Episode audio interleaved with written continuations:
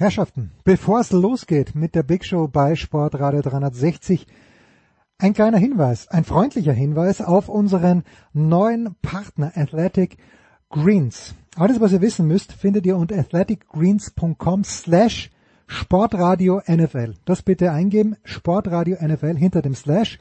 Und was findet ihr dort? AG1. 75 Vitamine, Mineralstoffe, Botanicals, Bakterienkulturen etc. etc. Wobei hilft AG1? Naja, neues Jahr, neues Glück, neue Routinen hoffentlich auch bei euch. Mehr Sport, ja bitte. Bessere Ernährung, unbedingt.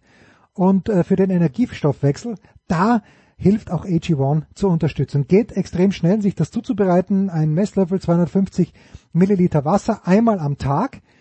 Äh, dauert weniger als eine Minute. Für mich als Frühläufer, hat mir mein Triathlon-Trainer früher immer gesagt, Frühlauf nüchtern, das hilft am meisten.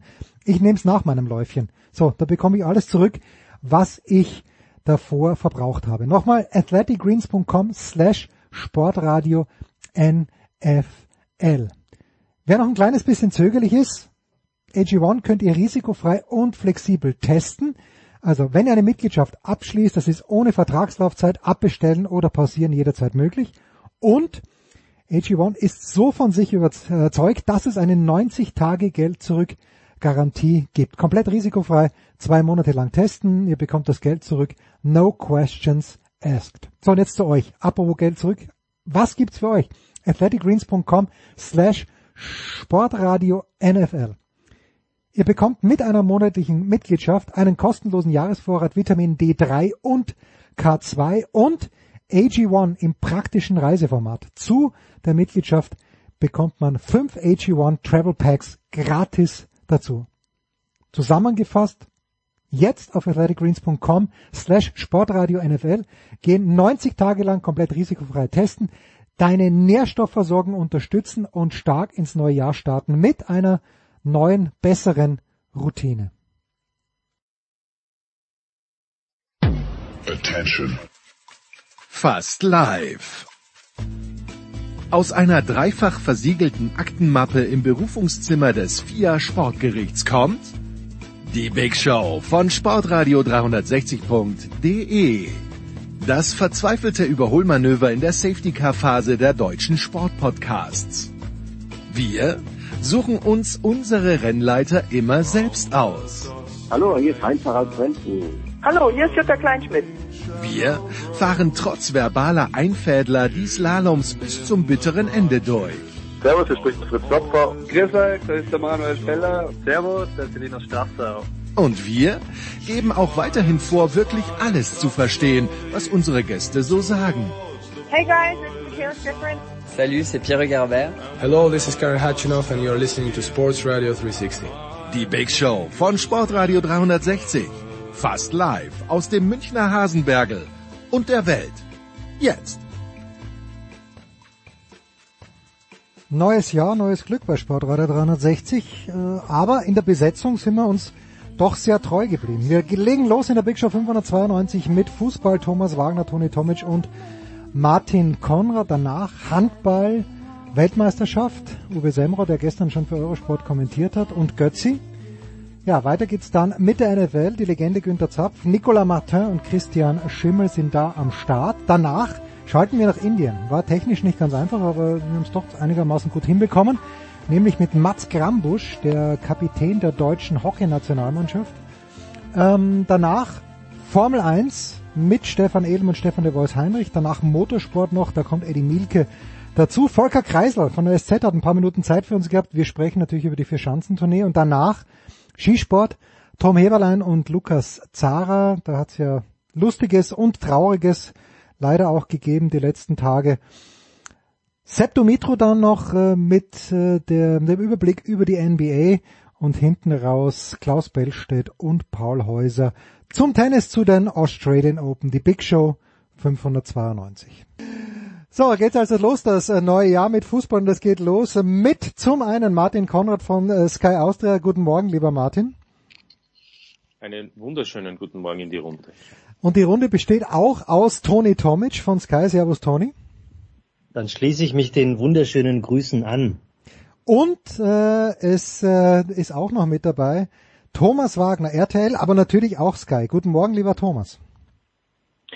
Schönen guten Morgen euch allen. Ein gesundes, erfolgreiches und glückliches 2023. Ist das schön. So muss es losgehen. Thomas, fangen wir beide bitte an. Ähm, du hast mir, wie übrigens auch Martin und Toni, zum Geburtstag gratuliert. Ich habe mich sehr, sehr gefreut und ich bin zu diesem Zeitpunkt im Bett gelegen und habe ein bisschen herumgezeppt und auf, auf ORF Sport Plus war es, glaube ich, kam ein Legendenturnier, ein Hallenlegendenturnier und ich äh, habe dir dann vorgeschwärmt, äh, damals das Stadthallenturnier in der Wiener Stadthalle mit Herbert Prohaska äh, an der Spitze, Tibor Nilaschi, großartige Szenen, aber auch in Graz wurde drei Tage lang gespielt, immer 25. bis 27. Dezember war das jeweils in Graz-Liebenau, nämlich in der Eishalle. Alle Leute haben geraucht, das war Wahnsinn. Du, Thomas, hättest gerne, dass diese Zeiten zurückkommen. Was, warum? Was, was verbindet dich mit dem Hallenfußball? Ist es die reine Nostalgie? Ist es das Zaubern vom Schneckerl, das dir fehlt? Ja, ich meine, ich als äh, gebürtiger Rheinländer habe ja dieses äh, Spektakel eigentlich ganz selten sehen können. Aber wenn wir bei der Verwandtschaft in Bayern waren, dann konnte man ja früher, korrigiert mich, über den ORF, ja. konnte man gerade dieses Stadthallenturnier schauen. Und ähm, ich als alter Rapidler habe mich eigentlich immer so ein bisschen geärgert, weil äh, die Austria mit Schneckerl wurde ja immer so ein bisschen als die spielerisch bessere Mannschaft dann beim, beim äh, in der Halle einfach praktisch so als die Künstler und Zauberer gefeiert. Aber ja, wir reden ja immer darüber, dass sich der Fußball immer mehr von der Basis entfremdet. Wir reden darüber, dass von 16 Mannschaften in einem Achtelfinale der Champions League eigentlich immer die 13 selben sind. Und ähm, oder die 13 gleichen. Und wenn ich dann sowas sehe, so, so, eine, so eine Nostalgie, auch zu Zeiten, ganz ehrlich, nicht nur, weil ich hier zwei Österreicher in der Leitung habe, als österreichische Mannschaften im Europapokal auch noch eine Rolle gespielt haben. Klar, jetzt kommst du wieder mit Salzburg aus deiner Dosenfabrik, aber so diese, diese alten Traditionsvereine, dann wünsche ich mir einfach mancher, äh, manchmal diese Zeit zurück und äh, ganz ehrlich, ich habe nie geraucht oder nur, wenn ich ein bisschen zu viel getrunken hatte, aber verrauchte Halle, irgendwie hat das für mich geile, nostalgische Gefühle weg, das in mir. Martin, du warst da ganz knapp dran an der, an der ersten Mannschaft vom GRK. Hast du bei diesem mm, Turnier in Liebenau Einsätze gehabt? nein, nein, habe ich nicht gehabt. Äh, nämlich zu dem Zeitpunkt, als ich es vielleicht haben hätte können, ähm, war dieses Turnier nicht mehr äh, so beliebt. Aber es stimmt, in den 70er und 80er Jahren war das irgendwie, so ist man aufgewachsen. Das war selbstverständlich. Es gab eine Winterpause und die Winterpause wurde verkürzt durch unter anderem Hallenturniere. Äh, und damit hat man eigentlich dann aufgrund des dichten Terminkalenders äh, relativ bald aufgehört und dann gab es natürlich die Begründungen, Verletzungsgefahr und so weiter. Aber um, um auf das äh, zurückzukommen, was Thomas gesagt hat, in Wien war natürlich das klassische Turnier, weil das war noch älter und, und das ist ja nicht alles zufällig entstanden. Man muss einfach sagen, dass, dass die Austria einfach insgesamt immer Spieler hatte, die, wie soll ich sagen, einfach mehr Freude an der ganzen Geschichte hatten. Und es ist ja dann auch deshalb im Laufe der Zeit immer weniger beliebt geworden, weil dann viele Trainer auch nicht die besten, unter Anführungszeichen, also die prominentesten oder die, die Namen zum Turnier geschickt haben, sondern eben eher die zweite, dritte Wahl, eben aus verschiedenen Gründen. Und dadurch ist natürlich dann auch insgesamt das äh, Interesse immer geringer geworden. Ähm, aber insgesamt äh, war das schon so ein, ein, ein ja, ein, ein schöner, ein schöner, wie soll man sagen, ein schönes Weihnachtsgeschenk und das ja, es stimmt, ich kann mich erinnern, neben mir wurde geraucht und ich glaube, also ich habe noch nie so viel geraucht wie dort, aber eben nur passiv, aber es war so, ja. Äh, und, und, und, und das Schöne, also in Graz gab es ja die Besonderheit, es wurde in der Eishalle gespielt und die Bande wurde eben, das war immer noch eine runde Bande. Das heißt, der Ball ist eigentlich immer, wenn er nicht präzise gespielt war, zum Torwart gekommen. In Wien gab es die eckige, also die, die, die rechtwinklige Bande, wie es auch so sein muss. Waren ganz große Zeiten. Und Toni, was mir in Graz natürlich immer unheimlich gefallen hat, waren die Gastmannschaften, damals noch aus Jugoslawien, aber Hajduk Split und äh, Dynamo Zagreb sind da gekommen schlechter ausgerüstet als die Österreicher, die fantastische Schuhe hatten. Äh, wir haben beim Handball immer gesagt, mit Semperit Patschatl sind sie dahergekommen. Äh, welche Tradition hat es denn in Kroatien gegeben mit dem Hallenfußball oder sind diese Artisten einfach nur herumgereist in Europa und haben dort alles aufgemischt? Gut, erstmal muss ich sagen, dass äh, wenn ich euch zuhöre, reißt es natürlich ein ganz großes Loch in meine Fußballkenntnisse, denn äh, dieses große Turnier in der Wiener Stadthalle ist völlig an mir vorbeigegangen. Ich bin in Stuttgart groß geworden. Wir hatten auch ein ähm, großes Turnier äh, in der Hans-Martin-Schleier-Halle. Dadurch, dass ich keine Verwandtschaft in Bayern hatte, hatte ich natürlich dann auch keinen Zugang ORF, zu ja. ORF. Und deswegen konnte ich auch dieses äh, Wiener Stadthallenturnier nie äh, gutieren. Aber in der Stuttgarter Halle waren dann auch immer, und es waren natürlich auch äh, in Stuttgart sehr viele ähm, damals Gastarbeiter, also türkischer Herkunft, griechischer Herkunft, äh, jugoslawischer Herkunft. Und da hat man sich natürlich schon bemüht, dann auch dementsprechend diese Mannschaften ähm, einzuladen. Und es waren auch, wie du gesagt hast, nach Hajduk, äh, Dynamo, Roter Stern, Partisan, Galatasaray, ähm, Besiktas, also die ganz Großen waren auch immer jedes Jahr dabei, immer im, im Wechsel. Und äh, das war immer ein großes äh, Event. Und wenn du mich jetzt fragst, dann ist Hallenfußball in Kroatien zum Beispiel oder auf dem Balkan sehr groß. Ich weiß, dass es zum Beispiel ein legendäres Turnier in Split gibt, und zwar zwischen den Jahren. Das heißt äh, vier Cafés. Da haben sich vier Cafés aus Split aufgemacht, äh, für sich selbst die beste Mannschaft zusammenzustellen. Und da spielen wirklich also Größen von früher mit Nationalspieler, aktuelle ehemalige Nationalspieler, bosnische, kroatische. Und das ist das ganz große Happening und Event in Split um die Jahreswende. Ich wollte nur noch eines ergänzen, ganz kurz, weil äh, Split, das habe ich nie gesehen, aber weil der Thomas ja auch eine Beziehung zu Toni Polster hat, der hat ja dann auch in der Wiener Stadthallenturnier gespielt, aber das war dann schon der Zeitpunkt, wo man gesagt hat, muss das sein, denn weil äh, Toni Polster und, und Hallenfußball war natürlich nicht so glückliche Kombination und Andi Herzog hat immer gemeint, nach jedem Auftritt von Toni nach jedem Auftritt von Toni musste der Parkettboden in der Wiener Stadthalle neu verlegt werden. Das war das Problem. äh, und äh, jetzt gibt's ja in Graz, äh, Martin, ganz kurz noch, also es gab ja dieses eintägige Turnier jetzt eben von Legenden, aber das ist natürlich eine, eine unsagbare Mogelpackung gewesen. Ich weiß nicht, wie viel du gesehen hast, Martin, aber du hast natürlich mitbekommen, weil Sturm tritt da mit Spielern an, wo du denkst, die haben doch vor zwei Jahren noch in der Kampfmannschaft gespielt und dann äh, sieht man, aha, die spielen gegen Bayern München und gegen Schalke. Aber das sind ja die Altherren, die überhaupt keine Profikarriere hinter sich gehabt haben. Und Sturm kommt dann, okay, Vastic, Rheinmeier, Haas, die haben ja gar nicht so überragend gespielt, aber ich glaube, der Affengruber, ähm, der, der dann auch die Tore geschossen hat, gegen diese sehr, sehr gute kroatische Auswahlmannschaft. Äh, also irgendwas stimmig war dieses Grazer Turnier nicht, obwohl es den Leuten, also den Zuschauern in der Halle zumindest äh, gefallen zu haben schien. Wie, wie hast du das Turnier gesehen, Martin, wenn überhaupt? Ja, ich bin da nicht so begeistert, weil es natürlich ein bisschen hinkt. Ähm, er heißt nicht Affengruber, weil der ist momentan Profi bei Sturm, der heißt Rottenstein. Ah, den mal, den und es gibt schon ein, es gibt schon eine Regel, nämlich und Toni Pfeffer, der ja auch mit den Austria-Legenden da mitgespielt hat, der schaut da genau drauf. Es darf keiner mehr aktiv sein. Das heißt, es kann sich auch ein 25-Jähriger seine Karriere beenden, aber im Prinzip sind alle nicht mehr aktiv in einem äh, im System des, des österreichischen Fußballbundes angemeldet. Das heißt, das ist schon so korrekt, aber natürlich, es können 65-Jährige sein oder auch 35-Jährige. Ähm, aber es sind ja sehr viele Spieler auch da dabei gewesen, die nie auf dem höchsten Niveau gespielt haben, auch nicht oder nicht einmal einen Einsatz gehabt haben. Und ich habe gehört beim Team Kroatien, das sind Spieler gewesen, die in der Steiermark, in der, in der Regional- oder Landesliga gespielt haben, aber eben mit, mit kroatischen Wurzeln.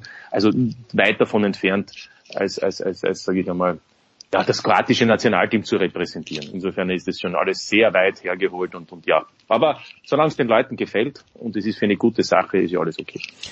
Ja, also das, das habe ich noch mitgenommen, dass der Kapitän der Bayern gesagt hat, niemand kann so gut Hallenfußball organisieren wie die Österreicher und die kommen immer wieder gern nach Graz. Warum auch nicht?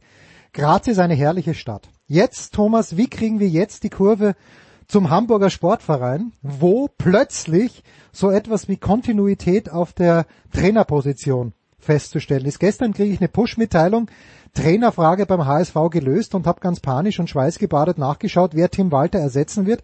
Aber nein, was ist da los beim HSV? ja gut, also das ist ja schon wirklich, es spricht auch für die heutige Zeit, dass man schon, wenn ein Trainer nach anderthalb Jahren seinen Vertrag verlängert, dass da schon äh, Champagnerkorken knallen. Aber es ist ja tatsächlich so, ich habe jetzt gelesen, er könnte der erste seit Thorsten Fink sein oder er könnte den übertreffen. Ich habe auch gelesen, Bo Svensson ist zwei Jahre in Mainz und ist damit schon auf Platz drei in der Bundesliga, was die Länge angeht. Wahnsinn. Ja, es war ja ganz klar, es hat sich ja äh, herausformiert, dass Jonas Bolt und Tim Walter ein Team sind. Bolt hat verlängert, ähm, nachdem äh, die Kurzära Wüstefeld beendet ist. Er hat immer betont, er möchte mit Tim Walter weitermachen. Ähm, ich persönlich glaube, dass alles natürlich am Aufstieg hängt. Wenn du nicht aufsteigst, glaube ich, bleibt eh kein Stein auf dem anderen. Es wird wohl auch eine Klausel sicherlich dafür im Vertrag geben. Ähm, es ist eine Vertragsverlängerung für den Fall des Aufstieges und wenn Tim Walter aufsteigt, dann hat er sich diese Vertragsverlängerung auch verdient.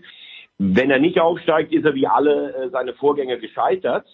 Ähm, zu Tim Walter selbst noch eins. Er hat eine breite Schulter. Er hat dem HSV schon sowas wie eine Identität zurückgegeben. Man erkennt sofort, wer da Fußball spielt. Das finde ich gut. Ich habe manchmal nur das Gefühl, er ist so verliebt in diese Spielweise, dass er selbst gegen Gegner, wo er weiß, das kann nicht funktionieren. Letztes Jahr Halbfinale gegen Freiburg, Relegationsrückspiel gegen Hertha oder jetzt in Leipzig im Pokal, das kann nicht funktionieren. Da würde ich mir einen Plan B wünschen. Und eins noch, wir haben natürlich schon Probleme jetzt in der Abwehr. David, Muskelfaserriss, die unsägliche Geschichte um Buskovic, ähm, wo ja, ich will jetzt um Gottes Willen nicht davon sprechen, äh, dass da irgendwas äh, fingiert wurde, um Gottes Willen, aber ähm, der Spieler selbst und der HSV hat ja alles angeboten, ums äh, ums aufzuklären. Auch um den Test herum gibt's ja keine äh, auffälligen positiven Werte. Äh, und bei der Doping-Sache, da habe ich mich jetzt auch mal informiert, ist es ja schon so, du musst deine Unschuld beweisen. Nicht wie im Rechtsstaat, dass man dir beweisen muss, dass du schuld gewesen bist. Das ist natürlich nicht so einfach, weil Vuskovic ein überragender Spieler ist und sicherlich auch ähm, das Silbertablett des HSV war. Also, zusammengefasst, Tim Walter steigt auf mit dem HSV am 32. Spieltag und alles ist gut. Toni, ich bin natürlich überhaupt nicht so tief drin wie der Thomas beim HSV, aber ich habe mir doch zwei, drei Spiele mal im Herbst angeschaut. Ich glaube auch das gegen Leipzig. Ähm, und da ist, steht auf der einen Seite HSV drauf, ähm, aber ist das eine Bundesligamannschaft?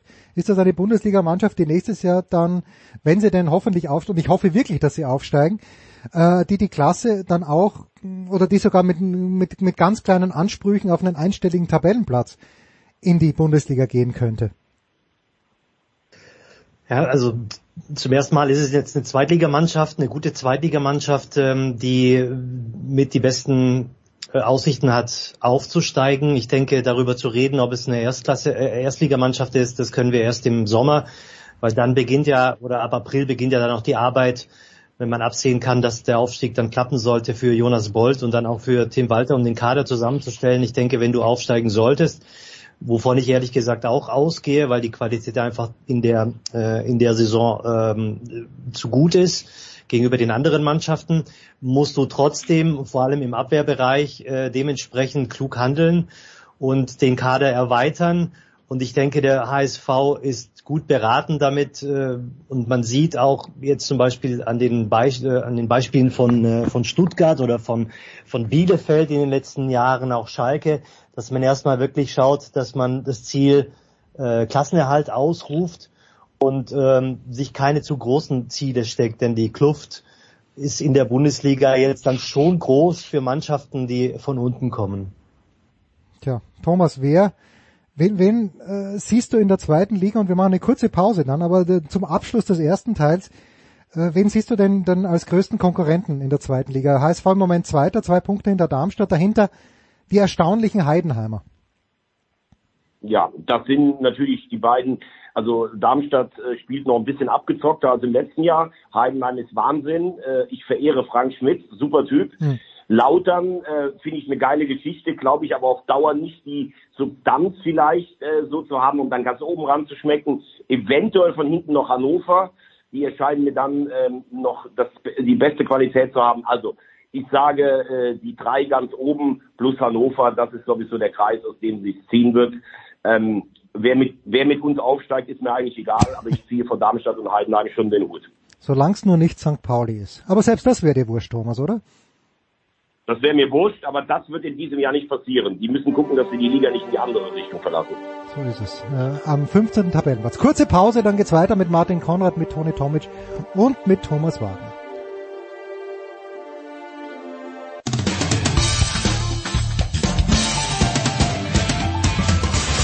Hello, this is Karen Hatchinoff and you're listening to Sports Radio 360. Big Show 592. Wir bleiben beim Fußball, wir bleiben bei Martin Konrad, bei Thomas Wagner, bei Toni Tomic und ja, wie wir jetzt vom HSV zu Cristiano Ronaldo kommen, Martin, weiß ich nicht, aber wir tun es einfach.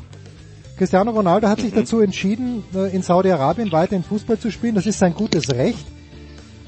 Ähm, tut das irgendwas zu seiner, wie der Amerikaner so schön sagt, Legacy? Oder ist es wurscht? Ja, mir persönlich ist es egal. Der hätte auch zum HSV gepasst, oder Thomas? Irgendwie. nee, nee, nee, ganz ehrlich, der passt nicht in das laufintensive Pressing-System von Tim Walter. ja, na, also aber ansonsten, ja, ich meine, wenn es jemanden gibt, der, der jemanden ein Geld gibt, noch dazu sehr viel, und, und eine Suite um 300.000 Euro im Monat, wie ich gehört habe, wo man leben kann, why not? jeder wie er möchte. Ja, aber hättest du nicht, ist es nicht irgendwie ein Armutszeugnis oder ist es einfach ein sicheres Zeichen? Ich meine, Ronaldo, okay bei der WM, also ich, ich fand ihn jetzt, ich fand Portugal besser ohne ihn. Ja, ja aber Ronaldo ist ja die letzten, letzten ein, zwei Jahre schon in dieser Richtung, ist nicht vergleichbar. Erst einmal, ich meine, es wird, ist praktisch 38 und es ist wahrscheinlich sein Spiel hat ihm doch über, über fast 15 Jahre jetzt, mehr als 15 Jahre, das kostet eben Kraft wir sind ja fast 20, das ist dann nicht mehr so einfach und es ist auch ein anderer Spielertyp als etwa Messi, wo dann doch wieder auch noch andere Aktionen kommen und Ronaldo lebte dann auch eher auch von seinem Abschluss.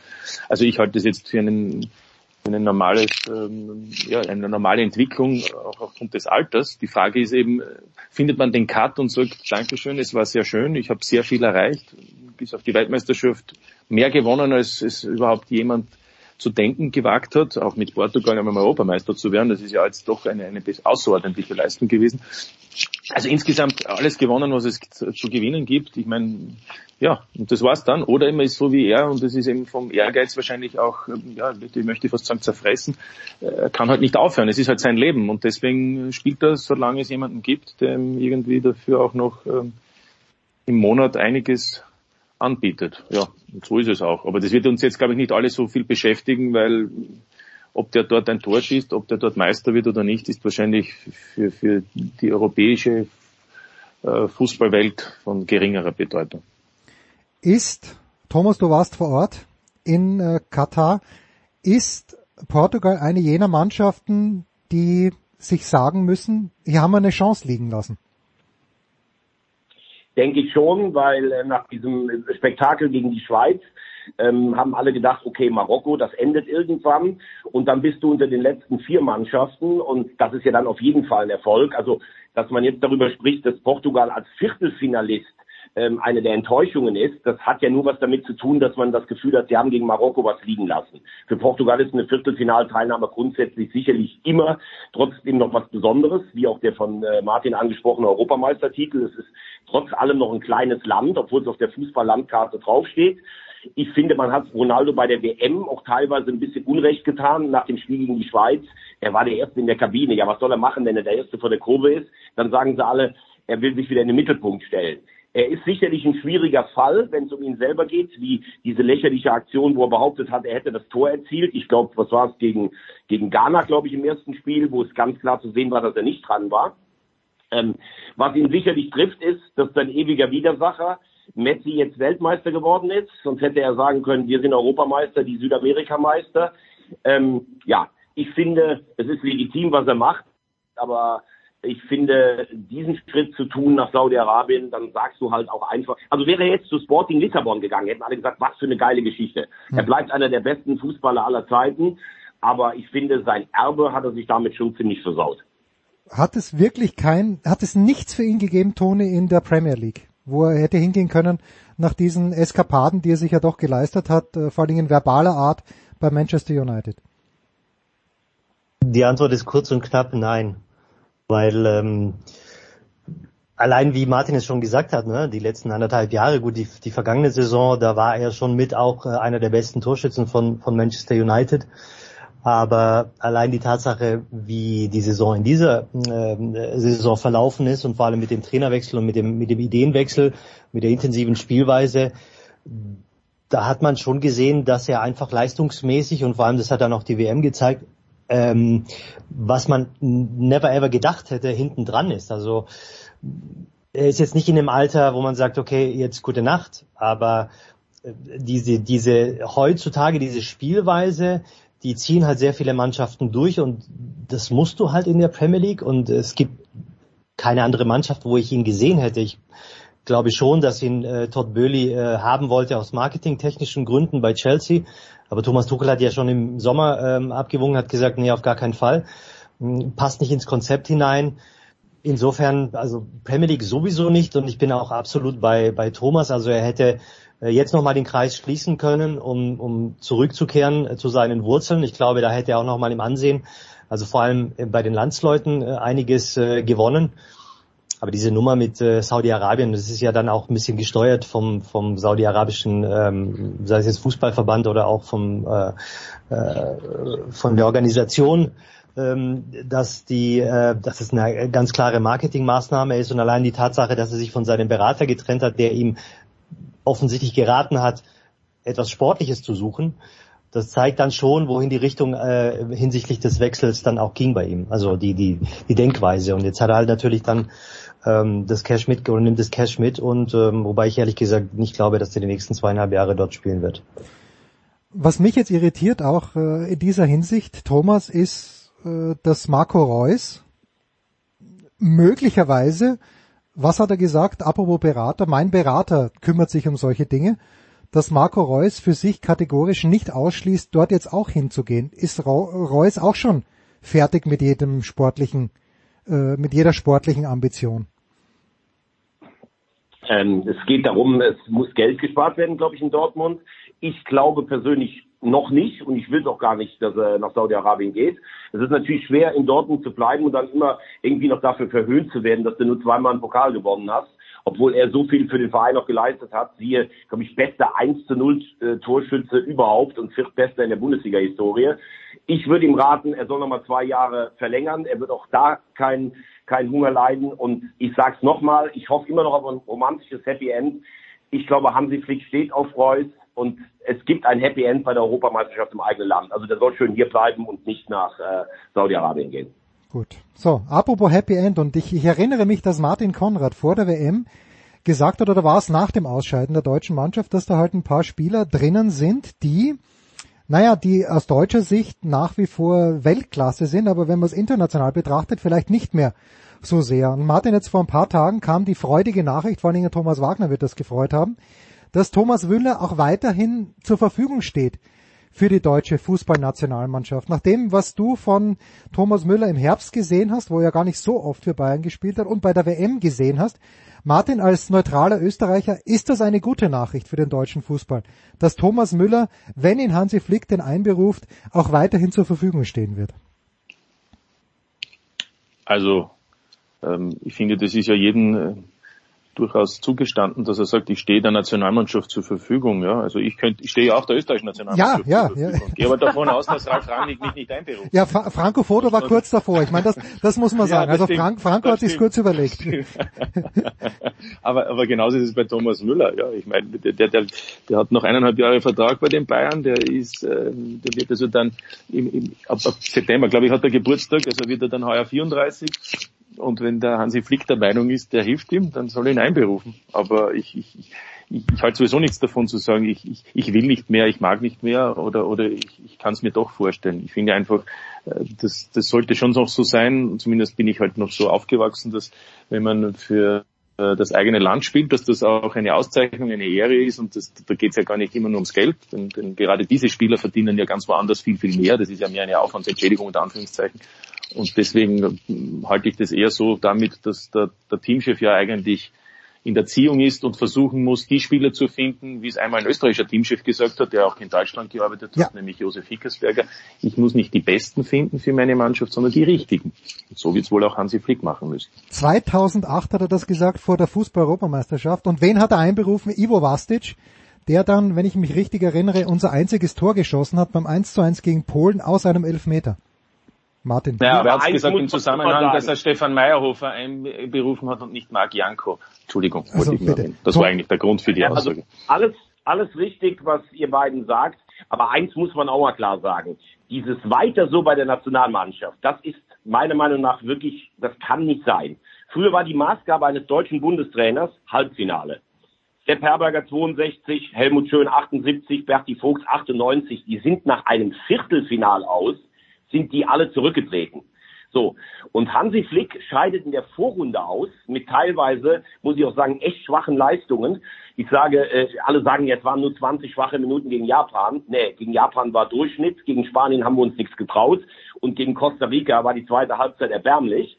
Er macht einfach weiter, jetzt hat man das Bauernopfer Bierhoff. Der Kapitän Manuel Neuer hat drei Turniere gespielt, die dreimal als Desaster in die deutsche Fußballgeschichte eingehen weil er, glaube ich, jemand ist, der grundsätzlich erstmal nur seine eigenen Interessen im Blick hat und die heißen, ja, keinen Ersatzkeeper hochkommen zu lassen. Thomas Müller hat seit acht Jahren kein Tor für Deutschland geschossen, tritt erst äh, Tränen überströmt zurück, jetzt macht er doch weiter. Kimmich, das Chefchen, sagt immer, er ist Weltklasse oder wird Weltklasse gesehen, das war ja auch deine Frage. Außer beim Eckball die Hände hochzuwerfen, habe ich bei ihm bei der WM nichts gesehen. Also immer dieses Zeichen, äh, unsere Standards waren so der, dermaßen desaströs der soll rechte Verteidiger spielen. Und wenn das Einzige war, was Hansi Flick dann im schwierigsten Spiel eingefallen ist, sieben seiner verdienten Bayern-Spieler zu nominieren, dann muss ich sagen, haben wir ein großes Problem. Wir können sicherlich mit einer Heimeuphorie irgendwo ins Halbfinale kommen. Aber all diese Personalien, es ist Zeit für einen Umbruch. Und nach drei Katastrophenturnieren kann man nicht immer mit demselben Personal weitermachen. Das ist meiner Meinung nach Wahnsinn kann man aber, Toni, äh, also Thomas Müller hat ja nichts gesagt, als dass er, wie Martin Konrad auch und wie wahrscheinlich sogar Thomas Wagner auch, zur Verfügung steht. Muss man dem Thomas Müller da irgendwie, ich, ich würde ihm ja keinen Vorwurf machen. Aber glaubst du, dass Hansi Flick auf dieses Angebot eingehen wird oder vielleicht sogar eingehen muss, weil es ihm mit Ausnahme von vielleicht Niklas Füllkrug keinen gibt oder Simon Terodde, der als Mittelstürmer zum Beispiel in Frage käme?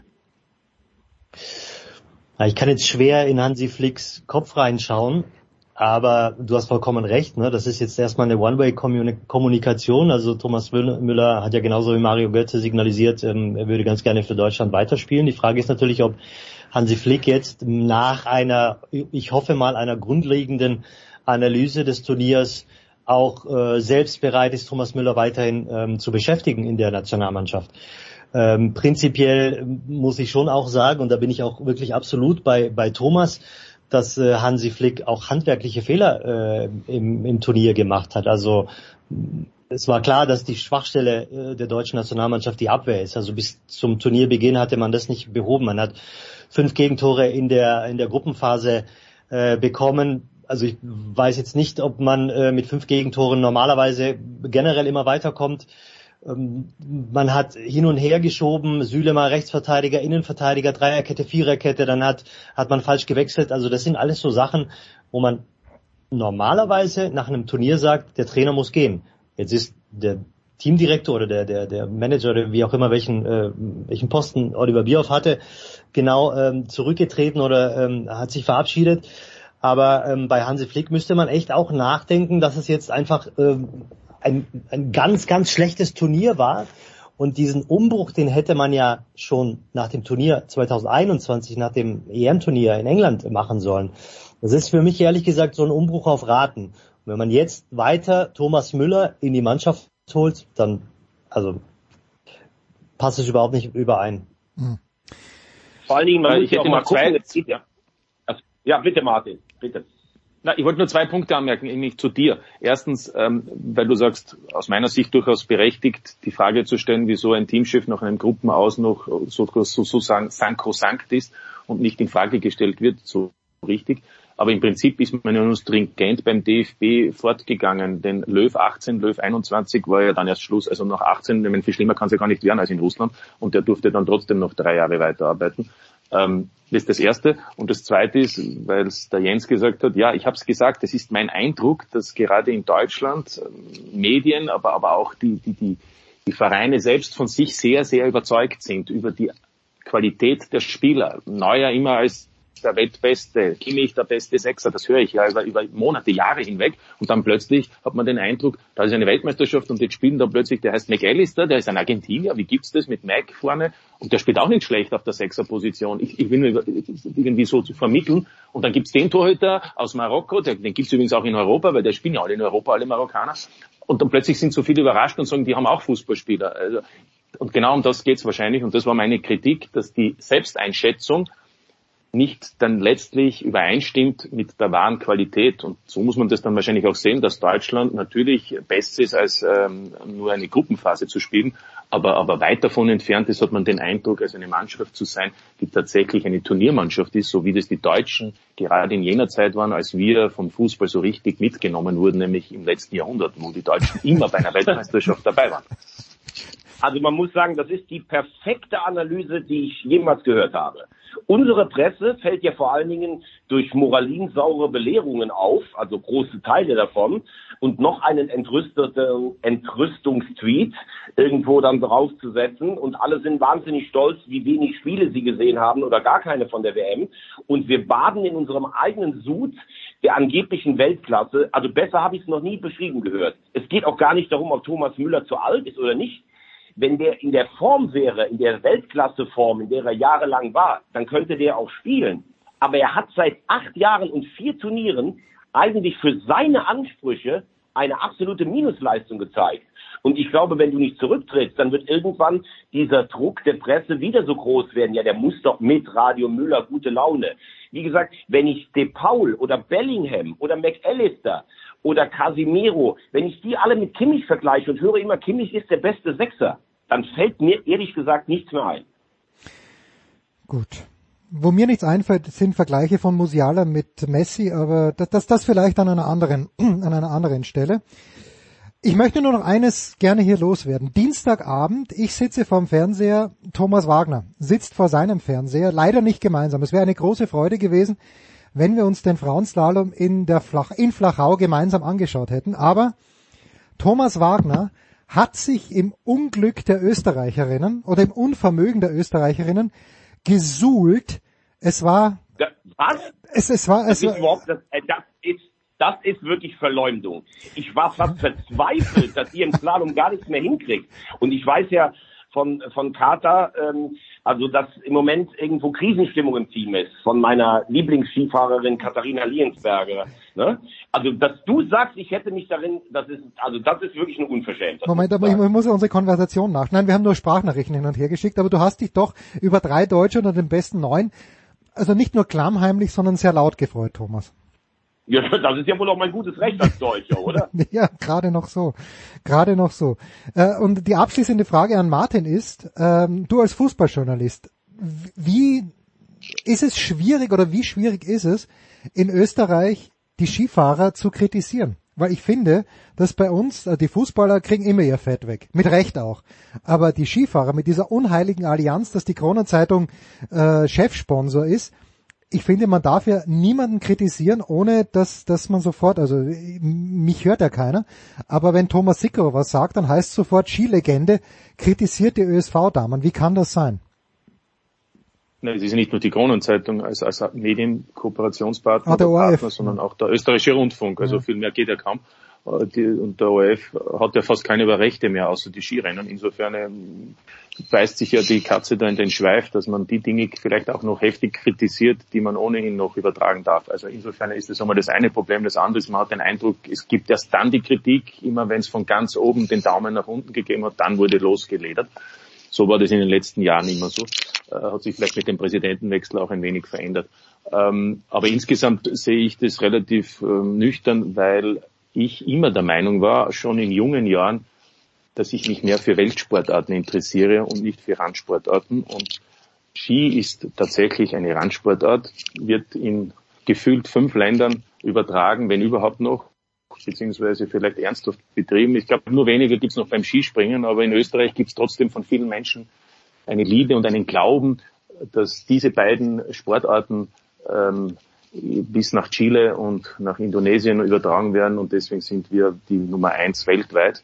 Aber das ist für mich immer irgendwie so gewesen, dass ich mir gedacht habe, das kann es eigentlich nicht sein. Ich glaube, dass jeder Tischtennisspieler ähm, mehr leisten muss, nämlich um Weltspitze zu sein als Skifahrer. Das heißt nicht, dass das hervorragende Sportler sind, aber ich will damit nur zum Ausdruck bringen, das Interesse ist begrenzt im Gegensatz zu anderen Sportarten und deswegen finde ich es immer sehr übertrieben, wie das da in Österreich dargestellt wird.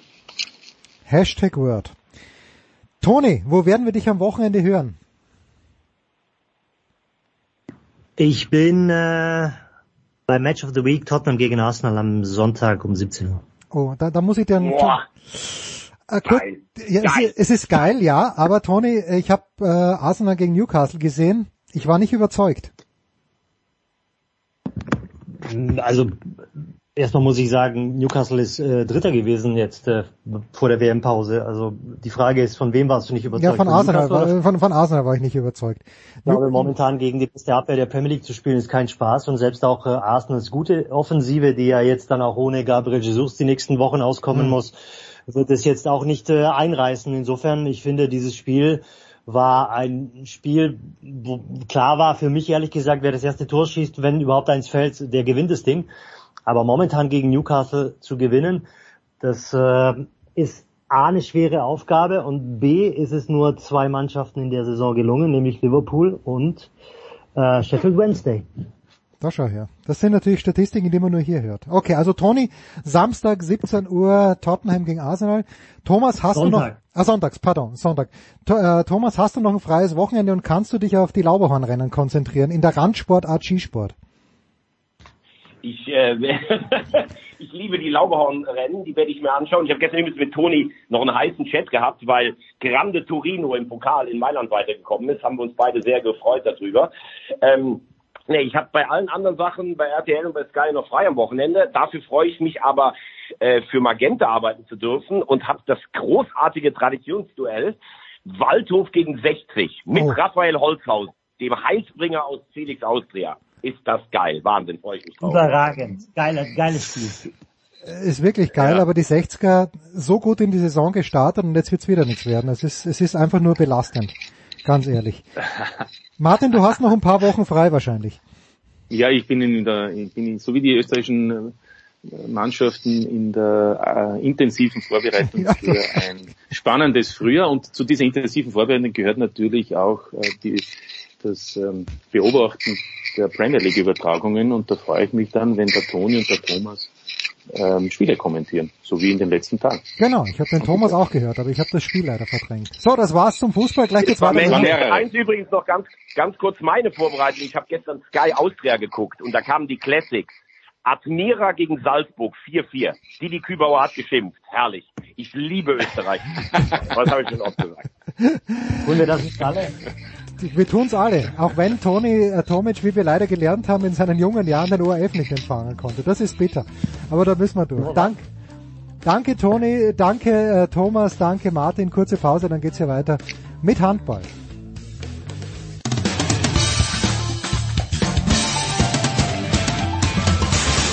Hallo, hier ist Fabian Ambüchen und Sie hören Sportradio 360.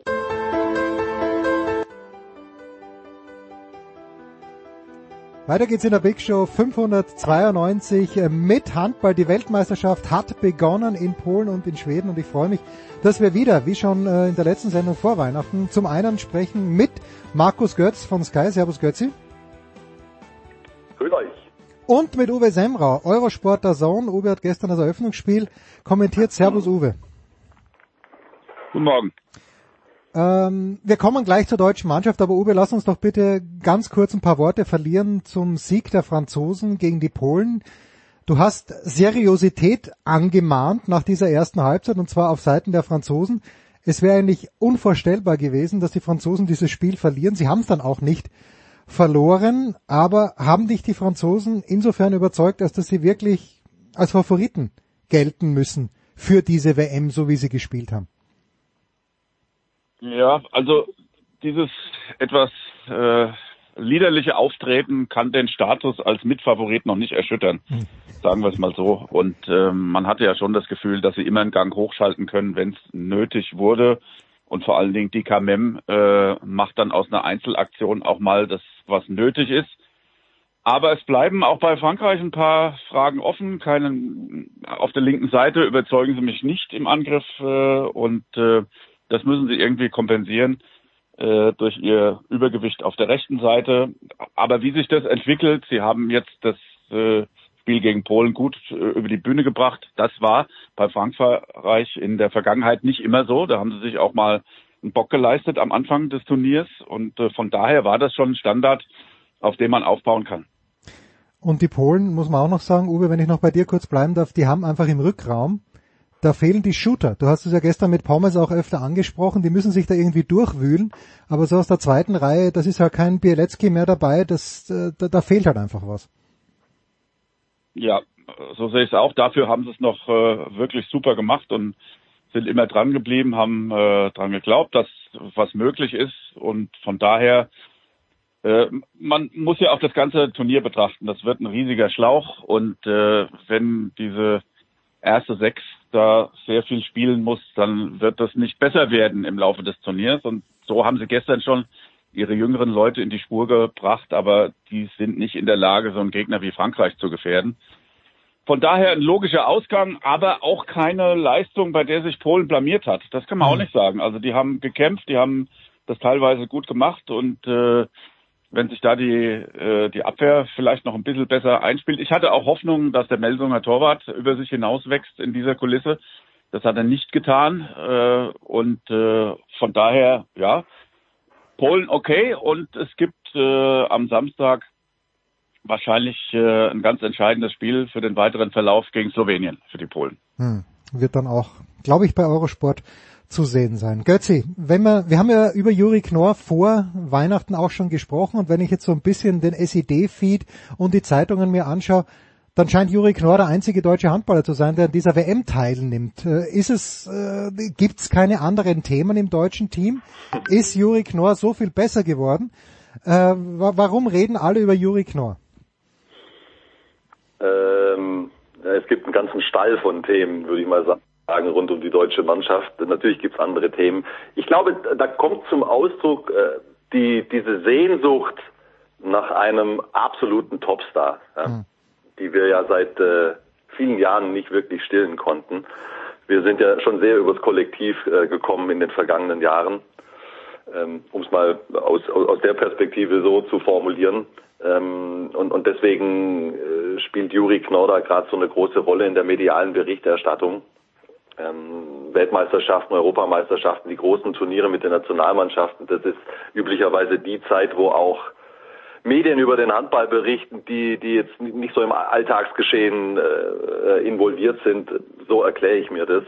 Ähm, ich, ich hoffe halt, dass, dass ihm da nicht zu viel aufgebürdet wird. Ja. Ich, wenn man wenn man auf Juri Knorr jetzt im Januar 2023 schaut, dann, dann muss man aus meiner Sicht äh, die Dinge wie folgt sehen. Hochtalentierter junger Handballer, sehr gute Phase im Moment bei den Rhein-Neckar-Löwen in der Bundesliga, weil er wahnsinnig viel Spielzeit bekommt, weil er in einem äh, funktionierenden Konstrukt unterwegs ist, weil er machen darf, weil er sein darf. Das ist was ganz Entscheidendes bei Juri Knorr. Man muss wissen, wie, wie der Junge tickt, was man von ihm kriegt, was er tut, was man natürlich auch in Kauf nehmen muss, er wird auch bei der Weltmeisterschaft verrückte Dinge tun, die in die Hose gehen, 100 Prozent. Mhm. aber wenn man auf ihn baut, dann muss man ihn machen lassen, dann muss man das ein Stück weit in Kauf nehmen. Was wir nicht erwarten können von dem jungen Kerl ist, äh, dass er in, äh, in, den, in den wirklich engen Spielen in der Crunch-Time uns da jedes Mal die Kohlen aus dem Feuer holt. Das, das kann an der einen oder anderen Stelle gut gehen, das wird aber auch mal nach hinten losgehen. Und äh, ja, in der Tat, es gibt genug andere Themen. Ich zum Beispiel äh, mache mir schon Sorgen, wir äh, bezüglich des Mittelblocks. Wir haben mit Golla und äh, Julian Köster eine wirklich gute Besetzung, aber auch da mit, mit, mit kleinen Einschränkungen, weil der Köster einfach auch ein wahnsinnig junger Kerl ist und der seine erste Bundesliga-Saison spielt. Aber die erste Besetzung hat gut ausgesehen gegen Island. Aber bitte, was haben wir da hinten dran? Ähm, wir gehen im Grunde mit einer Besetzung im Mittelblock in eine Handball-Weltmeisterschaft, bei allem Respekt vor Simon Ernst, der der Einzige ist, der im Verein regelmäßig auf der Position noch spielt, aber bei seiner Verletzungshistorie, der, der, der kommt rein und der kann mal ein paar Minuten entlasten, alles schön und gut. Aber da mache ich mir schon große Sorgen. Also zum einen glaube ich nicht, dass die acht, neun Spiele auf höchstem Niveau da durchhalten und zum anderen, wenn irgendwas passiert, krankheitsmäßig oder verletzungsbedingt, dann puh, das ist zum Beispiel ein Thema, das mich beschäftigt, weit mehr als Juri Knorr. Ja, äh, Uwe lässt äh, Alfred Juri Knorr machen und äh, siehst du, das ist die erste Frage und zweite Frage, siehst du den zweiten Anzug auch so kritisch wie nicht nur Götzi, sondern auch Alfred vor ein paar Tagen? Nein, nein, nein, nein, mo, mo, mo, mo. Wer hat gesagt, dass ich den zweiten Anzug so kritisch sehe? Ja, du sagst, die erste, die erste Garnitur ja, ist ja. fantastisch wir und danach dahinter kommt nichts. Also ihr habt gar keinen. Ja Wir, wir haben in, in, äh, für den Mittelblock gar keinen zweiten Anzug. Übrigens, aber das ist ein starkes Thema da mit, mit, mit äh, der, der scharfen Kritik von Alfred. Äh, macht ihr mal weiter, ich sag dann äh, nachher auch noch was dazu. mit ihr meint er dich, Uwe, bitte. Ja, danke Götzi. Äh, äh, kurz mal abgelegt. Äh, ähm, ich wollte zu Juri auch noch äh, meinen Senf dazu beitragen. Im Verein ist es ja so, dass ähm, sich das mittlerweile eingespielt hat, genau wie das bei Andy Schmid früher war. Die Menschen um ihn herum wissen jetzt einigermaßen, was er macht und können auf seine Ideen reagieren. Und deswegen spielen die Löwen im Angriff auch äh, so gut. Aber in der Nationalmannschaft hast du ja gar nicht den Raum und die Fläche, ähm, sowas einzuweben und da eine Routine reinzukriegen. Deswegen ist Juri Knorr in einem ganz anderen taktischen Korsett verhaftet als im Verein. Und äh, da wird von ihm Disziplin gefordert, äh, ganz klar. Und er kann sich, äh, gegen Island war es ja genauso, da hat er am Ende auch mal ein paar Bälle weggeworfen. Das ist nicht möglich in der Nationalmannschaft. Da, da muss einfach äh, ähm, klar sein, was gespielt wird und der, der Grad der Risikobereitschaft kann nicht so hoch sein. Deswegen äh, wird er zwangsläufig da in seiner Kreativität ein bisschen äh, limitiert, denke ich. Ja. Aber das ist normal. Und äh, ich finde auch, genau wie Götze, dass eine gut funktionierende Abwehr echt die Basis ist. Und da vermisse ich nicht nur vorne äh, Wiede und Köhn, sondern vor allen Dingen hinten Wiencheck und Pekeler. Äh, und wenn du dann äh, auch einen anderen Mittelblock noch hast, okay, das ist wunderbar. Aber das ist eine Sorge, die mich umtreibt. Und ähm, ich glaube, das Viertelfinale können sie erreichen, um schon mal einen Blick nach vorne zu werfen. Aber dann äh, ist auch Schluss. Und das ist sehr, sehr schade, denn ich finde, das ist eine der besten Auslosungen, die wir äh, hatten in den letzten Jahren bei einem großen Turnier. Also hier kannst du wirklich sehr, sehr weit kommen, äh, wenn man sich auch die Partnergruppe mit Norwegen anschaut. Aber man muss gucken, was da passiert. Wer weiß, wer sich da, wer da über sich hinauswächst. Und ich äh, sehe es auch nicht so, dass wir nicht in, in, den letzten Jahren einen herausragenden Spieler hatten oder oder einen Star in dem Sinne, nämlich äh, äh, Andreas Wolf, der schon teilweise ähm, aus aus dem Kollektiv herausgeragt hat. Er konnte das nicht immer einlösen, ähm, diesen Status, aber ich glaube, wenn er ein gutes Turnier erwischt, dann äh, kann er ein bisschen was ausbügeln, was die äh, Abwehr äh, übrig lässt. Hm. Andy Wolf, er hatte mal angekündigt, verbal, dass er der Größte ist in den letzten Jahren und dass die Mannschaft vorne mitspielt. Aber äh, was die Taten betrifft, da ist er für mich nicht herausgestochen. 2016 alles überragend, äh, quasi aus dem Nichts ja damals, hat er damals noch in Wetzlar gespielt, die Deutschen haben den Titel geholt. Seither, ich erinnere mich nicht an, an, an ein herausragendes Turnier von Andy Wolf. War übrigens lustig, ich habe äh, äh, vor ein paar Tagen äh, äh Vorbericht äh, zu den Zielen de, der deutschen Handballnationalmannschaft, habe ich irgendwo gelesen beim Scrollen. Ähm, große Demut im deutschen Lager, nur zwei sprechen von Medaillen. Also da, da, musste ich nicht nachlesen, wer die beiden waren. Ja? Weber und Wolf, Riesenüberraschung. ah, ja, übrigens die Auslosung von der Uwe sprach. In der Gruppe spielt Deutschland mit Katar, Serbien, Algerien und die, die Partnergruppe, wie Uwe so schön gesagt hat, ist Norwegen, Nordmazedonien, Argentinien und Niederlande. Ja, äh, Patrick Grötzke heute ein Interview in der Süddeutschen Zeitung, auch ganz interessant zu lesen. Jetzt ist die letzte äh, die letzte Großveranstaltung mit Alfred ja kolossal in die Hose gegangen, Götzi. Ist Alfred Gislason komplett unantastbar, weil mit Christian Prokop wurde sehr schnell dann äh, anders verfahren. Ähm, die letzte Großveranstaltung war dieses wahnwitzige Corona-Turnier im, im Januar des vergangenen Jahres, als es, glaube ich, 15 Positivfälle im, im deutschen Lager ja. gab und Spieler zu EM-Ehren gekommen sind äh, die davon noch nicht mal äh, in, in kühnsten Träumen äh, ausgegangen sind. Da war ja plötzlich ein, ein Daniel Rebmann stand plötzlich im, im Tor. Nur als Beispiel, überhaupt nichts gegen den Kerl. Dieses Turnier läuft für mich außerhalb jeder Wertung. Außerdem, wir haben da gar nicht so, also wir haben unter den Umständen haben wir das da sogar noch vernünftig gelöst.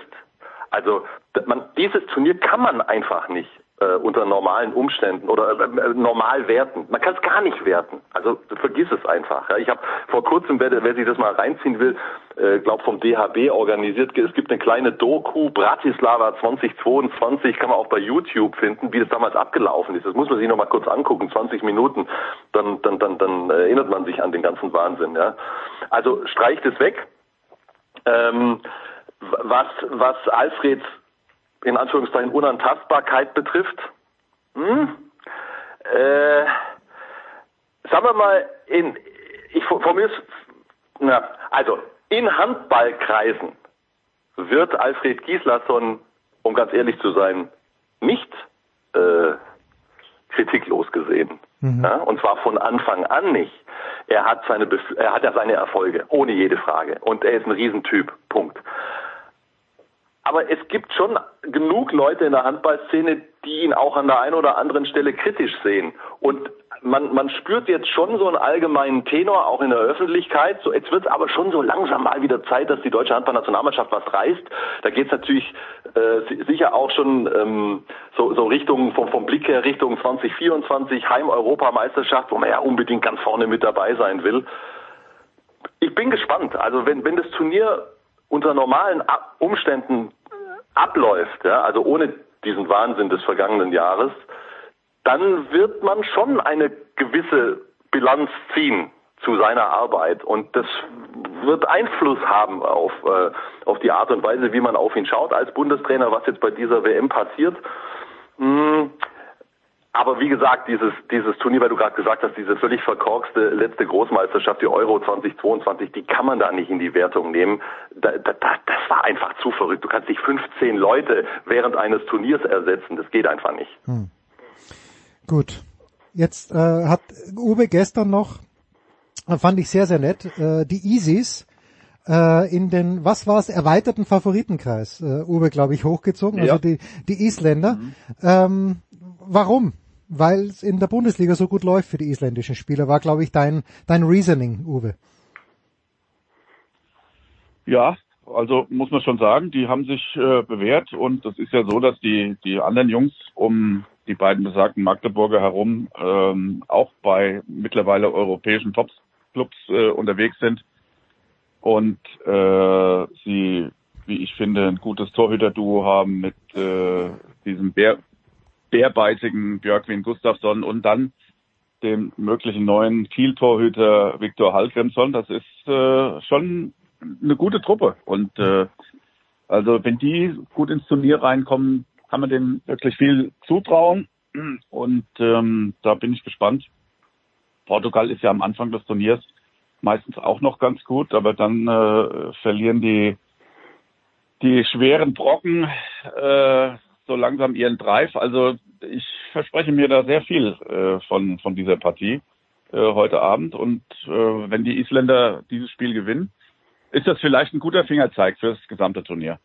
Das war spannend gestern, weil ich glaube, äh, Pommes, äh, Pommes traut den Portugiesen mehr zu als du, Uwe, wenn ich das äh, aus eurem Kommentar so richtig entnommen habe.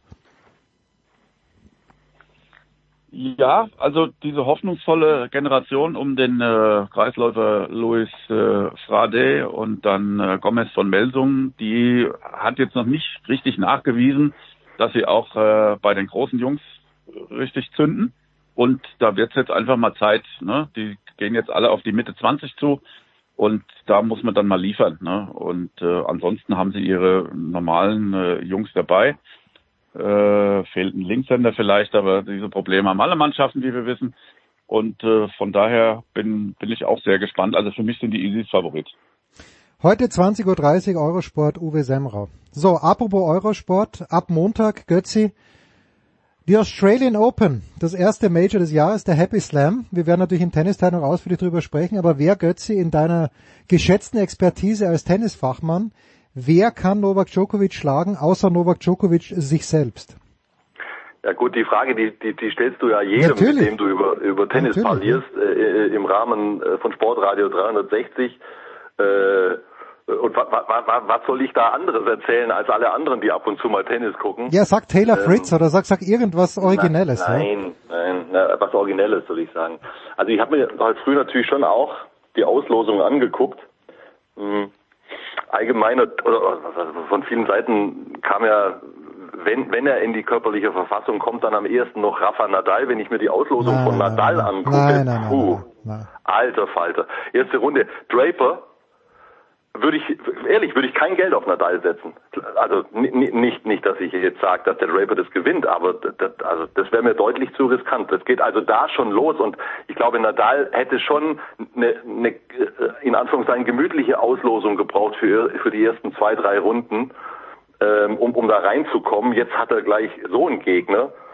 Ähm, wenn Djokovic bei Kräften und bei Sinnen ist, ist er wirklich für mich haushoher Favorit bei den Australian Open jetzt.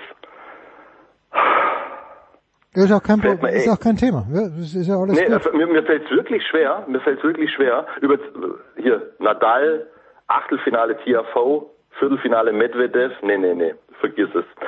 Äh, nee, ich finde keinen. Äh, ich habe jetzt hier nochmal hier vor mir und guck so ein bisschen durch. Ähm, auch eine günstige Auslosung für Djokovic, Ja, ja. so, so, so auf den ersten Blick. Äh, ich, äh, ich kann mir im Moment keinen anderen Sieger vorstellen, es sei denn, wie du ja sagst, er macht irgendwas Verrücktes. Kannst du dir, lieber Uwe, eine andere Siegerin als Iga Świątek vorstellen? Äh, bei den Damen finde ich, ist das äh, eher möglich, äh, dass da was passiert. Ich bin ansonsten bei euch. Es ist langweilig bei den Herren. Äh, ja, aber äh, bei den Damen ist das Feld für meine Begriffe offener. Ähm, da ist, äh, wenn Garcia den Schwung mitnimmt ins nächste Jahr, die überragend war letztes Jahr und so. Also da gibt's für mich schon äh, einen, einen größeren Pool an Spielerinnen, die äh, Schwottek auch durchaus mal schlagen können. Also finde ich deutlich äh, äh, interessanter, muss ich wirklich sagen. Ohne jetzt konkret ähm, irgendeine auf die aktuelle Form zu benennen, aber ähm, ich, ich finde das Damenfeld viel interessanter. Ja, also ich also bin gespannt. Viertelfinale, ich traue Goff noch nicht zu, aber Go- Goff Schwiontek. Schwiontek erste Runde gegen Niemeyer, die jetzt zwar nicht gut gespielt hat beim United Cup, aber bei den US Open sehr gut gespielt hat gegen Schwiontek. Äh, ich, ich glaube halt immer noch, dass irgendwann Sabalenka mal ein Turnier durchspielen wird, durchspielen kann. Aber was weiß man schon. Wie gesagt, heute Abend 20.30 Uhr Uwe Semrau äh, mit Portugal gegen Island. Da freuen wir uns schon drauf und natürlich auch in den kommenden Tagen. Götzi, hast du das Wochenende noch frei oder bist du bist du schon wo im Einsatz? Ja, ich bin wahnsinnig froh, dass ich noch frei habe. Ja. Ähm, nachdem ich ein, ein Er ist, ja auch, er ist ja auch kaum zu erreichen wegen dem Telefon. Ja, genau, das, das kommt noch dazu. Ja, ist ja auch kaum zu. Ja. ähm, äh, ja, jetzt werde ich mich erstmal äh, mit der äh, Betriebsanleitung meines neuen Telefons beschäftigen müssen. Ja? Ein, ein, ein Toi, Glückskauf. toi, toi. Ja, ich habe ich hab erst zu Hause habe ich festgestellt, dass ich ein Telefon ohne Anrufbeantworter erstanden habe. Ja? So, und dann klingelt es auch nicht, wenn man anruft. Also das, das scheint mir kein optimaler Kauf zu sein. Nein, äh, ich bin ich bin froh, dass ich noch ein bisschen zu Hause sitzen kann. Wie gesagt, ich war jetzt krank äh, wie die Sau und ähm, eigentlich jetzt in, in meiner freien Zeit und äh, äh, bin froh, dass ich noch ein paar Tage habe. Großartig. Markus Da Götz, wird man ausgelacht. Es gibt nein, allein, dass du überhaupt noch, dass du überhaupt noch Festnetz hast, das ist ja Wahnsinn. Aber gut, ähm, ja, ja bei, bei ein paar Sachen bin ich bin ich oldschool. ja, ich weiß. Zehn Jahre Sportradar 360, Markus äh, Götz kein einziges Mal über Skype dabei. So schaut's nämlich aus. Danke, aber Götzi. Das, das, nehmen wir uns, das nehmen wir uns für dieses Jahr vor. Bitte, bitte. Danke Götzi, danke Uwe. Kurze Pause, dann geht's weiter in der Big Show 592.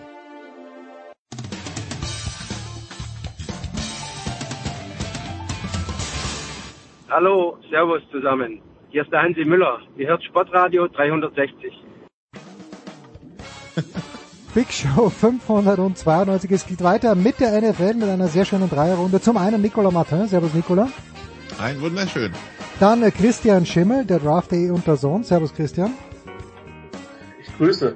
Und die Legende Günni Zapp. Servus Günther. Servus, grüße euch. Günther, du hast doch eine Hose bekommen von Ed Franz Münchinger. Ist das richtig? Das ist äh, korrekt, ja. Ist nicht der bürgerliche Name von Monaco Franze Franz Münchinger? Genau, da kommt es her. Ah, okay, gut, dann, dann bin ich. Wenn man genauer hinschaut, ist auch irgendwo auf der Lederhose das, das Konterfei des Monaco Franz. Ah, des großen Helmut Fischer. Der viel zu früh Verstorbene, wie man gerne sagt. Dabei war er, ich meine, ja, 70 Jahre sind kein Alter. Äh, wir gehen gleich rein in die NFL und ich erinnere mich dran, dass du, Günther, mir vor Beginn der Saison gesagt hast, na ja, die Steelers sind vielleicht gar nicht so schlecht. Jetzt sind sie leider zu spät einigermaßen gar nicht so schlecht geworden und haben mit einem 9 and 8 Record abgeschlossen. Ich sag, ich sag so, als Steelers-Fan, ich möchte gar nicht mit 9 und 8 in die Playoffs kommen, Günther. Darf ich trotzdem ein kleines bisschen zufrieden sein mit dieser Saison? Äh, wieso nicht mit 9 und 8? Das ist ja, ja noch, das ist, das ist äh, eigentlich, ja- eigentlich eine Schande. schöner, wenn man dann die Großen ärgert, die meinen, dass sie mit ihren, äh, äh, was weiß ich, äh, 11 und 6 und sonst was und noch bessere Rekorde, die wir alle jetzt haben in diesem Jahr, äh, wenn man die dann ärgern kann. Äh, du kannst zufrieden sein. Man hat vieles gesehen, was Hoffnung macht. Äh, man ist in einem Neuaufbau schon relativ weit und ich äh, bin der Meinung, Kenny Pickett ist ein Quarterback, der NFL tauglich ist. Wie weit das führt, äh, muss man abwarten. Pickens hat bewiesen, dass er ein Ausnahmetalent ist auf der Receiver-Position. Jetzt muss er noch beweisen, dass er auch mal eine Saison äh, fit bleibt. Offense Line, der Umbau hat begonnen, sind schon gute, gute Anzeichen da, ist noch nicht ganz fertig. Ich glaube, das wissen sie auch. Und äh, ne, insgesamt, Defense muss man, glaube ich, nicht drüber reden. Die, die steht insgesamt, äh, das passt. Nächstes Jahr der nächste Schritt. Kenny fucking Pickett, wie äh, Mike Tomlin, der Hall of Famer, habe ich irgendwo gelesen, dass der ein Hall of Famer ist. Ich weiß es nicht, äh, ich weiß sowieso gar nichts und deswegen, Nikola, übergebe ich jetzt an dich. Ich, nur ich habe letzte Woche wirklich mitgelitten, dass Miami in die Playoffs kommt, passt irgendwie ja auch, aber dass es mit so einem Drecks 6, äh, am Ende waren es ja glaube ich 11-3 gegen, äh, gegen die Jets funktioniert, hätte nicht sein müssen. Nikola, bitte. Ja, es, äh, und die, diese, die Serie lebt bei Mike Tomlin, ne? Noch keine Losing Season. Ja, es, ist, es äh, erscheint, erscheint irgendwie, zumindest menschlich, die, die Gruppe im Griff zu haben und auch sportlich. Ja, so. Dann äh, wechseln wir mal das Thema und gehen von einem Team, das drei Coaches in den letzten 50 Jahren hatte, Christian, zu einem, das äh, vier in den letzten drei hatte, nämlich die Houston Texans. Ähm, auch da ist der Job des Head Coaches jetzt wieder vakant. Der, der General Manager Nick Casario äh, zwei Jahre im Amt, jetzt sein dritter Head Coach. Äh, man fragt sich schon, was da geht und was da nicht geht, oder? Ja, also äh, keine Ahnung, es ist ein es ist ein miserables Bild für die Franchise. Das muss man muss man mal so deutlich sagen. Ähm, jetzt hat man quasi back to back ähm, ein Jahres Head Coaches gehabt, die man, man wusste ja, dass Larry Smith letztes Jahr eine Verlegenheitslösung war. Ähm, ich weiß es nicht. Ich finde es ich find's ihm gegenüber ungerecht. Ich finde, die Texans haben ähm, über weite Strecken sehr, sehr hart gespielt. Die haben die Chiefs in der Overtime gezwungen. Die haben gegen die Chargers sehr, sehr hart gespielt. Ähm, die haben eine Menge Partien gegen Teams, die, Die deutlich mehr... Hä? Gegen die Cowboys haben sie auch gut ausgesehen. Ja, also die haben Teams, die deutlich mehr Talente im Kader haben, in enge Spiele gewonnen. Ähm, Lavis Smith hat sich damit nochmal verabschiedet, äh, den, den ersten Pick quasi zu versemmeln, indem man die, die absolut unterirdischen Jeff Saturday Colts geschlagen hat. Ähm, in einem Spiel, das eigentlich sehr unterhaltsam gewesen ist, wenn das in Woche drei oder Woche vier gewesen wäre, aber so war es halt eine bizarre Nummer am letzten Spieltag. Ähm, nee, muss man nicht verstehen. Ähm, sie haben ein bisschen Draftkapital, ähm, aber also das Ding ist halt, es gibt nur 32 Head-Coaching-Jobs in der NFL, deswegen es wird immer, du wirst immer jemanden finden, der den Job macht. Aber von den offenen Jobs ist das meiner Meinung nach trotz des Second Overall der am wenigsten attraktive, weil du eben so wenig Stabilität hast. Wir haben, der, der, Black Monday war gar nicht so blutig übrigens. Ähm, wir hatten drei Entlassungen während der Saison und zwei dann am Black Monday, Günther. Also die Panthers, Colts und Broncos wussten wir ja schon. Die Texans kamen sehr früh dazu und dann im Laufe des Montags mussten dann bei den Cardinals Cliff Kingsbury als Head Coach und Steve Keim als General Manager gehen. Steve Keim als äh, ich trete zurück aus gesundheitlichen Gründen. Von diesen fünf Jobs, Günther, wenn man dich fragen würde, welcher wäre für dich der attraktivste? Ähm, Black Monday ist, äh, glaube ich, deshalb nicht mehr ganz so, so dramatisch, weil, weil ja die Regelungen sich ein bisschen geändert haben, was, was das äh, Verpflichten von neuen Headcoaches betrifft. Zumindest welche, die noch irgendwo anders äh, beschäftigt sind, muss man jetzt ein bisschen abwarten. Es wird der ein oder andere noch dazukommen, äh, glaube ich auch, äh, wenn man mal genauer dahinter schaut. Vielleicht wird es auch noch ein Playoff-Team treffen, das in Texas beheimatet ist. Ich würde sagen, eins mit Stern, oder? Eins mit einem Stern und, und, und Sean Payton bis dahin noch nicht irgendwo anders unterschrieben hat. Aber das sind jetzt nur Geschichten eines kleinen, einsamen Cowboy-Fans äh, vor seinem Computer. Nee, was ist der interessanteste Job? Äh, klimatisch ist Arizona natürlich reizvoll. Da ist es immer schön, da gibt's gute Golfplätze. Problem ist, als Head Coach hast du da wenig Zeit dazu. Also da heißt Urban Meyer, dann geht das natürlich. Aber dann bist du auch kein Head Coach. Also es ist... Äh, es ist äh, schwierig. Äh, sportlich, äh, vielleicht Chicago, ich weiß es nicht. Äh, da, da, das sieht schon ziemlich gut aus, was die, was die da, was die da haben. Und, und mit so, so einem First Pick kannst du natürlich enorm arbeiten. Da kannst du einiges anstellen. Also Carolina hat mir gefallen gefallen, was die so, so angestellt haben in der zweiten Saisonhälfte. Ob das äh, auf Dauer zu halten ist nach all den Abgängen, da musst du dann die, die, die Fähigkeit haben, wirklich durchzuhalten, einen Neuaufbau zu machen. Aber ich sag mal, Arizona, Chicago wird, wird mich am ehesten coachmäßig reizen. Chicago ist ja gerade besetzt, Christian. Ähm, die haben die Nummer, den, den, den First Overall natürlich. Ähm, es sind viele Quarterbacks im Draft, aber sie haben ja eigentlich schon einen. Was meinst du, was passiert in Chicago mit diesem First Overall? Also ich werde auf jeden Fall ähm, alle Trommeln herausholen, die ich finde ähm, und vor dem Draft ähm, bekannt geben, dass ich mit 75 Teams spreche, die alle auf diesen First Overall Spot wollen. Ähm, also auf In, inklusive Alabama, Ohio State und Georgia, ne? Alle. Ähm, also auf gut Deutsch gesagt, ich verkaufe den an den meistbietenden, ähm, weil, und ich bin jetzt noch nicht final in der Quarterback-Evaluation durch. Ähm, jeder Quarterback im Draft, selbst Bryce Young, der als, der als derzeit als Nummer eins gilt, ähm, sind, sind in einer gewissen Weise angreifbar oder haben, haben Schwächen. Und mein Problem ist tatsächlich mit dem, mit dem Ruf nach einem Quarterback in Chicago ist, ähm, die, die Line von Justin Fields war bestenfalls durchschnittlich, gerade im Pass Protection nicht besonders gut.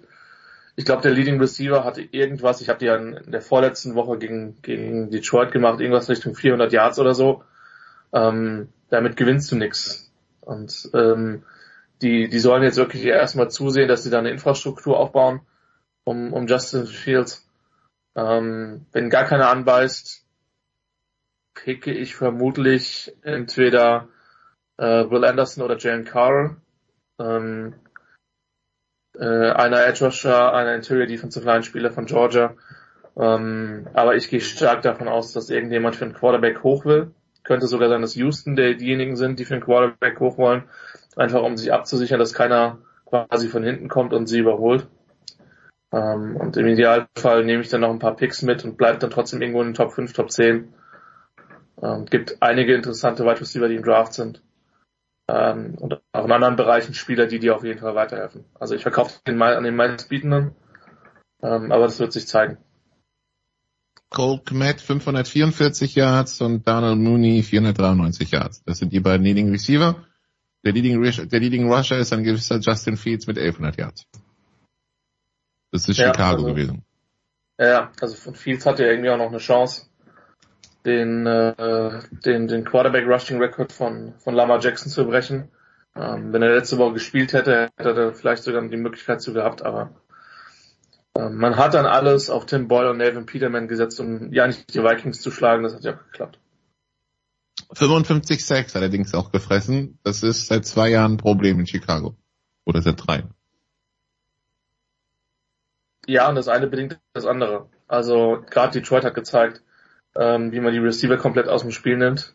Und ähm, ja, dann wurde es relativ schnell relativ dunkel für, für Fields, der auch eine Tendenz hat, den Ball ein bisschen, bisschen lange zu halten. Also das ist schon eine Arbeit, um diese Offense über Fields ist ein guter Runner hinaus zu entwickeln. Gut, wir haben ein bisschen Drama erlebt rund um diese Ähm, Playoff-Qualifikation, die Dolphins, wir haben es angesprochen, in letzter Sekunde mehr oder weniger ähm, die, ähm, die Jets geschlagen, stand lange 6-6 in einem furchtbaren Spiel, dann das Field Goal zum 9 zu 6 und dann am Ende aus diesen Lateral Plays entstanden Safety, deshalb 11 zu 6, hat man im TV nur am Rande mitbekommen, dass es tatsächlich noch ein Safety war. Ähm, auf der anderen Seite in der NFC, die Seahawks gewinnen in Overtime gegen die Rams.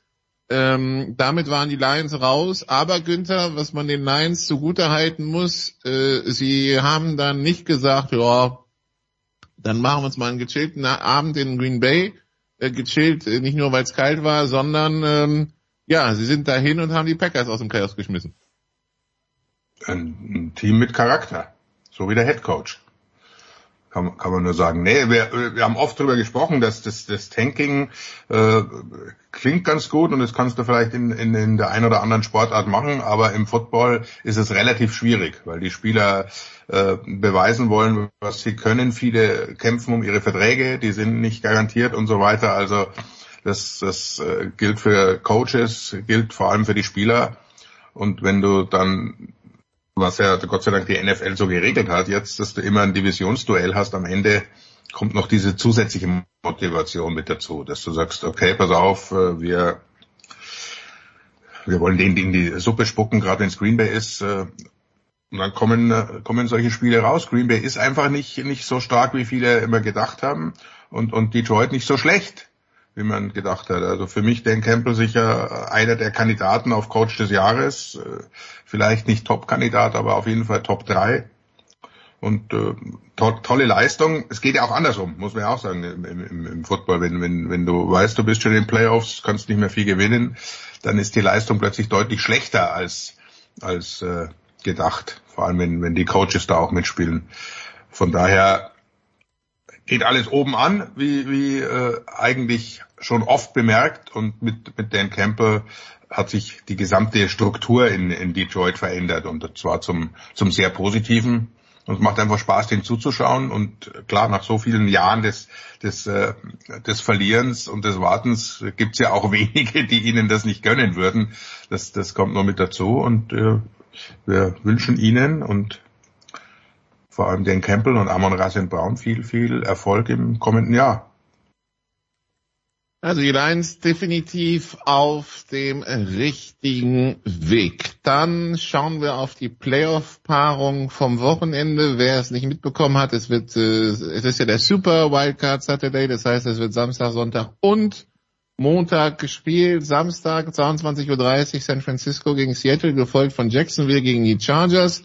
Sonntag 19 Uhr Buffalo Miami, gefolgt von Minnesota gegen New York und Cincinnati Baltimore dann als Sunday Night und Monday Night Tampa gegen Dallas. Ähm, Günther, ich entnehme deiner Coaching-Spekulation, dass die ja, irgendwie, dass das Selbstvertrauen, was Dallas angeht, irgendwie nicht so groß ist. Das war ja auch das erste Spiel der Saison, da haben wir alle schlechte Erinnerungen dran, aber ja, jetzt also Rematch Tampa Dallas. Äh, ja, es ist schwierig zu packen, dieses Spiel natürlich, weil auch äh, Tampa jetzt nicht das äh, Team ist, das da durchmarschiert ist und völlig äh, problemlos die Playoffs erreicht hat. Ganz im Gegenteil, ähm, sind da reingestolpert mit, mit, ne, mit einer negativen Bilanz auch noch, aber das ist halt ihrer schwachen Division äh, geschuldet. Trotzdem ist und bleibt es Tampa, die, die vor zwei Jahren noch gewonnen haben ist und bleibt Tom Brady, der gegen Dallas äh, 7-0 ist in seiner privaten Bilanz. Äh, trotzdem bleibt die Bilanz, dass Dallas 30 Jahre kein Auswärtsspiel mehr in den Playoffs gewonnen hat und dass sie uns dieses Jahr, wenn wir ehrlich sind, ja nicht 100% überzeugt haben. Immer wieder Schwächen, äh, Prescott jetzt mit seinen Interceptions, die Defense ist auch äh, nicht mehr ganz so dominant wie, wie in der ersten Saisonhälfte. Und äh, wenn dann starke Gegner kommen, kann es schwierig werden. Die Offense Line verletzungsbedingt äh, wieder komplett äh, neu aufgestellt, äh, zeigt zeigt doch deutliche Schwächen. Also wenn du da Druck ausüben kannst, hat zuletzt die, die Washington Defense Line gezeigt, da, das sind alles Probleme, die, die du nicht so wegdiskutieren kannst. Dann diese, diese Einstellung im letzten Spiel. Du spielst gegen den Divisionsrivalen, wo du angeblich ja äh, unbedingt gewinnen möchtest und äh, dann sind bis, glaube ich, die letzten fünf Minuten oder was es war, alle Starter auf dem Platz, völlig unverständlicherweise. Auch dank Gruß an den Head Coach natürlich. lass, lass sich da mal noch ein verletzen. Schauen wir, was dann passiert. Auf jeden Fall, das, das sieht nicht gut aus. Und bei, bei Tampa wartest du halt immer drauf, dass irgendwann der Schalter umgeht, dass sie wieder so in ihren, ihren Playoff-Super Bowl-Modus schalten. Äh, Vita Vea wird wieder äh, mit dabei sein. Das hilft natürlich enorm. Also das ist, das ist schwer zu packen für mich, das Spiel. Aber ich habe in der Tat ein, ein schlechtes Gefühl. Ich denke, äh, dass Tampa auch irgendwie liegt den Cowboys nicht. Dann auswärts, Playoffs und so weiter. Und Mike McCarthy, ich bin halt nicht der große, große Fan seines Coaching, vor allem nicht in, in, in entscheidenden Phasen. Und die sind in den Playoffs eigentlich vom, vom Kickoff weg. Von daher äh, befürchte ich, äh, dann trotz des deutlich besseren äh, Rekords ein, ein Aus in Tampa. Wie sieht's bei Christian aus mit seinen Chargers in Sechsenwil?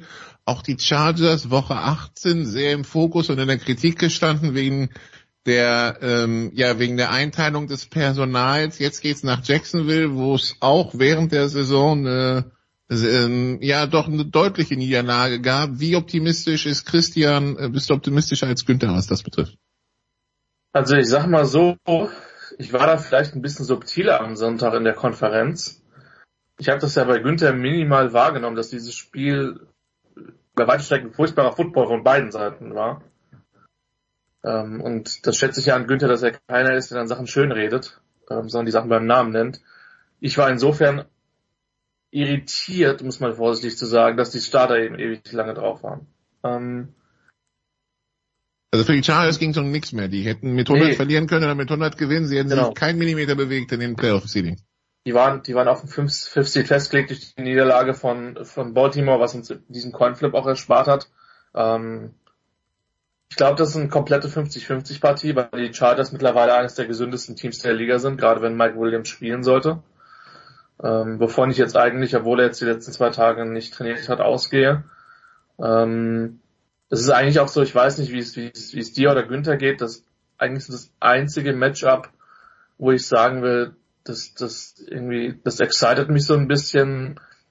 Vor Niners Sicht relativ klar, New York gegen Minnesota hat viel für ein Freak-Spiel. Ähm, ähnlich sehe ich Dallas gegen Tampa Bay, wobei auch würd, die Buccaneers. Ich würde so formulieren, NFC yay, AFC bis auf das Spiel, ja, ein ja, Buffalo also gegen Backup glaub, von Miami und Cincinnati ja. gegen Baltimore, wenn ich wissen, auf Lamar spielt, ja. Ja, das ist halt genau das Ding. Also gerade in der AFC fühlt sich das halt wie, äh, wie eine Woche vor der ersten richtigen Playoff-Runde an. Ähm, klar, vielleicht hat, hat Carroll ein Rezept gegen Purdy. Ich glaube trotzdem, dass die Folgen anders das relativ klar gewinnen. Die anderen beiden Spiele sind, haben viel Potenzial für Overtime und Freak-Spiele. Ähm, ich bin optimistisch, was die Chargers betrifft. Ähm, ich bin jetzt auch jemand, der in den letzten Jahren nicht mehr so wahnsinnig viele Nachtspiele live äh, oder dafür aufgestanden ist. Dafür werde ich mir das überlegen, ähm, weil es sind die ersten Playoffs seit 2018 und äh, ich glaube halt wirklich, wenn die Chargers das gewinnen, ähm, dass die AFC relativ wide open ist mit den vier Teams, die dann im Halbfinale stehen. Ähm, die, die Chiefs sind für mich der kleine Favorit. Ähm, aber äh, alle haben Qualitäten, zumal bei den Chargers gegebenenfalls dann für dieses ähm, Divisional-Spiel Rashawn Slater noch zurückkommen könnte. Ähm, das, das, aber nochmal, das ist Zukunftsmusik. Jacksonville ist eine der meisten verbesserten Mannschaften und man sieht, was kompetentes Coaching dort erreichen kann. Doug Peterson ist ein guter Schemer und das wird eine absolute Herausforderung. Das Spiel kann in alle Richtungen gehen. Ja, das Duell der jungen Quarterbacks, Günther, ne? Äh, auf der einen Seite Lawrence, ähm, äh, der jetzt zwei Jahre in der Liga ist, und, oder? Zweites Jahr, ne? Und ja. die, bei den Chargers sind wir im dritten Jahr bei ähm, Herbert. Herbert.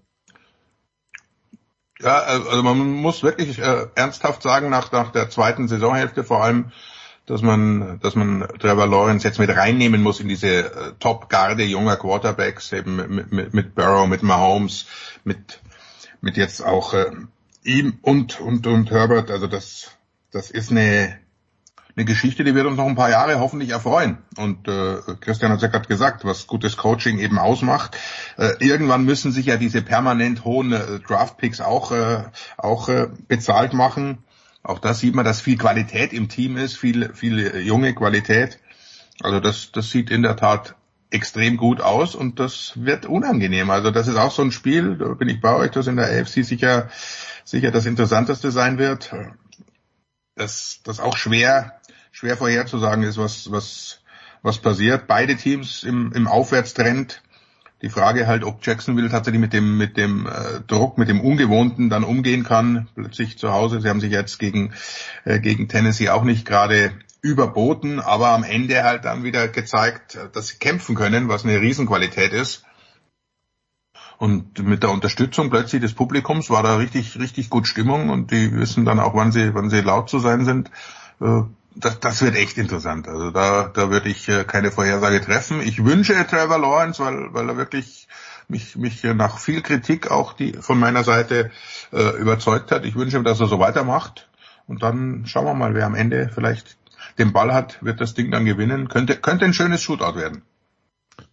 Over under 47,5 und bei Vegas sind die Chargers Favorit mit zwei. Also auch Vegas sieht dann enges Spiel, wo äh, die minimalen Sachen dann entscheiden, ja. Äh, also sechs Spiele am Wochenende von, Son von Samstag bis Montag. Kansas City und Philadelphia sind spielfrei, greifen dann erst nächstes Wochenende ins Playoff-Geschehen ein. Und ja, Jens, deine Steelers sind auch spielfrei, aber die greifen nicht mehr ein.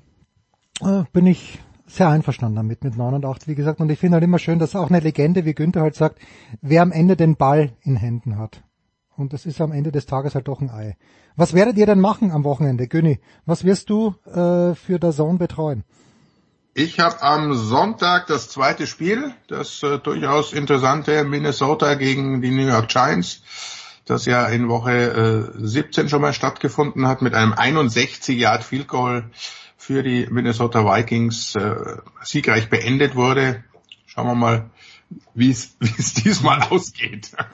Da, da gehen auch 65. Und ich möchte mich natürlich noch bei Matt Eberfluss entschuldigen. Also ich okay. möchte nicht seinen Job übernehmen. Ja, also ich kann mich erinnern, da gab es vor Jahren mal auch ein Playoff-Spiel, wo Warren Moon noch der Quarterback für die Vikings uh. war. Und da ist es, glaube ich, nach gefühlt vier Minuten 21-0 für die Giants gestanden. Äh, und ich war da, damals nicht auf der Seite der Giants, aber das ist eine andere Geschichte. Christian, bist du auch noch im Einsatz oder hast du es überstanden für dieses Jahr? Ich habe es tatsächlich überstanden. Also ich habe hab ja tatsächlich in den letzten, seit Mitte September irgendwie 16 äh, Sonntage beziehungsweise 15 und einen Samstag, den Heiligen Abend, oh. ähm, in, in, in München verbracht bei unserer äh, Weihnachtskonferenz, wo auch Günther Zapp, muss man sagen, als einer der wenigen adäquat gekleidet waren, muss ich an der Stelle tatsächlich hm. sagen. Oho, oho. Ähm, Günthers, Günthers Pullover-Game enttäuscht da nie äh, zu mhm. Weihnachten. Ähm, und äh, nee, ich freue mich jetzt auf ein freies, tatsächlich auf ein freies Wochenende ähm, und werde mal wieder sehr viel Football konsumieren. Das wird vermutlich nicht ausbleiben, aber vermutlich ähm, hast du mich deswegen auch mal wieder in diese kleine Runde eingeladen. Ich lade dich gerne und oft in diese kleine Runde ein. Ja, danke Christian, danke Güni, danke Nicola. Kurze Pause, dann geht's weiter in der Big Show 592.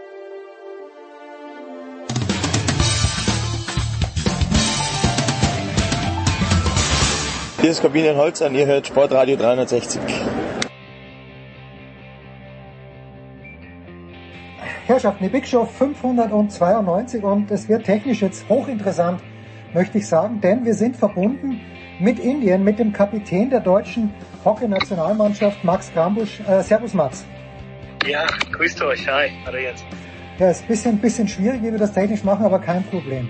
Wie muss man sich Indien äh, Mitte Januar vorstellen? Äh, ist es so heiß, weil ich kümmere mich hauptsächlich auch um Tennis, ist es so schlimm wie in Australien? Wie sind die äußeren Bedingungen, Mats?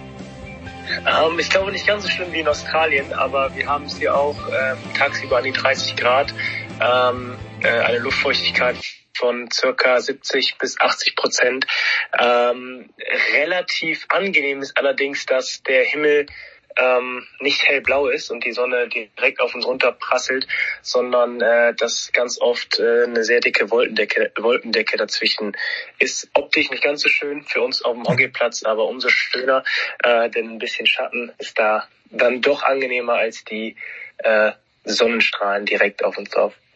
Kein Zweifel. Jetzt, äh, wie lang seid ihr denn schon in Indien? Äh, wie lang dauert denn die Akklimat Akklimatisation schon für euch?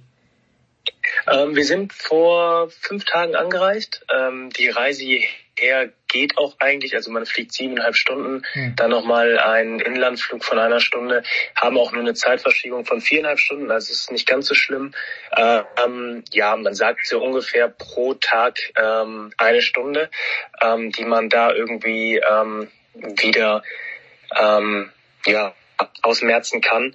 Ähm, das haben wir jetzt mittlerweile auch schon geschafft. Wir hatten jetzt schon zwei Testspiele in der Zwischenzeit, einmal gegen Südafrika und einmal gegen Australien. Die waren auch beide sehr erfolgreich, äh, konnten wir also beide gewinnen und von daher ähm, sind wir jetzt eigentlich schon recht gut drin am Tag fünf und können uns jetzt äh, auf das erste Spiel in drei Tagen freuen.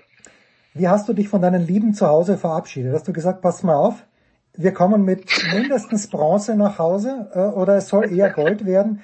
Wie ist eure Erwartungshaltung äh, vor dieser Weltmeisterschaft? Ja, verabschieden ist natürlich emotional. Man ist ja äh, einen ganzen Monat äh, dann doch weg von ähm, ja, Freundin, Family und äh, Friends. Von daher ist das schon äh, recht lange. Ähm, man hofft natürlich, dass man mit Gold nach Hause kommt und ich denke auch, dass wir die Qualität haben, um mhm. äh, Gold hier mitzunehmen. Aber ähm, das ist natürlich nur etwas, womit man liebäugelt. Ähm, ich denke mal, dass man ähm, ist zwar so eine Floskel, wir sollten jetzt erstmal gucken, dass wir die ersten Spiele erfolgreich gestalten. Wir haben ja auch an Spieltag zwei direkt einen Brocken vor der Brust mit Belgien, den Olympiasieger und Weltmeister. Von daher, kleine Brötchen backen steht äh, und sicherlich gut. Aber wenn du mich nach einem finalen Ziel fragen möchtest, ähm, sind es keine kleinen Brötchen, sondern dann äh, wäre es auf jeden Fall die Goldmedaille. Jetzt ist die letzte Weltmeisterschaft, wenn ich es richtig gesehen habe, schon fünf Jahre her. Die Belgier sind damals auch Weltmeister geworden. Du sprichst die Olympischen Spiele an, die waren im letzten Sommer. Äh, sind die Belgier und, und auch wie, wie hat sich die deutsche Mannschaft verändert? Haben sich die Belgier seitdem verändert? Ähm, ja, witzigerweise haben die Belgier sich überhaupt nicht verändert. Mhm. Ähm, bei denen ist es so, dass die äh, fast mit demselben Team spielen. Ich glaube, nur auf einer Position von 18 äh, gibt es einen Wechsel und das auch nur, weil da eine Person aufgehört hat. Ähm, bei uns ist es komplett anders, wenn ich das Team vergleiche von 2018 mit dem jetzigen oder auch von letztem Jahr. Ich glaube, selbst äh, zum jetzt letztjährigen äh, Olympia ähm, Traum hat sich die Mannschaft auf acht Positionen und neun Positionen verändert. Also das ist eine ganze Menge. Mhm. Die Hälfte der Truppe ist ausgetauscht. Es kommen jetzt nicht nur Youngsters hier hinzu, sondern es gibt auch ein paar Leute, die ähm, sich im letzten Jahr eben einfach unter dem anderen Trainer äh, Kais Al-Sadi nicht ähm, ja, die nicht nominiert wurden, ähm, die sind jetzt unter André Henning wieder nominiert worden. Von daher ist das jetzt nicht nur ein Austausch Old Stars gegen äh, Young Guns, sondern ähm, es ist tatsächlich so, dass wir auch ein paar erfahrene Spieler wieder zurück im Kader haben, die einfach den Cut beim letzten Mal nicht geschafft haben. Du bist ein extrem routinierter Mann, auch ein erfolgreicher Mann. Ich glaube 2016 Bronzemedaille in Rio schon gewonnen. Jetzt bist du auch Kapitän dieser Mannschaft. Worin siehst du denn da deine Aufgabe, wenn es um die Integration von neuen Spielern geht? Kenn, kennst du die sowieso aus der Bundesliga oder sind da vielleicht ein, zwei Jungs dabei, die du nur von Weitem gekannt hast?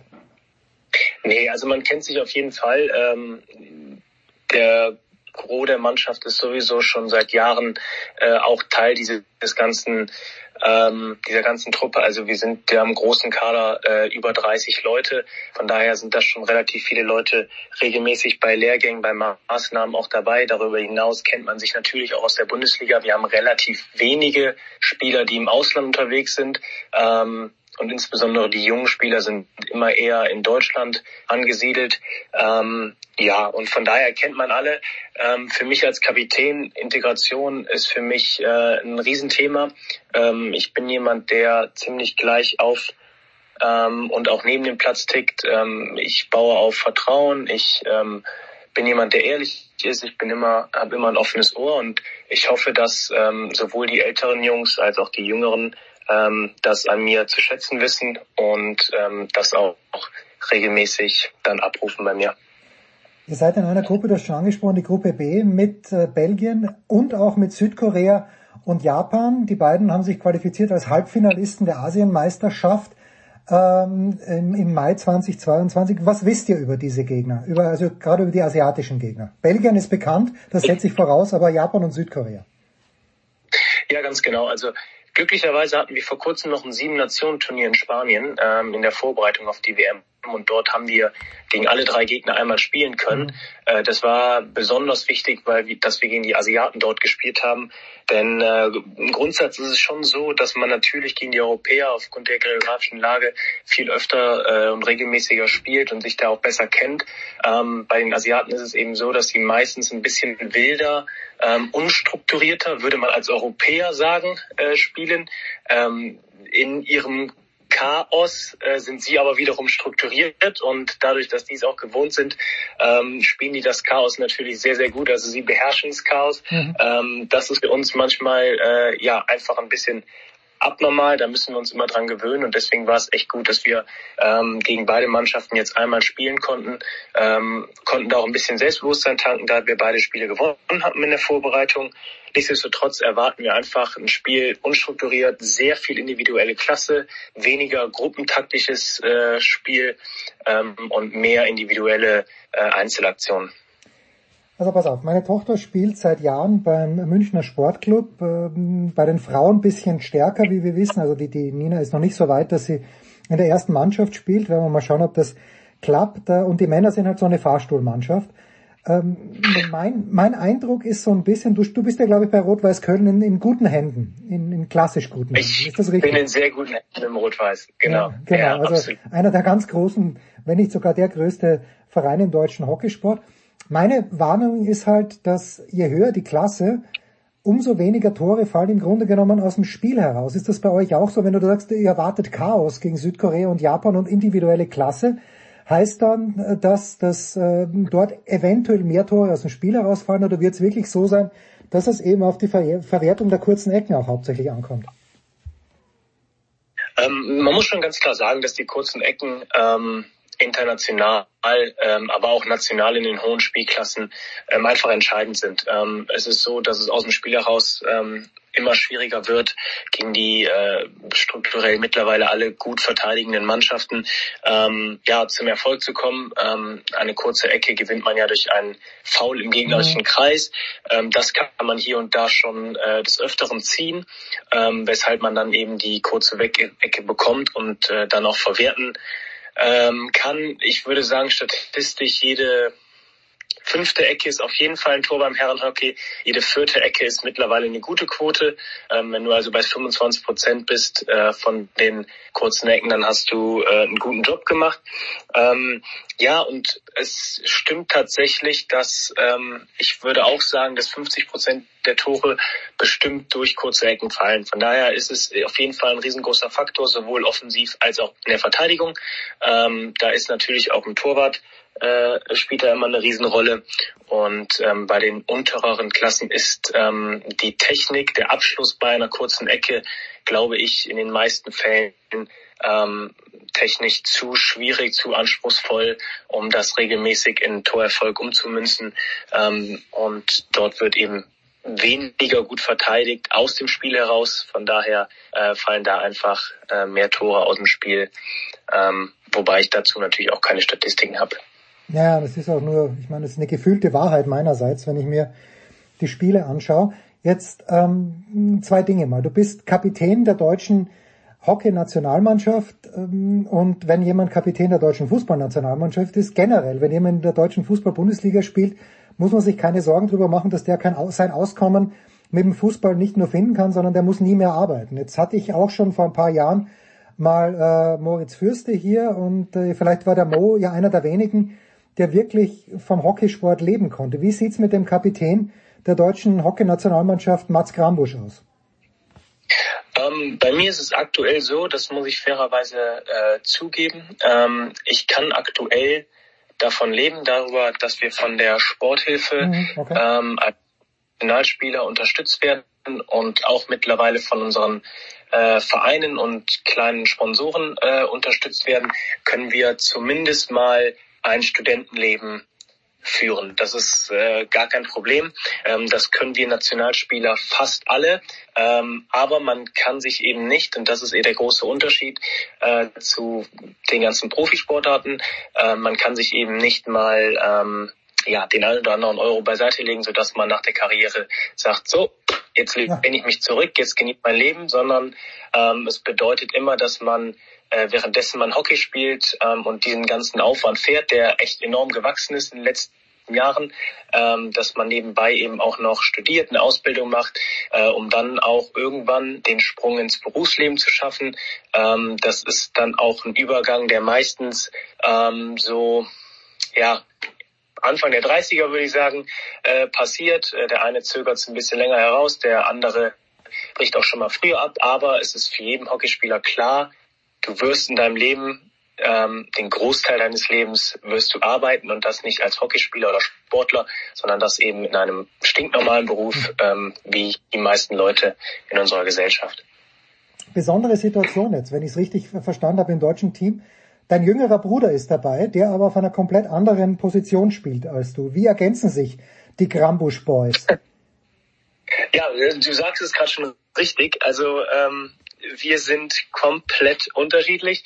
Ähm, mein Bruder ist äh, ja sehr groß gewachsen, sehr stark gebaut, ähm, ist ein Eckenspezialist, ähm, ist ein Innenverteidiger mit lautem Organ. Ähm, ich bin hingegen äh, nicht ganz so gut groß gewachsen äh, und auch nicht ganz so breit gebaut. Ähm, bin dafür technisch etwas feiner unterwegs.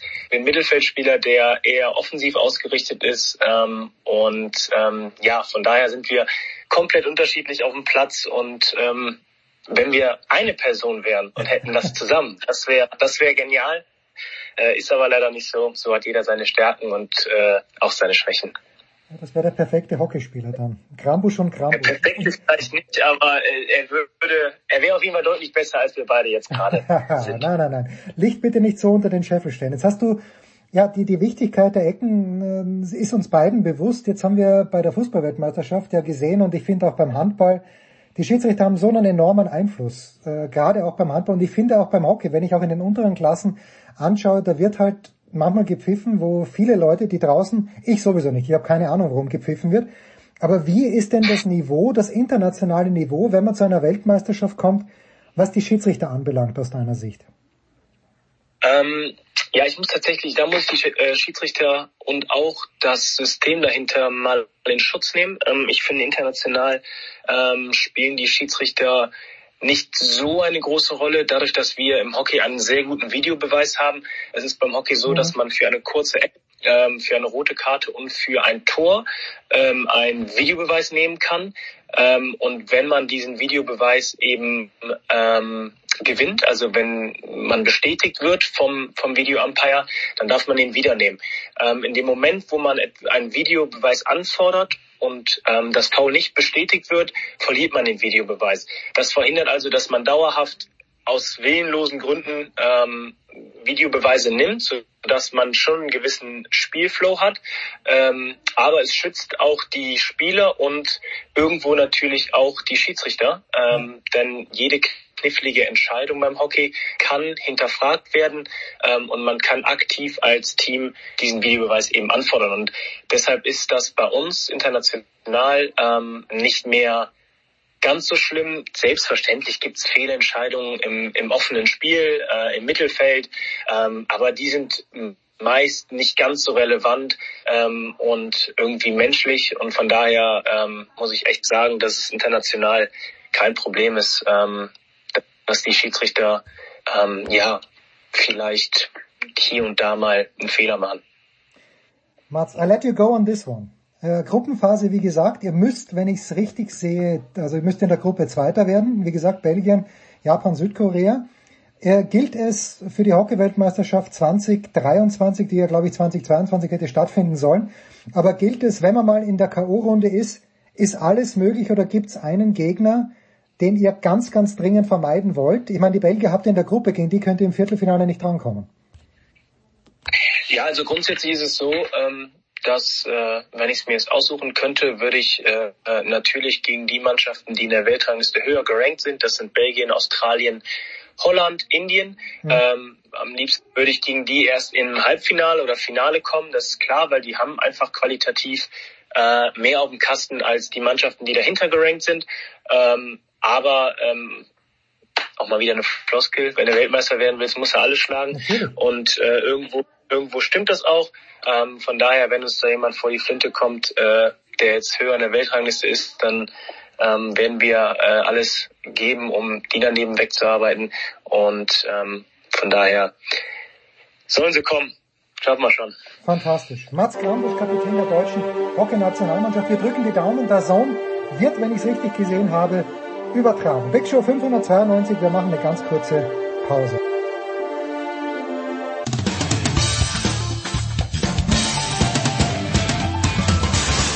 Ja, hallo, hier ist äh, Lennart Kempner und äh, ihr hört gerade äh, Sportradio 360. Herrschaften, weiter geht's in der Big Show 592 mit dem Motorsport und äh, was 51 Tage noch bis zum Saisonauftakt in Katar und da wollen Sie über die Formel 1 sprechen. Ja, wollen wir und wir tun dies zum einen mit Stefan Ehlen von motorsport.com. Servus Stefan. Servus, frohes Neues allerseits. Frohes Neues und wir tun dies natürlich auch mit Stefan der Voice Heinrich. Servus der Voice. Äh, ja, ich bin auch geschmeidig reingerutscht. Ich hoffe, wir alle Zuhörer auch und, und Jens, du und Stefan Ehlen mit Familie natürlich auch.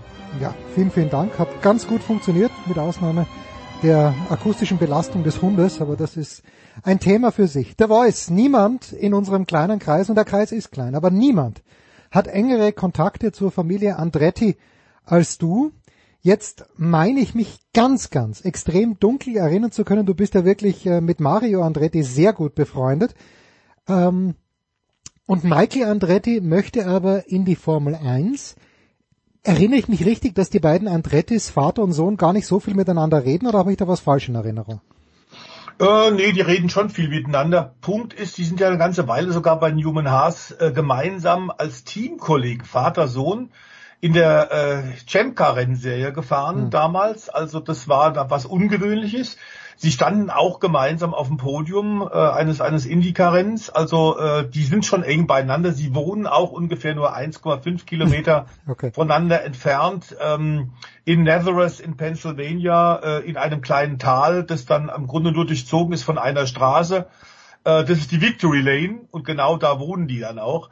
Äh, wobei mir aufgefallen ist, das wird der Stefan, glaube ich, gerade bestätigen können, dieser äh, etwas hems hemdsärmelige Ansatz, den Michael Andretti gerade bei seinen Versuchen äh, immer wieder zeigt, äh, in die Formel 1 einzusteigen, ist schon sehr amerikanisch und stößt dem einen oder anderen etablierten Formel 1 Teamchef äh, ganz offensichtlich ordentlich vor den Kopf. Also die Art und Weise, äh, wie er das macht und wie er jetzt auch im Nachhinein, ob der etwas zögerlichen Resonanz auf seinen Zusammenschluss mit General Motors, mit Cadillac, dass er da gleich wieder anfängt auch zu schimpfen und sagen, die sind ja alle greedy, die sind ja alle unglaublich geldgeil in der Formel 1. Ich weiß nicht, ob das der richtige Ansatz ist. Da sollte man vielleicht etwas unamerikanischer vorgehen. Ich glaube tatsächlich, Mario hätte das auch ganz anders gemacht der ja lange auch in Europa erfolgreich gefahren ist. Michael ist selbst auch Formel 1 gefahren bei McLaren. Allerdings hat er das damals nicht richtig ernst genommen. Er ist dauernd mit der Concorde hin und her geflogen, hatte gar keinen Wohnsitz in Europa und hat gesagt, ich mache die Formel 1 so nebenbei. Hatte da allerdings mit Ayrton Senna, glaube ich, auch einen schwierigen Teamkollegen. Ähm, aber er war immer ein Money Guy, das hat der Mario auch immer gesagt. Michael ist ein Money Guy und hat das so ein bisschen bedauert. Allerdings Money Guy muss er sein, wenn er in die Formel 1 kommen will. Ja, was genau stößt denn Stefan Ehlen den anderen Bossen so auf? Ist es äh, dieses, ja einfach äh, mit, mit der Tür ins Haus fallen, wie wir Europäer vielleicht sagen würden? Ja, ich glaube schon, dass dieses forsche Auftreten von Michael Andretti so ein bisschen für Ärger sorgt grundsätzlich, so nach dem Motterplatz, da hier kommt der Landvogt, öffnen mir doch alle Türen.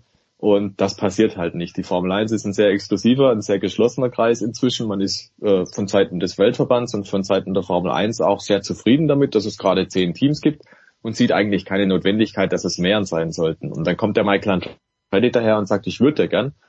Ähm, und die Formel 1 oder viele Teams sagen dann, naja, ähm, das ist schon in Ordnung, das könnten wir uns überlegt für den Fall, dass du uns einen Mehrwert bietest. Und das ist zum Beispiel eine, eine Phrase, die der Tote Wolf recht regelmäßig wiederholt. Ähm, wenn denn Andretti einen Mehrwert für die Formel 1 als Business bietet, und da reden wir immer nur vom Business, deswegen ist er nicht so falsch, wenn er da sagt, es geht euch alle nur ums Geld, ähm, wenn dieser Mehrwert dann geboten wird, ja dann herzlich gern. So nach dem Motto, dann verdienen wir alle mehr, dann können wir auch dazu uns bereit erklären, einen Teil vom Kuchen abzugeben. Das ist ja die große Krux an der ganzen Geschichte, das Preisgeld und die Einnahmen der Formel 1, wo die Teams ja partizipieren. Und die Rechnung ist völlig klar, ne? da braucht man jetzt nicht äh, x Jahre auf die Schule gehen dazu, sondern je mehr Teams dabei sind, umso kleiner ist der Anteil des einzelnen Teams an dem ganzen großen Kuchen Einnahmen und Preisgeld. Und ein Team wie Mercedes sagt, ja, warum sollten wir da irgendwas abgeben? Und das ist aber so wie so oft in der Formel 1, man fragt sich, wieso sollten jetzt die, diejenigen, die teilnehmen, darüber entscheiden oder an dieser Entscheidung mitwirken, ob jetzt da ein neues Team dazukommt oder nicht. Also es ist wie eine DTM damals, ne? da haben auch die Teilnehmer die Regeln gemacht und man fragt sich irgendwie, das ist das Pferd von der falschen Seite her aufgezäumt, sondern es sollte jemand geben, der macht die Regeln, der sagt, du darfst mitmachen, du darfst nicht mitmachen und wenn du willst, machst halt mit oder lässt es halt bleiben. Und in der Formel 1 ist es in der aktuellen Situation auch so, dass da ein bisschen das zumindest in der, in der PR-Art und Weise, wie das kommuniziert wird, verschwimmt. Interessant ist dann nur, dass jetzt dann der, der Weltverbandschef, der Mohammed bin Sulayem, sich gemeldet hat und gesagt hat, ja, er könne ja gar nicht verstehen, warum Andretti jetzt so viel Gegenwind da entgegenweht und ähm, das sei ja sehr seltsam und man müsse doch begrüßen, wenn jemand Interesse hat an der Formel 1.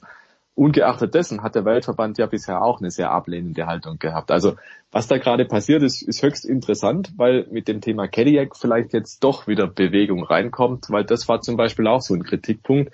Andretti als Privatteam, amerikanisch, das braucht man nicht. Man hat ja Haas schon, auch ein amerikanisches Team, auch ein Privatteam. Aber wenn dann ein Hersteller dabei wäre, dann wäre es natürlich ein ganz anderes Thema. Und jetzt ist dieser Hersteller da, jetzt ist es auch wieder nicht recht. Also alles ein bisschen verworren noch die Situation und äh, mit der Äußerung von Bin Sulayem hat man aber zumindest den Eindruck, es könnte sich vielleicht jetzt was bewegen. Gut. Ähm, es ist ganz einfach ein Machtkampf aktuell natürlich auch, denn seit äh, Mohammed Bin Sulayem von Jean Todt übernommen hat vor eineinhalb Jahren, ist klar, dass der sehr aktiv ist und sich darstellen will als großer Macher, als FIA-Präsident. Ähm, und es hat ja schon vorher ordentlich Reibungspunkte gegeben, was wir im Übrigen Stefan Ehlen und Christian Nimmervoll ähm, und wir alle im, im äh, Motorsport-Talk bei dir, lieber Jens, bei Sportradio wir auch schon thematisiert haben im vergangenen Jahr. Ähm, das nimmt jetzt eine weitere Kurve und äh, es wird offenbar wirklich heftiger. Äh, klar ist auch, dass äh, einigen in der Formel 1 offenbar nicht gefällt, dass General Motors, und das ist ganz offenbar die aktuelle Planung, zwar mit der Edelmarke Cadillac dabei ist, und es ist durchaus ein großer Name in Amerika.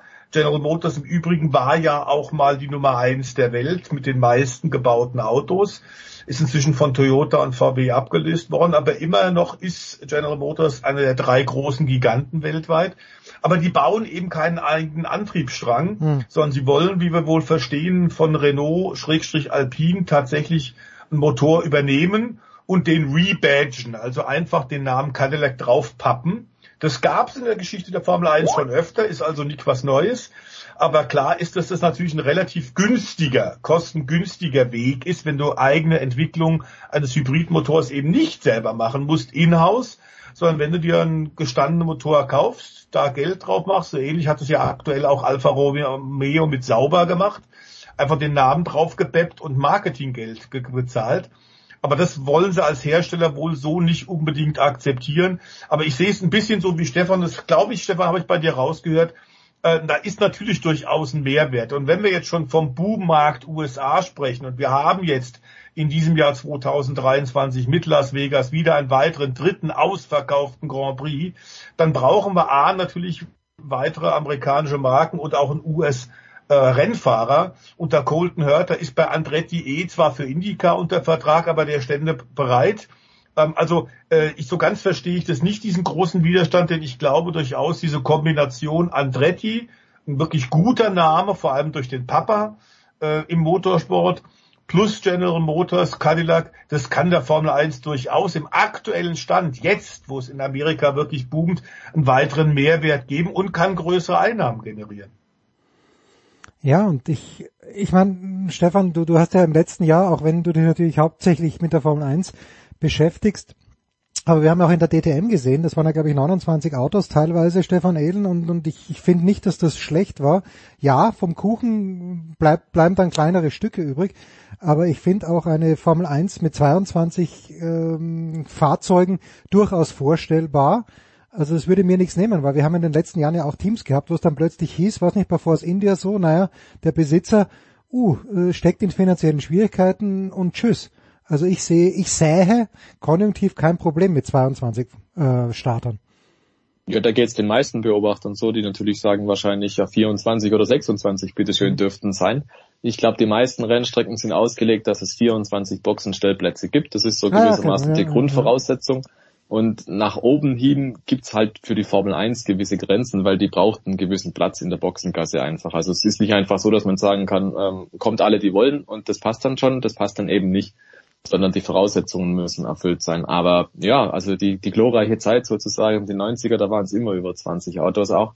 Und gab Vorqualifikation. Gab es teilweise Vorqualifikation. Ich glaube, Ende der 80er waren es mal über 30, die da waren, mhm. 33 oder so, und dann musste das Feld auf 26 runtergekürzt sein. Und das heißt, äh, die sind teilweise angereist, sind am Freitagmorgen rausgefahren für eine Stunde vor Qualifying und dann sind halt sieben wieder eingefahren, also nach Hause gefahren, weil sie halt nicht sich qualifiziert haben fürs Qualifying.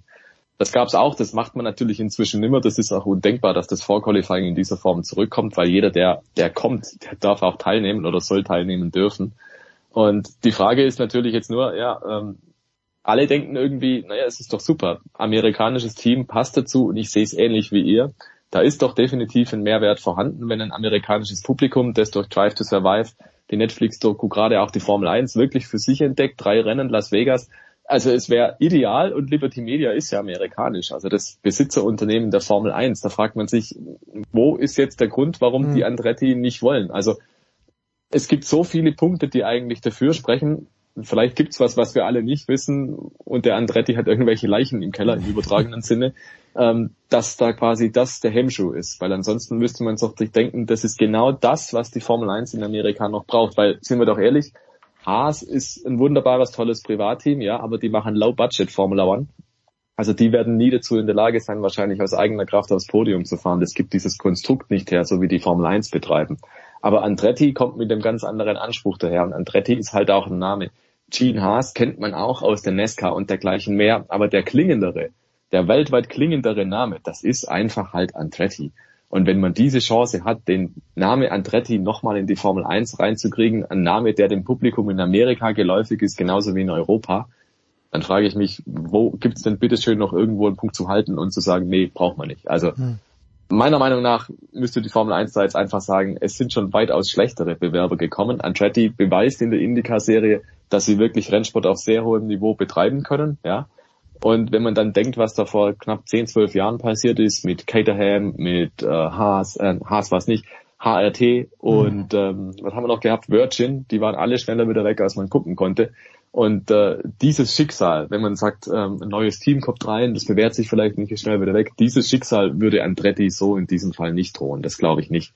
Dementsprechend also mehr blamieren als mit den drei genannten Teams HRT, Virgin und Caterham würde man sich definitiv nicht. Ist denn die Idee bei Andretti? Also Haas hat es natürlich mit Günther Steiner, äh, hat, hat einen Teamchef, The Voice, ja, der, der lustig ist. Äh, ich hoffe, er meint nicht immer alles ernst, was er sagt, oder vielleicht doch. Ähm, aber das ist halt jemand, der das Business auch kennt. Ist die Idee von Michael Andretti, dass er dann auch wirklich nicht nur Besitzer, sondern Teamchef ist? Oder wird, würde sich der auch jemanden suchen, äh, der das dann für ihn übernimmt? der wird sich bestimmt Leute suchen. Ich meine, er baut gerade eine neue äh, Rennfabrik äh, im Nordosten von Indianapolis im Hinblick schon auf den möglichen Formel 1 Einstieg. Da werden etwa 200 Millionen investiert. Das ist wirklich State of the Art. Da sollen die anderen Motorsportaktivitäten, von denen der Stefan, also IndyCar, ähm, die Formel E, ähm, die Extreme E, wo er ja auch fährt, ähm, die Indy Light, äh, jetzt das Sportwagen-Thema ist, ist in Amerika mit der IMSA, da wollte er ja seit Jahren rein, hat jetzt eine Kooperation mit Wayne Taylor Racing, der Michael Andretti, das sollte alles unter einem Dach sein, das ist eine Riesenfabrik, die da entsteht ähm, und die ist wirklich hochmodern. Also der investiert schon Geld und zeigt damit auch, dass er das jetzt nicht so nebenbei machen will. Ich bin ziemlich sicher, er wird zwar in die Geschicke des Teams mit involviert sein, das ist auch das E Ego des Michael. Ich weiß aber auch, dass er Profi genug ist, um zu wissen, dass er einfach wirklich gute Leute auch braucht. Und wie ich so höre, hat er auch schon ein paar Formel 1 Ingenieure jetzt an der Angel. Also der will das tatsächlich. Der ist in Vorinvestitionen, in großen Vorinvestitionen gegangen. Der glaubt daran.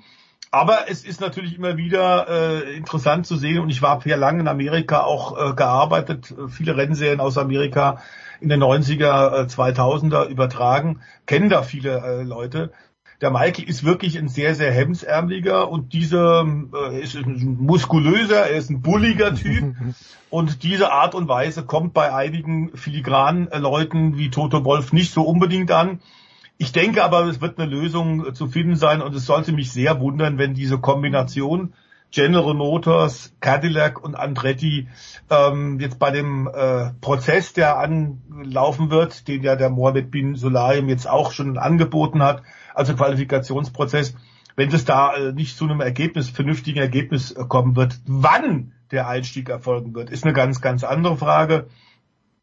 Äh, ich glaube tatsächlich, dass das eine, eine, eine gelungene Kombination ist und durchaus auch ein Coup, der der Formel 1 nicht nur in den USA, in den Vereinigten Staaten wird helfen können, weiter zu wachsen. Und Stefan hat es ja gerade auch schon gesagt und du auch, Jens, ähm, es ist überhaupt keine, nicht garantiert, dass auch mit dem aktuellen Formel 1 Modell von Liberty Media die die Formel 1 jetzt sehr werthaltiger gemacht hat, dass wir eine Garantie haben, dass alle aktuell existierenden zehn Teams auch in drei bis fünf Jahren noch in der Formel 1 dabei sind. Da haben wir doch den einen oder anderen schon kommen und gehen sehen. Es ist mit diesem Franchise-System, was man ja aus dem amerikanischen Profisport jetzt in der Formel 1 quasi übernommen hat, eher unwahrscheinlich. Aber bisschen Stabilität mit einem elften oder vielleicht dann sogar einem zwölften Team noch.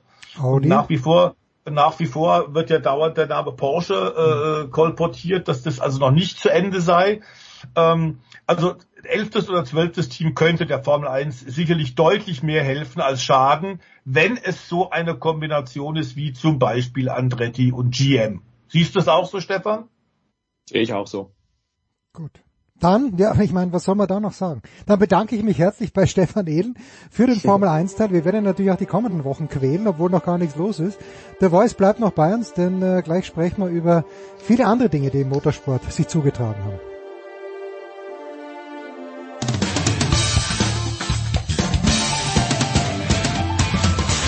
Ja, hallo, da ist Andi Herzog und ihr hört Sportradio 360. Ja, weiter geht's mit dem Motorsport. Der Voice ist dabei geblieben. Dazugekommen ist in Bremen, nehme ich an, Eddie Milke. Servus, Eddie. Ganz richtig, in Bremen am Schreibtisch. Hier regnet's und es fürchterliches Wetter. Das gibt mir die Gelegenheit, nochmal meine Formel E-Unterlagen auf den letzten Nenner zu bringen. Denn morgen geht's dann los nach München zusammen mit Daniel Abt dem Studio. Alle Sessions mit Spannung erwartet. Gen 3, also Generation 3, die neuen Autos mit wesentlich mehr Power, mit bis zu 475 PS, leichter, schneller. Ich bin mal gespannt, freue mich drauf. Ich, äh, werden wir gleich danach drauf eingehen. Es gibt eine Hörerfrage an, an dich, Eddie, auch und an The Voice. Ich stelle sie mal an dich, Eddie. Und zwar, Damian möchte wissen, warum, nein, nicht warum, sondern wie ein DTM-Team über die Runden kommt das Jahr. Reichen da Sponsorengelder oder gibt's da Kohle vom ADAC, äh, gerade auch in der neuen Konstellation? Wie finanziert sich im Grunde genommen ein DTM-Team, so wie es jetzt eben in der DTM fährt?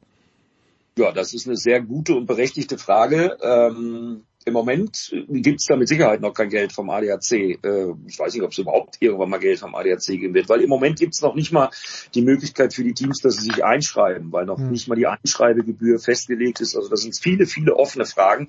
Äh, wir von Sat1 Pro 7 von Run Racing fragen uns natürlich auch, wer überträgt zum Beispiel äh, eigentlich äh, die DTM im Jahr 2023. Auch da gibt's noch, um das mal vorwegzunehmen, noch keine ähm, offene Antwort drauf, die man äh, mit irgendwelchen äh, sinnhaftigen Inhalten äh, bestücken könnte. Da ist noch viel Arbeit zu tun und äh, was ich so gehört habe, ich habe mit ein paar Teams Kontakt gehabt, ja, die warten alle, äh, sitzen auf heißen Kohlen, warten alle, ja, und dann wird sich das zeigen. Und ähm, man muss ja irgendwann auch mal seinen Sponsoren und natürlich wird das meiste über die Sponsoren finanziert, teilweise auch über die Werke. Es gibt äh, auch noch Werksteams, also zum Beispiel wird ja gerade viel diskutiert über den Einstieg von Mantai Racing.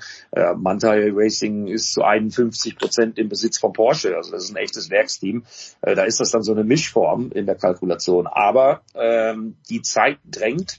Und äh, nicht nur ich persönlich äh, warte da mit Spannung drauf, dass endlich mal wirklich alles klar ist, sondern natürlich auch die Teams. Ähm, und äh, da bin ich mal ganz gespannt, was wir da in den nächsten Wochen noch erleben werden. Ähm, das ist eine schwierige Situation nach wie vor und ich hoffe, dass es da eine positive Lösung für alle gibt. Da war es nicht so positiv, sondern eine, eine Nachricht. Ich habe den Namen schon mal gehört, aber bitte elaboriere du. Ken Block ist äh, beim Unfall ums Leben gekommen ich habe ein kleines bisschen gelesen, aber wie gesagt, da, da, bin ich ganz weit, weit weg. Was, muss, was musste man über Ken Block wissen? Ähm, ist eine US-amerikanische Motorsportlegende und hat vor allem mit seinen Gimacano-Videos äh, äh, sehr viel neue äh, Motorsport-Fans generiert, ist da in die jungen Leute rein, die auf den sozialen Netzwerken ähm, unterwegs ist. Diese ganzen Videos, diese Action-Videos waren ja gespickt mit, mit technisch anspruchsvollsten Drift-Tricks und Flugeinlagen und sind über 500 Millionen Aufrufe gab es da bisher schon äh, zu sehen. Also der US-Amerikaner hat das früh verstanden, hat im Übrigen Geld gemacht, ganz interessant, äh, mit einer äh, Zubehörfirma für ähm, Snowboard und, und äh, diesen jungen, dynamischen Sportarten, die er äh, selbst auch ausgeführt hat, aber gemerkt, also als Snowboard-Profi ist er nicht gut genug und hat dann tatsächlich eine eigene Firma aufgemacht, DC Shoes, ähm, die ganz offensichtlich bei jungen Leuten in Amerika unheimlich ankommt, hat Millionen gemacht, die Firma dann verkauft für einen, wie man kolportiert, dreistelligen Millionenbetrag und konnte sich dann seine Leidenschaft des Motorsports hingeben, ist unter anderem auch äh, drei Jahre als Ford-Fahrer in der Rallye-Weltmeisterschaft mhm. gefahren, ähm, ist äh, Rallycross gefahren, hat viele Titel geholt und vor allem waren sich viele Leute in der Motorsportwelt beeinigt. Also von, von Valentino Rossi, äh, mit dem war er oft unterwegs, Casey Stoner, ähm, alle der großen Stars auf zwei und auch auf vier Rädern, Lewis Hamilton, Nico Rosberg, ähm, die alle waren absolut begeistert, was er gemacht hat, ist ja oft auch im Rahmen der Formel 1 Demofahrten gefahren und sollte sogar mal ein Toyota Formel 1 Auto ausprobieren, testen. Pirelli wollte das möglich machen, hat leider nicht geklappt, weil er einfach viel zu lang und zu groß war und in Formel 1 Auto sich nicht reinfalten konnte. Aber wenn du so willst, war er tatsächlich der erste große und einflussreiche Influencer für Autoenthusiasten, hatte, ich glaube, 7,8 Millionen Follower auf Instagram, über drei Millionen Follower äh, bei YouTube, Abonnenten und äh, ist sie jetzt nach den ganzen Action-Sachen, die er gemacht hat, äh, in Utah, dort wo er zu Hause war, tatsächlich bei einem Snowmobilunfall Anfang Januar tödlich verunglückt und wir konnten es alle nicht glauben. Ähm, denn tatsächlich, der hat so viel äh, spektakuläre Stunts auch gemacht, auch für äh, Hollywood-Filme, ähm, dass wir gesagt haben, also wenn einer sowas macht, dann kann der doch bei einem relativ lässigen äh, Ausflug mit Snowmobilen mit Kumpels eigentlich keinen so einen Fehler machen. Ist aber leider passiert, auf Verkettung von blöd, blöden Umständen. Und deswegen ist Ken Block leider nicht mehr unter uns. Ähm, ist nicht bei einer Extremsportart umgekommen, aber leider beim Snowmobilfahren ähm, mit äh, jetzt Mitte 50 und ähm, der wird vermisst werden. Hat in der Tat auch für den regulären Motorsport wahnsinnig viel getan, weil er einfach wirklich eine neue Zielgruppe erschlossen hat. Ja, wenn ich da noch ergänzend hinzufügen darf, ich hatte im Zuge meiner Tätigkeit bei der MotoGP mehrfach das Vergnügen, mit Ken Block Zeit zu verbringen. Und äh, das war ein richtiger Schock, äh, richtig schlimm. Ich entdecke da auch in der gefühlten Wahrnehmung ein paar Parallelen zu Michael Schumachers Unfall, damals auf Skiern, nach vielen Unfällen auf der Rennstrecke, äh, dann beim Skilaufen, Ken Block auch in seiner Freizeit beim Snowmobilfahren. Äh, und Ken Block war ein unfassbar sympathischer Menschenfänger ein derart geiler Typ, komplett down to earth. Jeder, der ihn kennenlernen durfte, wird das bestätigen.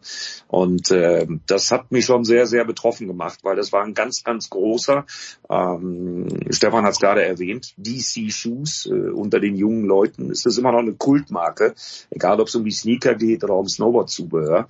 Äh, der hat da alles richtig gemacht und äh, letztendlich, wer ihn mal hat fahren sehen, äh, das war schon spektakulär und das ist wirklich sehr, sehr bitter, wenn man sich an sein letztes offizielles Video erinnert mit dem Elektro-Audi mhm. ähm, da in Las Vegas äh, um die Häuser. Äh, das war auch ein Freigeist, der sich auch neuen Technologien nicht verschlossen hat, der sich auch neuen Ideen nicht verschlossen hat. Und äh, da kann ich aus meinem persönlichen Umfeld erzählen, äh, weil wir gemeinsam ja auch sehr, sehr viel mit einem seiner Hauptsponsoren Monster Energy zu tun hatten. Da gab es auch Ideen, äh, sowas wie seine spektakulären Stunt-Videos und ich erinnere an das Video Pikes Peak hoch, den Berg hoch in den USA mit diesem unglaublichen PS-Monster. Äh, da gab es auch durchaus Ideen, sowas eventuell mal auf der Nordschleife zu probieren das ist nun leider eine Idee, die für immer eine Idee bleiben wird. Und deswegen, äh, also jeder aus dem Bereich des Motorsports äh, muss Ken Block betrauern. Mir tut vor allen Dingen die Familie leid, weil kurz bevor sein Unfall passierte, kursierten ja auch noch äh, Fotos von seiner Tochter, die mit einem Formel 4 äh, in den USA kurz davor stand, ihren Saisonstart zu planen mit Papas Hilfe. Da hat mein DTM-Experte Timo Scheider die beiden auch in den USA noch getroffen und der Timo war auch sehr, sehr betroffen, weil Ken Block steckte da immer noch voller Ideen und voller Pläne. Also mein Mitgefühl geht wirklich an die Familie und das ist ein Riesenverlust für die Welt des Motorsports. Hm. Gut. Ja, wie, wie kriegen wir jetzt die Kurve zur Dakar, The Voice, die ja schon ein paar Tage alt ist, wo der einzige Starter, von dem ich mit Spektakuläre Sicherheit... Action. Naja, von dem ich mit Sicherheit sagen kann, dass, dass ich ihn kenne, nämlich Stefan Peter Hansel, der, der ist ausgeschieden. Mhm. Äh, muss ich mehr wissen als das? Ich denke schon. Naja, die Dakar ist, ist die, die härteste äh, Rallye äh, des Jahres immer wieder und hat dieses Jahr ganz klar mit der, bei der vierten Ausgabe in Saudi-Arabien und einer relativ neuen Route äh, ihrem äh, berüchtigten Ruf tatsächlich alle Ehre gemacht. Leider, leider auch mit einem tödlichen Unfall, aber eben kein Teilnehmer, sondern ein Zuschauer. Ein 69-jähriger Italiener äh, ist vorgestern äh, getroffen worden von einem Truck. Er hat sich leider kurz nach dem Start der Wertungsprüfung am Mittwoch ähm, hinter einigen Dünen versteckt oder nicht versteckt, aber hat halt einfach da gestanden und wollte ein paar spektakuläre Bilder machen, weil er erwartet hat, dass da einiges passieren wird. Das war dann am Ende auch so. Unter anderem Carlos Sainz hat da einen Überschlag gehabt mit seinem ähm, Audi.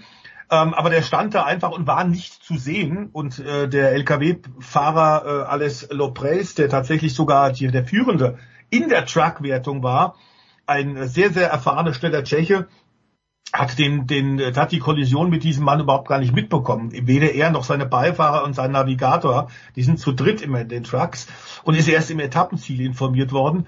Der Mann war verletzt, ähm, aber äh, ist dann tatsächlich wohl in Helikopter gekommen. Man hat sehr schnell ihn Hilfe suchen können, weil der Start eben der WP nur wenige Kilometer entfernt war. Aber hat dann auf dem Weg im Transport des Helikopters Richtung Krankenhaus im Heli einen Herzinfarkt erlitten und den konnte man wohl tatsächlich leider nicht mehr, dem konnte man nicht mehr begegnen. Blöd, keiner der Teilnehmer bisher noch nicht. Und da klopfe ich jetzt auf Holz, denn äh, auch Eddie weiß, dass bei einer Rallye Dakar mit Tagesetappen von 400, 500, 600 Kilometern auf wildem Terrain ähm, vor allem nach den Regenfällen, die wir auch in der Wüste in den letzten Tagen hatten, ist der Sand sehr hart geworden und äh, die Steine noch schwieriger zu sehen. Also es ist wahnsinnig viel passiert und auch das Audi-Werksteam, ist im zweiten Start in diesem Jahr ja ähm, mit ihrem äh, revolutionären Auto tatsächlich unbedingt eigentlich aufs Podium fahren wollten. Von Sieg war noch nicht die Rede, aber zumindest aufs Podium ist tatsächlich äh, aufgerieben worden. Nur Ecki Ekström kann ab und zu mal noch um Tagesergebnisse fahren, hat aber auch schon äh, weit über zwölf Stunden Rückstand zur Spitze. Also auch da ist ein Top-Ergebnis aus deutscher Sicht für den Hersteller Audi wohl nicht mehr möglich. Die haben ordentlich Lehrgeld zahlen müssen. Und da gibt's ja auch diesen, diesen schönen Satz, den der Sven Quandt, der seit Jahrzehnten dabei ist, zunächst mal als Fahrer selbst, dann mit seinem kleinen Team Gecko, äh, dann inzwischen mit X-Rate und jetzt eben auch der Werks Werkseinsatzteam von Audi leitet, hat so schön gesagt, jeder hat schlechte Tage bei der Dakar. Die Frage ist, wie oft hast du einen schlechten Tag? Und der, der die wenigsten schlechten Tage hat, der wird am Ende vorne sein. Es ist ein Kampf ums Überleben. Und zwar geht es vor allem ums Material, aber inzwischen wissen wir auch, der Beifahrer von Peter Hansel hat also eine Rückgratverletzung. Die Autos sind inzwischen sehr stabil geworden, auch durch den Einsatz von Carbonfieber und vielen, vielen modernen Technologien. Ähm, der Mensch ist das schwächste Glied. Und die Rallye hat es wirklich wieder verdammt nochmal ordentlich in sich. Aktuell sieht es alles danach aus, als würde tatsächlich bei den Motorrädern eine Marke des Pira-Konzerns wohlgewinnen. Auf zwei Rädern führen momentan drei Fahrer die äh, Gesamtwertung an. Es ist aber nicht Matthias Waldner, der am Nein. zweiten Tag bereits schon einen schweren Unfall hatte und seine Hand verletzt hat. Rechte Hand, Knochenabsplitterung, seitdem die Zähne zusammenbeißt. Ähm, gute Einzelergebnisse bringt, aber sehr viel Stunden Rückstand hat und Zehnte in der Gesamtwertung ist. Aber aktuell also Skylar Holes für Husqvarna, auch das eben unter der österreichischen äh, Topfirma, der Dachfirma von Pira Motorsport, tatsächlich eine der Marken. Dann Toby Price für KTM ist vorne mit dabei, der schon zweimal die Dakar gewonnen hat, ein Australier. Und auch vorne noch mit dabei ähm, Kevin Benavides, der von Honda ja zu KTM gewechselt ist im vergangenen Jahr und jetzt bei KTM, also der Speerspitzen ist. Auch der ist noch vorne mit dabei. Die sind inzwischen fast 39 Stunden auf dem Motorrad gesessen in den letzten eineinhalb Wochen. Und die Top 3 sind tatsächlich sage und schreibe nur zwei Minuten 44 hm. Sekunden voneinander getrennt. Das ist ein Wahnsinn. Und die drei haben allerdings die realistischsten Siegchancen, denn der vierte, äh, Paolo Quintalilla, das ist der beste der Honda-Fahrer, hat schon eine Viertelstunde Rückstand. Bei den Autos ist es so, dass wir tatsächlich einen Sebastian Löb als Top-Mann in der zweiten Hälfte der Dakar haben, hat heute den vierten Etappensieg in Folge geholt, aber der Rückstand von ihm den er sich in der ersten äh, Hälfte der Dakar eingefahren hat, ist zu groß.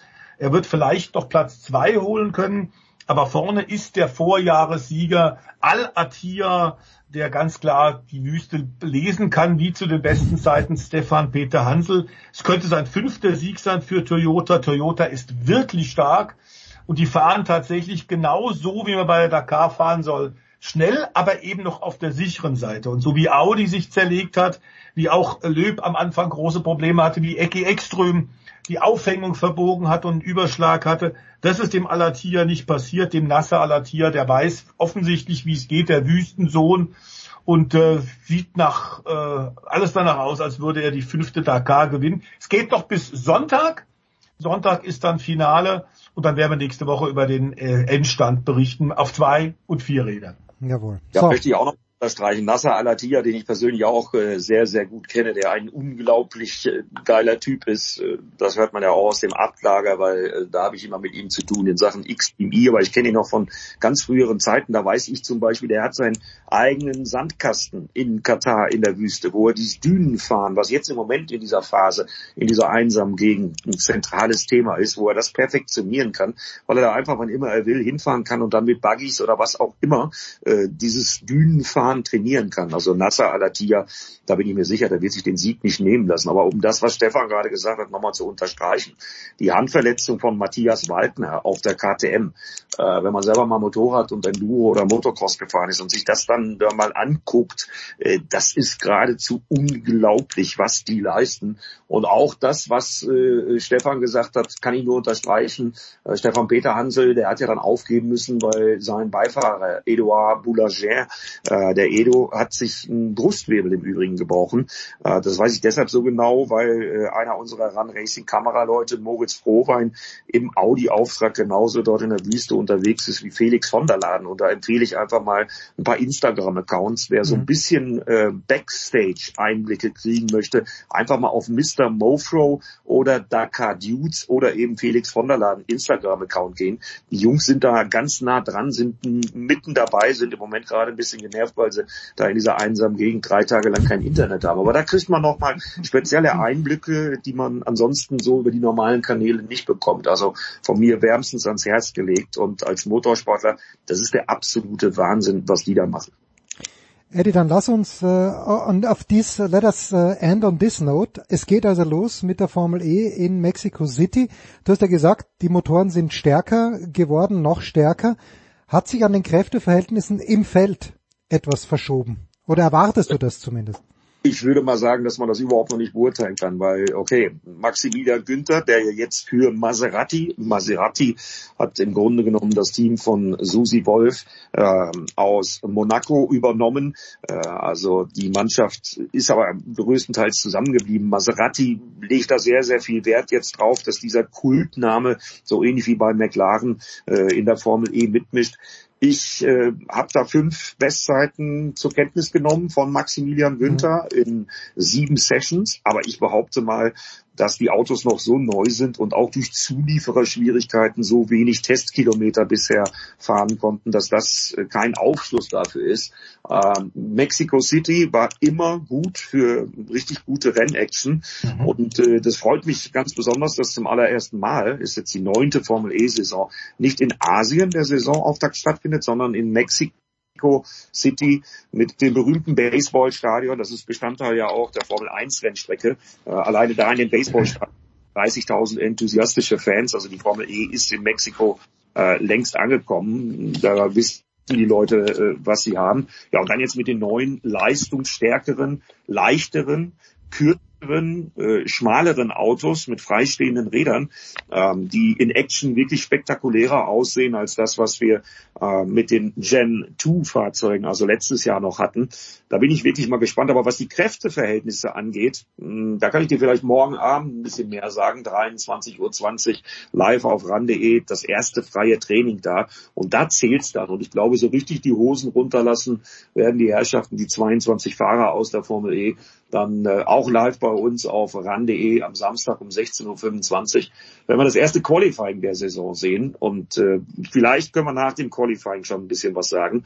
Aber wie sich das Ganze dann im Rennen äh, bewähren wird, das müssen wir dann mal absagen, abwarten. Ich bin wirklich gespannt. Für uns ist es ein großartiger Saisonauftakt. Matthias Killing, Kai Salzmann, unser Produktionschef und unsere Crew, die sind schon vor Ort. Mhm. Ich werde mit ab, zusammen morgen aus dem, äh, übermorgen aus dem Studio alle Sessions auf ran.de und auf Pro7 übertragen und das, äh, da muss ich mal eine Lanze für meinen Sender brechen, ist ja auch geil. Ähm, seit 1 Pro7, in dem Falle Pro7, ähm, Samstagabend 20.30 Uhr Primetime Motorsport. Äh, wann hat man das schon mal, dass sich ein Sender, ein großer deutscher Sender traut, Motorsport samstagsabends in die Primetime zu packen? Wir machen das. Ja, und da freue ich mich drauf, mit Daniel Ab das Rennen zu kommentieren. Und eins äh, ist für mich völlig klar, das wird die Wundertüte des Motorsports bleiben, die Formel E. Das wird äh, mega spannend. Dem ist äh, so gut wie nichts hinzuzufügen, der Voice. Wir freuen uns auch. Ähm, und ich muss sagen. Ich bin Stefan äh, erwartet. Ja, Stefan, Stefan. Na, ich erwarte tatsächlich, dass es eine große Überraschung gibt, insofern, weil Mercedes äh, Dominator der letzten Jahre nicht mehr mit dabei ist. Die haben ja aufgehört, aber klar ist, es gab unglaublich viel Sesselrutschen. Äh, sehr viel mehr Fahrer sind jetzt zu neuen Teams gewechselt. Ähm, es gibt neue Regeln, äh, ein neues Auto, wie äh, Eddie gerade erklärt hat. Es ist wirklich eine komplett neue Ära. Und der nächste große Schritt ist bei deutlich leichteren Autos mit deutlich mehr PS wird, äh, sehr viel dynamischere Action geben. Mexiko wunderbarer Auftakt mit der Leidenschaft des Publikums dort. Äh, ich glaube, das wird äh, wieder ein, Epochejahr für die Formel E in diesem Jahr. Im Übrigen ja dann auch wieder Station in Deutschland, wie üblich in Berlin. Und toll, dass tatsächlich, äh, gar keine Frage, Pro 7 Sat 1 äh, mit Eddie tatsächlich den ersten Schritt auch gleich macht und sagt, wir beginnen das Jahr mit einem Paukenschlag, Primetime TV, Samstagabend. Das ist nicht selbstverständlich, ist bei so einem Sender auch nicht so ohne weiteres und einfach durchzusetzen. Ähm, und ich freue mich, dass auch die Fahrerdurchmischung tatsächlich, dass da so viele Änderungen sind. Jean-Eric Verne, der so viele Jahre zweifacher Formel E-Champion tatsächlich bei Nissan war, bei Renault Nissan, jetzt in einem, in einem neuen Team, dass äh, Dragon Penske, die immer hinterhergefahren sind, diese Chaos-Truppe jetzt tatsächlich sich mit einem guten Team zusammengetan hat. Äh, ich bin gespannt, was Porsche jetzt macht die nach dem Rückzug von Mercedes äh, tatsächlich jetzt da die, die Dinge hochhalten, ob der, der entscheidende Schritt nach vorne geht, jetzt verstärkt mit Antonio Felix da Costa und Pascal Wehrlein. Also da ist eine Menge, Menge geboten und mit Teams aus aller Herren Ländern und inklusive dem vorhin erwähnten Andretti-Team mit Maserati jetzt dabei. Äh, das ist wirklich extreme Spannung. Und ich werde am Samstagabend einschalten. Da gibt's keinen Spielfilm, da gibt's keinen Krimi, da gibt's Formel E. Ja, hoffentlich machen das ganz viele. Vier deutsche Fahrer übrigens. René Rast, Pascal Wehrlein, André Lotterer. Äh, der fährt weiter Porsche-Technologie, hat aber auch das Team gewechselt, wird halt bei Andretti mit Porsche-Technik weiterfahren und eben der auch schon angesprochene Maximilian Günther Maserati.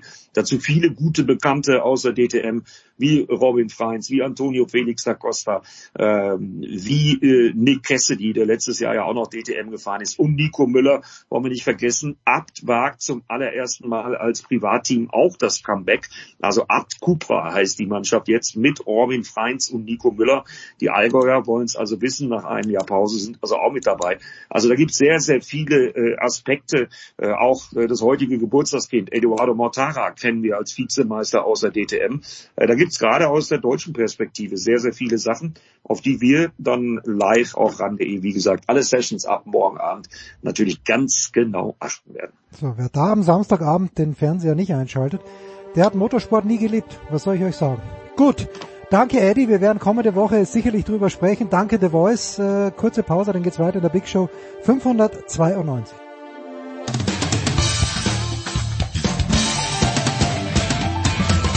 Hey, this is Dennis Jenner and you're listening to Sport Radio 360. Herrschaften, Big Show 592 und wir haben ein paar Tage Zeit gehabt, um die vier Schanzentournee ein bisschen sacken zu lassen und das gleiche gilt für Volker Kreisel von der Süddeutschen Zeitung. Servus Volker. Servus, hallo. Volker, das war jetzt nach zwei Jahren, wo es ganz, ganz mau war, was die Stimmung anbelangt, wieder eine Tournee mit Zuschauern. Ich war ganz ehrlich ein bisschen enttäuscht, mit Ausnahme von Oberstdorf, wo ich die Stimmung immer gut finde, aber ich finde in Innsbruck verflüchtigt, in Bischofshofen verflüchtigt, Garmisch gar nichts los. Bin ich ein kleines bisschen zu kritisch? Wie hat's dir gefallen? Ja, du hast es schon richtig dargestellt, muss man sagen. Also ähm, ich habe auch den Eindruck natürlich gehabt, es war ja auch Tatsache, dass in Oberstdorf wirklich die meisten Zuschauer kamen mit 27.000 und ähm, und da ist natürlich dann, das ist natürlich dann wirklich ein Hexenkessel. Mhm. Das ist immer so ein so ein so ein, so ein Mod, also so ein, so, so ein alt, so ein alter Begriff, aber das war schon wirklich ein Hexenkessel. Das war schon wirklich, da war richtig was los.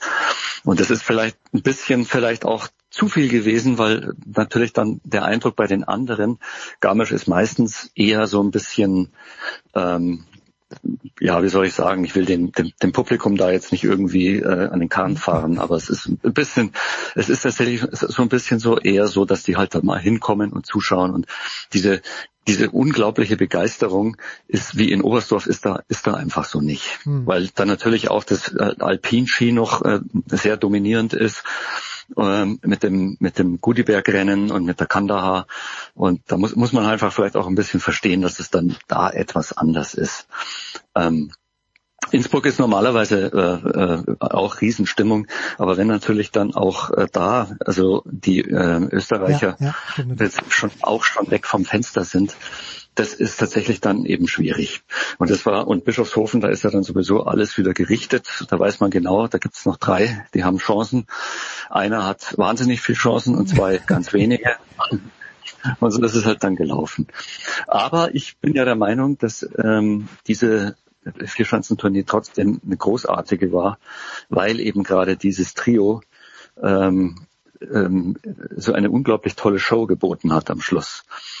Und da ist es halt dann immer auch die Frage, ob man jetzt ähm, nur sozusagen kommt, um den eigenen äh, die eigene Mannschaft zu befeuern oder ob man dann irgendwann mal auch sagen kann, da kann ja sowieso nur einer gewinnen. Und die meiste Zeit ist es ja auch so, dass der eine eh schon äh, weit im Voraus ist, wenn er, wenn, wenn man aus Innsbruck wegfährt, vielleicht sogar aus Garmisch wegfährt. Siehe letztes Jahr Ryoyo Kobayashi, der war ja auch schon mit zwei Siegen eigentlich durch. Und dann eben in Innsbruck mit drei Siegen dann auch äh, besonders. Ja. Also es ist äh, tatsächlich auch so ein bisschen äh, gefällt es einem oder gefällt es einem nicht, so ein bisschen die eigene Einstellungssache dabei, würde ich sagen. Jetzt hast du, sprichst du ihn selbst an und ich habe äh, gelauscht Toni Innauer, ich habe gelauscht Werner Schuster bei Eurosport, äh, das waren glaube ich so die, die ich am öftesten gehört habe und Donenauer äh, ist natürlich schon ewig lang dabei. Werner Schuster war bis vor kurzem noch Cheftrainer äh, der Deutschen, hat dann in Österreich auch gewirkt. Und keiner scheint eine Erklärung gefunden zu haben, zum Beispiel, warum es bei jemandem wie Kobayashi in diesem Jahr nicht gut gelaufen ist. Hast du den Eindruck, dass diese Trainer wissen die wirklich, warum es gut läuft? Oder es ist dann der Alex Stöckl einfach mal in der glücklichen Lage, dass der Granerüt hupfen kann, wie er will und hat trotzdem die Springer gewinnt? Ja, also ähm, der Kobayashi hat halt einfach ähm, ähm, der weiß, der weiß es im Prinzip selber nicht, habe ich den Eindruck. Also so zumindest was, was so die Quellen gesagt haben. Ähm, und er sagt halt einfach, ähm, ähm ich trainiere jetzt weiter. Ich muss trainieren. Ja? Also mhm. der hat, der lebt in dieser japanischen ähm, Mentalität, dass er ähm, ist er im Prinzip durch sein Team auch mehr oder weniger äh, unterstützt und äh, das könnte man ja so als als Pendant zum Arbeitgeber nehmen mhm. und das ist ist halt die, äh, die, die japanische Mentalität dass die sich dann äh, verpflichtet auch fühlen und und und die, die machen halt dann, die trainieren halt dann durch und versuchen auf die Art und Weise wieder rauszukommen. Und es ist schon auch irgendwo ein Zeichen dafür, dass äh, ein, ein, ein Skispringer nicht weiß, was los ist und dass er durch mhm. die durch das Training wieder und natürlich durch die Tipps von den Trainern wieder ähm, langsam wieder an den an den äh, Aufbau gehen kann und dann irgendwann mal wieder merkt, wie es weitergeht und und dann kommt das Selbstbewusstsein wieder dazu und dann sind es wieder so diese typischen Mechanismen, die dann wieder, wo man dann wieder auf die auf die auf die gute Bahn kommt sozusagen. Und ähm, das ist natürlich äh, bei den bei, bei den Norwegern genau umgekehrt gelaufen. Also mhm. beim vor allem beim Granerüt. Und ähm, der hat äh, hatte ja auch erst noch große Schwierigkeiten oder nicht große, aber doch gewisse Schwierigkeiten. Er hatte in den Jahren zuvor auch schon ähm, dazu angesetzt, äh, die Tournee zu gewinnen und hat sich dann selber ähm, rausgeschossen mit irgendwelcher, mit irgendwelchen riskanten, äh, zu aggressiven Flügen äh, und äh, und das war natürlich sozusagen die, das Kalkül der Konkurrenz der zwei anderen oder damals, also zu dem Oberstdorf und, und, und anfangs, anfangs äh, Garmisch war ja auch Stefan Kraft noch dabei.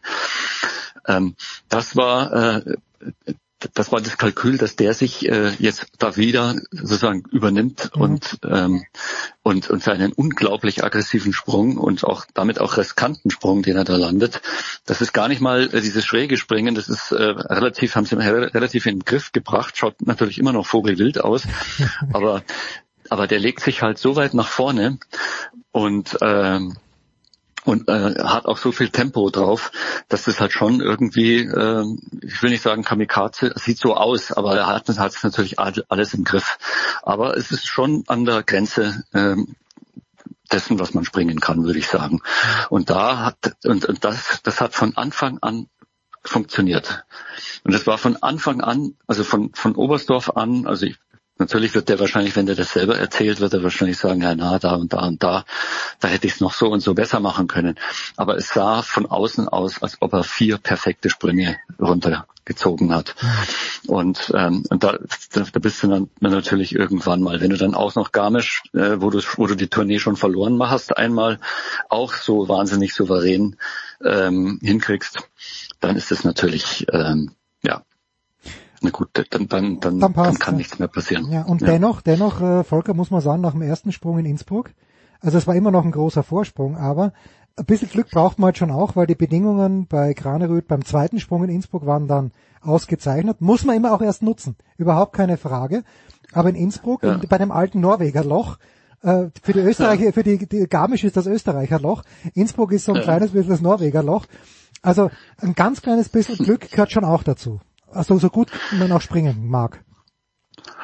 Naja, ich meine, er hatte ja da schon einen großen Vorsprung, muss man sagen, und oder einen beachtlichen Vorsprung.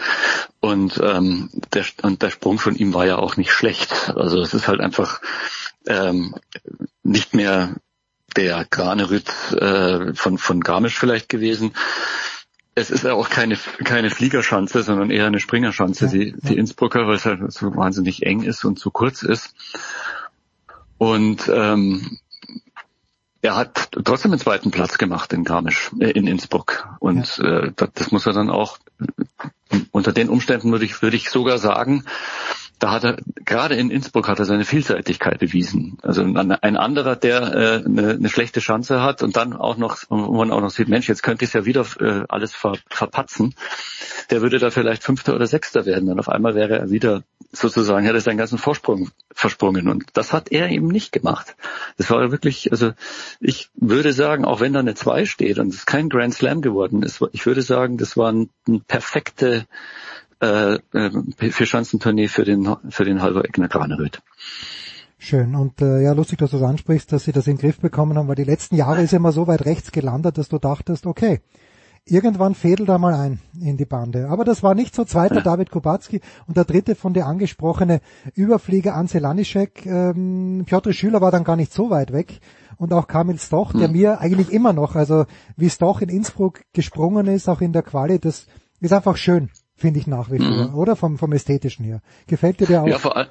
Ja, ja, doch, absolut. Also die sind da vorne alle ähm, ästhetisch und haben alle, ähm, zumindest die ersten drei auch, haben alle, alle drei einen ähm, sehr markanten eigenen Sprungstil mhm. gehabt. Und das ist gerade auch das, was so interessant dann war. Wer, wer, wer, also der, der, der, der Kranerit mit seinem kraftvollen Stil, der Kubat, Kubacki mit seinem, ähm, mit seinem V-Stil und seiner, seiner, seiner Ästhetik, wie er da runter äh, segelt. Und der Lani, Lanischek halt mit seiner, mit seinem, ähm, ja, wie der sich flach machen kann in der Luft und da wirklich da wie so eine Flunder runterfliegt, das ist, das, das finde ich auch faszinierend und toll. Und wie er sich auch wieder, das muss man auch dazu sagen, der hat ja äh, mehr oder weniger seine Tournee schon in Oberstdorf verloren, weil er der Zehnter nur geworden ist. Und er hatte aber tatsächlich Windpech, muss man wirklich sagen. Das, der war einer der ersten, der in ein Windloch gekommen ist, also beziehungsweise in, in, in Rückenwind, in Rückenwindphase gekommen ist. Und das ist meistens der, der äh, dann schlecht springt und nach ihm wird dann äh, das Gate äh, höher gestellt, ja. damit mehr Anlauf ist, mehr Tempo wieder da ist. Und äh, diese Kompensationspunkte, die bringen es halt dann doch nicht so sehr.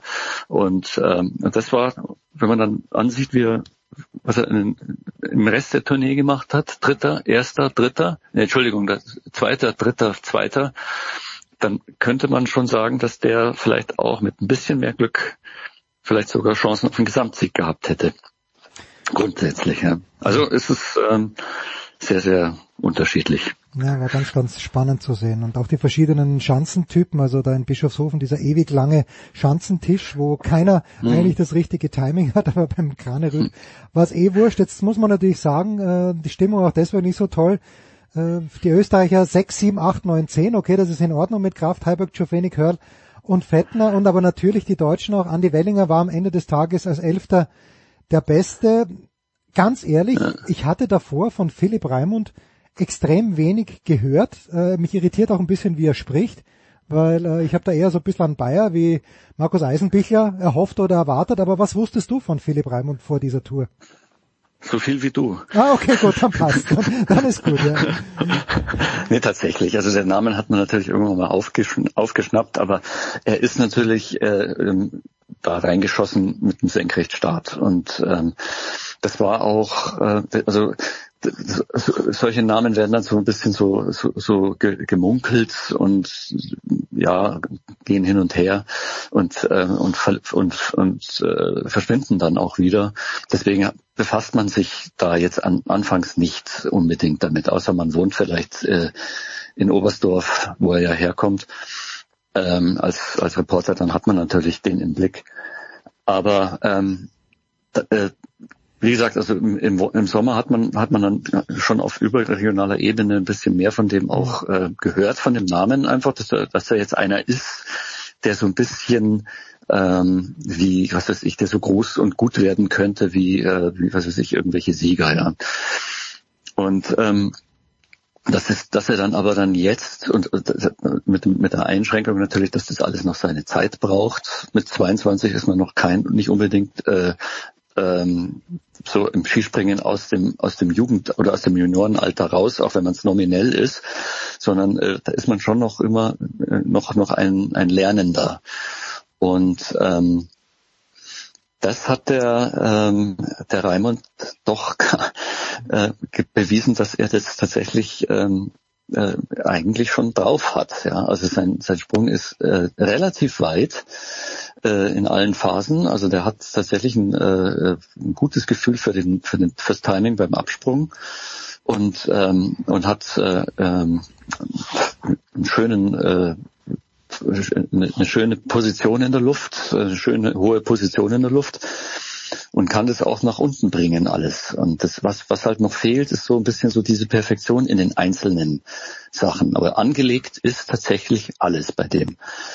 Und ähm, das ist eine der spannendsten äh, der spannendsten Fragen beziehungsweise oder überhaupt sagen wir mal ähm, ähm, Entwicklungen, die man mhm. jetzt beobachten kann äh, bei diesem bei diesem jungen äh, 22-jährigen Philipp Raimund. Ein Wort noch. Absolut ja, ja, ja. War, war, war erstaunlich. Ich meine, er ist halt immer zwischen 13 und 15 reingehupft und für die Top 10 hat's dann doch nicht ganz gereicht, aber insgesamt 13 in der Tournee ist fantastisch. Ja, der war aber die, der war, der, der war der beste Deutsche in den letzten beiden Springen. Ne? Ja, okay. Ja. Die waren alle hinter ihm, ja. Und der hat von, der hat 15., 14. und äh, nee, 14., 15. und dann 13. und 12. Platz gemacht. Also das sind schon für sein Alter, für für den äh, im Prinzip äh, Greenhorn hoch vier auf der auf, bei der Vier-Schanzentournee hat der wirklich äh, nicht schlecht. Um Gottes Willen. Was er gemacht hat, ja, absolut. Genau. So, und dann ein Wort noch äh, zum Nicht-Greenhorn, ähm, aber na eigentlich beide, Eisenbichler, aber eben auch Karl Geiger mit dieser Nullnummer in, mhm. in, in Innsbruck. Ist das auch ein Suchender? der Geiger im Moment, das Eisenbichler ist, glaube ich, ein Suchender und der ist ja auch extrem selbstkritisch und sagt, naja, also wenn man so spät abspringt wie ich, muss man sich nicht ja. wundern, sinngemäß. Aber ist Karl Geiger mhm. auch ein Suchender oder war das einfach ein scheiß Tag in Innsbruck? Ja, das, da hat er, das war äh, tatsächlich ein äh, äh, misslungener Sprung. Mhm. Also da, da hat er zu viel gewollt. Da hat er, äh, auf, obwohl er es genau weiß, dass er nicht zu viel wollen darf, um alles zu kriegen, sondern eben gerade im Grunde genommen es weiter ähm, ja, wie soll ich sagen, geschehen zu lassen, wie sie immer selber sagen. Und ähm, dann hat er halt einfach zu früh, ist er zu früh abgesprungen und dann äh, kriegt er nicht mehr die, die, die Flugkurve, die er bis ganz nach unten braucht, kriegt er dann einfach nicht mehr hin. Da kann er machen, was er will.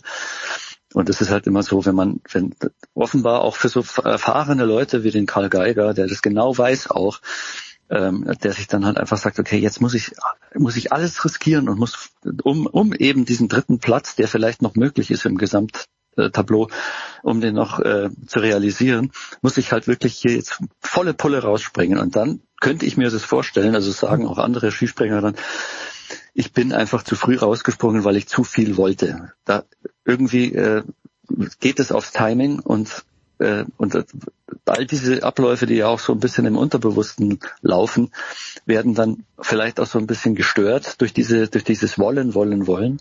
Und so erkläre ich mir das jetzt. Ich bin ja noch nie von so einer Schanze gesprungen, aber trotzdem ist es, äh, man muss ja, aber man hat ja doch irgendwie schon ein bisschen was gehört. Und äh, ich könnte mir vorstellen, dass es daran lag. Und ein bisschen hat er es auch so, so begründet dann später, ja. Ich habe einfach zu viel gewollt. Dann lass genau. mich, lass mich dich verabschieden mit folgender Frage. Wie groß hm. war der Wunsch, im jungen Volker Kreisel jemals von so einer Chance zu springen? der war ziemlich klein, dieser Wunsch. Ja, okay, gut, das passt, dann passt. Den habe ich mir gar nicht gestellt, aber ich habe als, als äh, bisschen als normaler Skifahrer bin ich schon auch ganz gern mal über irgendwelche Hügel, die da irgendwelche Einheimischen da gebastelt haben. Also keine Hügel, sondern es gibt ja dann manchmal solche Stellen, da merkst du, okay, da kann ich jetzt ein bisschen springen. Und äh, das hat schon Spaß gemacht, aber mehr, aber wirklich, also es war mehr als zwei, drei Meter waren es nicht. okay. Dürf, dürf, dürfen auch meine Personal Best äh, Weiten okay. sein. Volker, ich danke dir ganz, ganz herzlich. Es war eine Freude, Gerne. nicht nur das Gespräch, sondern auch die Tournee. Wir freuen uns. Ähm, Skifliegen am Kulm am Wochenende, oder? Na, was ist am Wochenende? Ähm, Zakopane. Zakopane Zakopane. Zakopane ist Immer gute Stimmung. Immer gute Stimmung. Mit äh, Koparski, genau. mit Schüler, mit Stoch. Das ist eine Freude. Kurze Pause in der Big Show 592.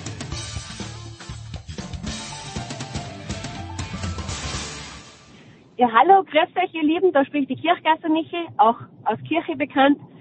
Seit vier Jahren nimmer mit dabei im, im Skiweltcup, aber habe das immer gern gemacht und ihr hört Sportradio 360. Big Show 592, weiter geht's mit dem alpinen Skisport. Und ich freue mich, dass äh, wie schon in der letzten Sendung vor Weihnachten dabei ist Tom Heberlein vom Sportinformationsdienst. Servus Tom. Servus. Und Lukas Zahler von der Standard. AT auch hat Zeit für uns. Servus Lukas. Hallo Jens, hallo Tom, Servus. David, Servus Lukas, hi.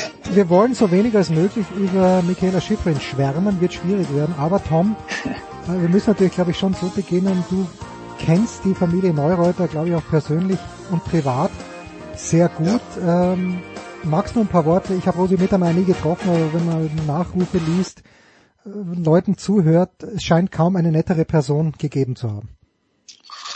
Äh, ja, in der Tat. Also ähm, ich war dann auch relativ betroffen, muss ich sagen, als also ich hatte einen Anruf von Christian Neureuter ähm, an dem Morgen, nachdem sie verstorben ist. Und ähm, ja, ich wurde dann auch gebeten, für uns so eine Art Nachruf zu schreiben, ähm, was einem äh, einerseits nicht schwerfällt bei Rosi Mittermeier, andererseits natürlich auch doch.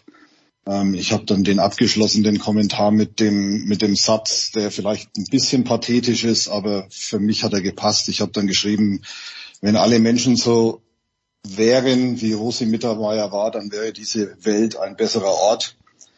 Ähm, ich habe mir gedacht, in dem einen Satz kann man am besten alles bündeln, was diese Frau ähm, ja bedeutet hat, was diese Frau vorgelebt hat.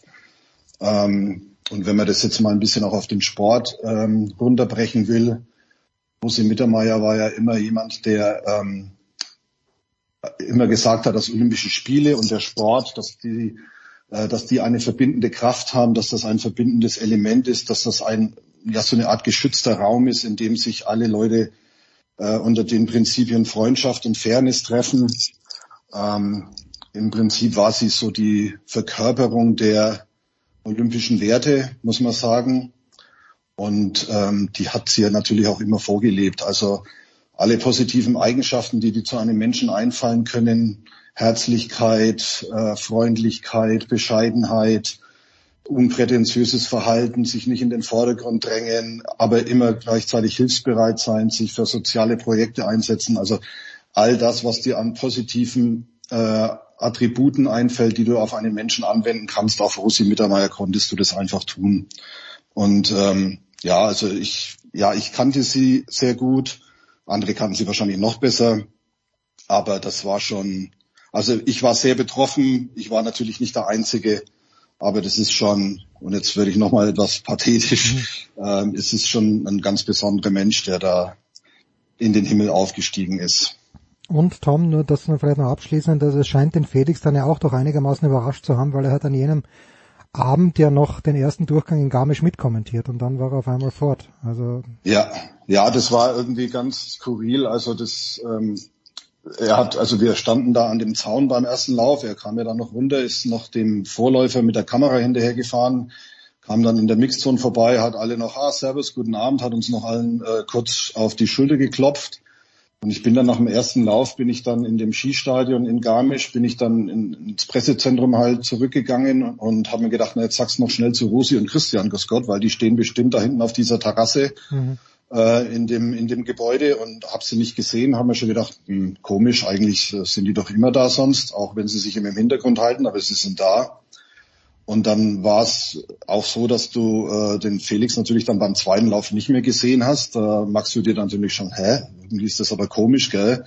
Ähm, aber dass, dass du so weit denkst, dass da dann jetzt irgendwie was Schlimmes passiert ist, da kommst du natürlich erstmal nicht drauf. Am nächsten Morgen, als dann die Nachricht gekommen ist, war das natürlich dann völlig klar. Also ähm, es ist ja so, dass es ähm, ja, dass sie halt schon, äh, dass es im August, also es handelt sich ja offenbar um Krebs gehandelt, ähm, dass das im August irgendwie diagnostiziert wurde und dass die Behandlungen dann zwar noch begonnen wurden, aber äh, im Prinzip aussichtslos waren. Und ähm, ich muss dazu sagen, der, der Christian, als der mich dann am, äh, an dem Tag danach angerufen hat, der wirkte schon ähm, sehr gefasst, also fast wie jemand, der ähm, ja, der sich schon darauf vorbereiten konnte, dass es äh, jetzt irgendwann zu Ende geht. Und ähm, er hat dann nur noch gesagt, ich glaube, das kann ich jetzt hier auch sagen, er hat dann nur gesagt, als ich ihm mein Beileid ausgesprochen habe, hat er dann nur gesagt, es ist, es ist alles gut, Tom. Ähm, das war ein wunderbarer, langer Weg und ich bin sehr dankbar dafür. Ja. Hm. Gut, wie kriegen wir jetzt die Kurve zu etwas so Banalem, Lukas, wie, hm. und du hast, du hast mir geschrieben, dir hat alles am Rücktritt von Matthias Meyer gefallen. Elaboriere doch bitte ein kleines bisschen. Ich fand's, ich fand's auf ja. der einen Seite auch, auch äh, unterhaltsam, aber mich hat's doch, ja, mich hat's ein bisschen geschreckt fast. Na klar, der Schreck, äh, der, da warst du nicht alleine. Es ist, äh, ist ein Wahnsinnsmove eigentlich. Also, dass er da runterkommt äh, nach dieser Besichtigung und sich echt hinstellt für ein, für ein, ja, für übliche Phrasen, nicht? Wie, wie geht's und äh, kannst du heute fahren, weil er war irgendwie krank, hat's geheißen und und dann lässt er da die Bombe platzen und dass er wirklich anscheinend überhaupt niemanden Bescheid gegeben hat. Vincent Kriechmeier ist ja da ins Ziel gekommen äh, nach der Besichtigung und dem hat man das erst erklären müssen. das ist so richtig irre. Ich finde es deswegen cool und irgendwie passend, weil, weil der, weil der echt so ist. Also der, der, der, der ich glaube, das da, ja, naja, es da, nicht einmal nicht einmal das. Es taugt ihm nicht einmal, dass er da alle überrascht hat, sondern er wollte wirklich, glaube ich, äh, wenn er sich so einen Rücktritt äh, vorgestellt hat, das hat er auch irgendwie erwähnt, er wollte das immer, er wollte das immer schon mal machen, so spontan zurückzutreten. Ähm, also er hat das geplant, das nicht zu planen, wenn man so will. Und äh, ja, äh, ich finde, es passt super zu ihm. Ich fand das sehr cool, dass es, äh, dass er damit äh, alle erstaunt hat und ja, äh, sämtliche Trainer äh, ja da irgendwie äh, auch geschockt hat damit. Und anscheinend hat er ja nicht einmal seiner Familie erzählt. und äh, dann noch diese Sprüche, ja, was er jetzt macht. Er will einfach nur leben und und vor allem wie er, wie er jetzt, ob er jetzt heimfahrt. und dann sagt er, ja, wahrscheinlich über die italienische Autobahn fahrt er jetzt heim. Ja. Ähm, äh, dann noch einmal äh, so einen flotten Spruch drauf gehabt. Äh, ich finde sehr cool und ja, ich finde den vor allem auch, äh, der kommt zumindest sehr äh, menschlich äh, mehr als nur in Ordnung rüber, der Matthias Meyer. Ja. Jetzt besser, wir. Besser, besser, ja. besser, besser kannst du es gar nicht machen. Das Einzige, hm. was mich ein bisschen verwundert hat, dass er ja noch ein ich meine, du bist ja näher dran, aber ein paar Wochen vorher ja noch gesagt hat, auf die Frage, ob er irgendwie mal an Rücktritt gedacht hat oder so, nee, nee, das Feuer brennt noch in mir und ich mhm. kann mir das nicht vorstellen, dass ich da auf der Couch sitze und irgendwelche Skirennen äh, anschaue, bei denen, noch, bei denen ich noch mitfahren konnte. Also ähm, mhm. ja, irg irgendwie war es dann halt auch deswegen so überraschend, weil weil es halt völlig aus heiterem Himmel kam, genau. Genau, ja. Ich, ich glaube, also du brauchst ja dieses Feuer, um dir das auch sozusagen anzutun. Nicht, dass das jetzt die ärmsten Teufel auf Erden sind, diese Skifahrer, aber ähm, natürlich, um dich äh, im Training dazu zu bringen, dass du körperlich in Form bist und so weiter. Deswegen muss da schon noch was gelodert haben in ihm. Was mir aber auch aufgefallen ist im Nachhinein ein bisschen, ja, dass es vielleicht hin und wieder angedeutet hat, ja, weil so dritter Platz äh, hat er ja schon mal auch in dieser Saison eingefahren und er hat gesagt, ja, aber so, so ganz hat er sich nicht über überwinden können. Das bräuchte es dann vielleicht, um den Odermatt und den Kilde zu schlagen. Ja, ja, in so einem Rennen. Das ist mir eben nicht so gelungen. Und das, also einfach nur, das ist, das ist mir so in Erinnerung geblieben, vielleicht auch das ein Zeichen davon, eben, er kann sie nicht mehr wirklich zu 100 Prozent überwinden und äh, deswegen zieht er da den Schlussstrich. Er merkt irgendwie, ähm, er ist dann immer bereit, das absolute Risiko zu gehen und bevor das irgendwie blöd ausgeht, äh, lasse ich es vielleicht sein. Ja. Ja. ja, aber da kommt jetzt gleich meine anschließende Frage an dich, Tom. Wir werden ja auch Beat Feutz verlieren. So, und der Feutz hat aber schon vor ein paar Wochen gesagt, okay, wir haben auch drüber gesprochen vor Weihnachten, ähm, mhm. ich, ich fahre noch bis Kitzbühel. Da frage ich mich halt, ist das, ist das vielleicht die bessere Lösung, wie es Matthias Meyer gesagt hat, weil du kannst ja Wengen und du kannst auch Kitzbühel nicht runterfahren und Bormio auch nicht, wenn du nicht hundertprozentig bei der Sache bist. Gibt's da, gibt's da einen Ansatz, dass du sagst, okay, könnte man auch so sehen? Ich muss ganz ehrlich sagen, ich sehe das genauso. Ich finde, äh, Wengen und vor allem Kitzbühel kannst du nicht runterfahren, wenn du nicht die Körperspannung hast, wenn du nicht äh, diesen, diesen totalen Biss hast, wenn du nicht, äh, ja, wenn du nicht voll fokussiert ist. Und wenn er das als, sag jetzt mal so Abschiedsfahrt nimmt, gut, er ist natürlich schon sehr routiniert, also er wird jetzt da nicht irgendeinen kompletten Blödsinn veranstalten, äh, und irgendwie, keine Ahnung, da in, in Unterhose runterfahren oder in Sommerkleidung runterfahren. Also das kann ich mir jetzt bei ihm nicht vorstellen. Ähm, ja, ich glaube, er hat die Routine, ähm, das so zu Ende zu bringen, dass er sich nicht irgendwie äh, noch nachhaltig irgendwas antut. Ähm, grundsätzlich habe ich Verständnis dafür, dass er halt äh, bei den Schweizern nochmal vorbeischauen will oder da runterfahren will dass er halt in Kitzbühel einfach nur mal runterfahren will, um sich von den Leuten vielleicht auch A zu verabschieden und B verabschieden zu lassen. Ähm, und insofern habe ich da völliges Verständnis dafür und ich glaube, dass er routiniert genug ist, um das dann auch seriös zu bestreiten und sich da nicht irgendwie noch was, noch was anzutun. Was letztendlich dabei rauskommt, ist, glaube ich, sekundär. Wenn er sich das, wenn er sich das nochmal gönnen möchte, dann kann man ihm das logischerweise nicht verwehren, sollte man ihm auch nicht verwehren und ich habe da völliges Verständnis dafür. Ich überlege gerade. Fritz Strobel ist, glaube ich, als Mozart verkleidet in den Sonnenuntergang gefahren. Hm. Bin mir nicht ganz sicher. Und ich glaube, der, Schön so ähnlich, ja. und der Schönfelder ist, ist ziemlich nackert, glaube ich, in den Sonnenuntergang geritten. Nun gut, ja. jetzt zu den angenehmen Themen. Das österreichische Frauenteam ist absolut im, Auf, ähm, im Auftrieb. Das äh, Frauentechniker-Team wohlgemerkt.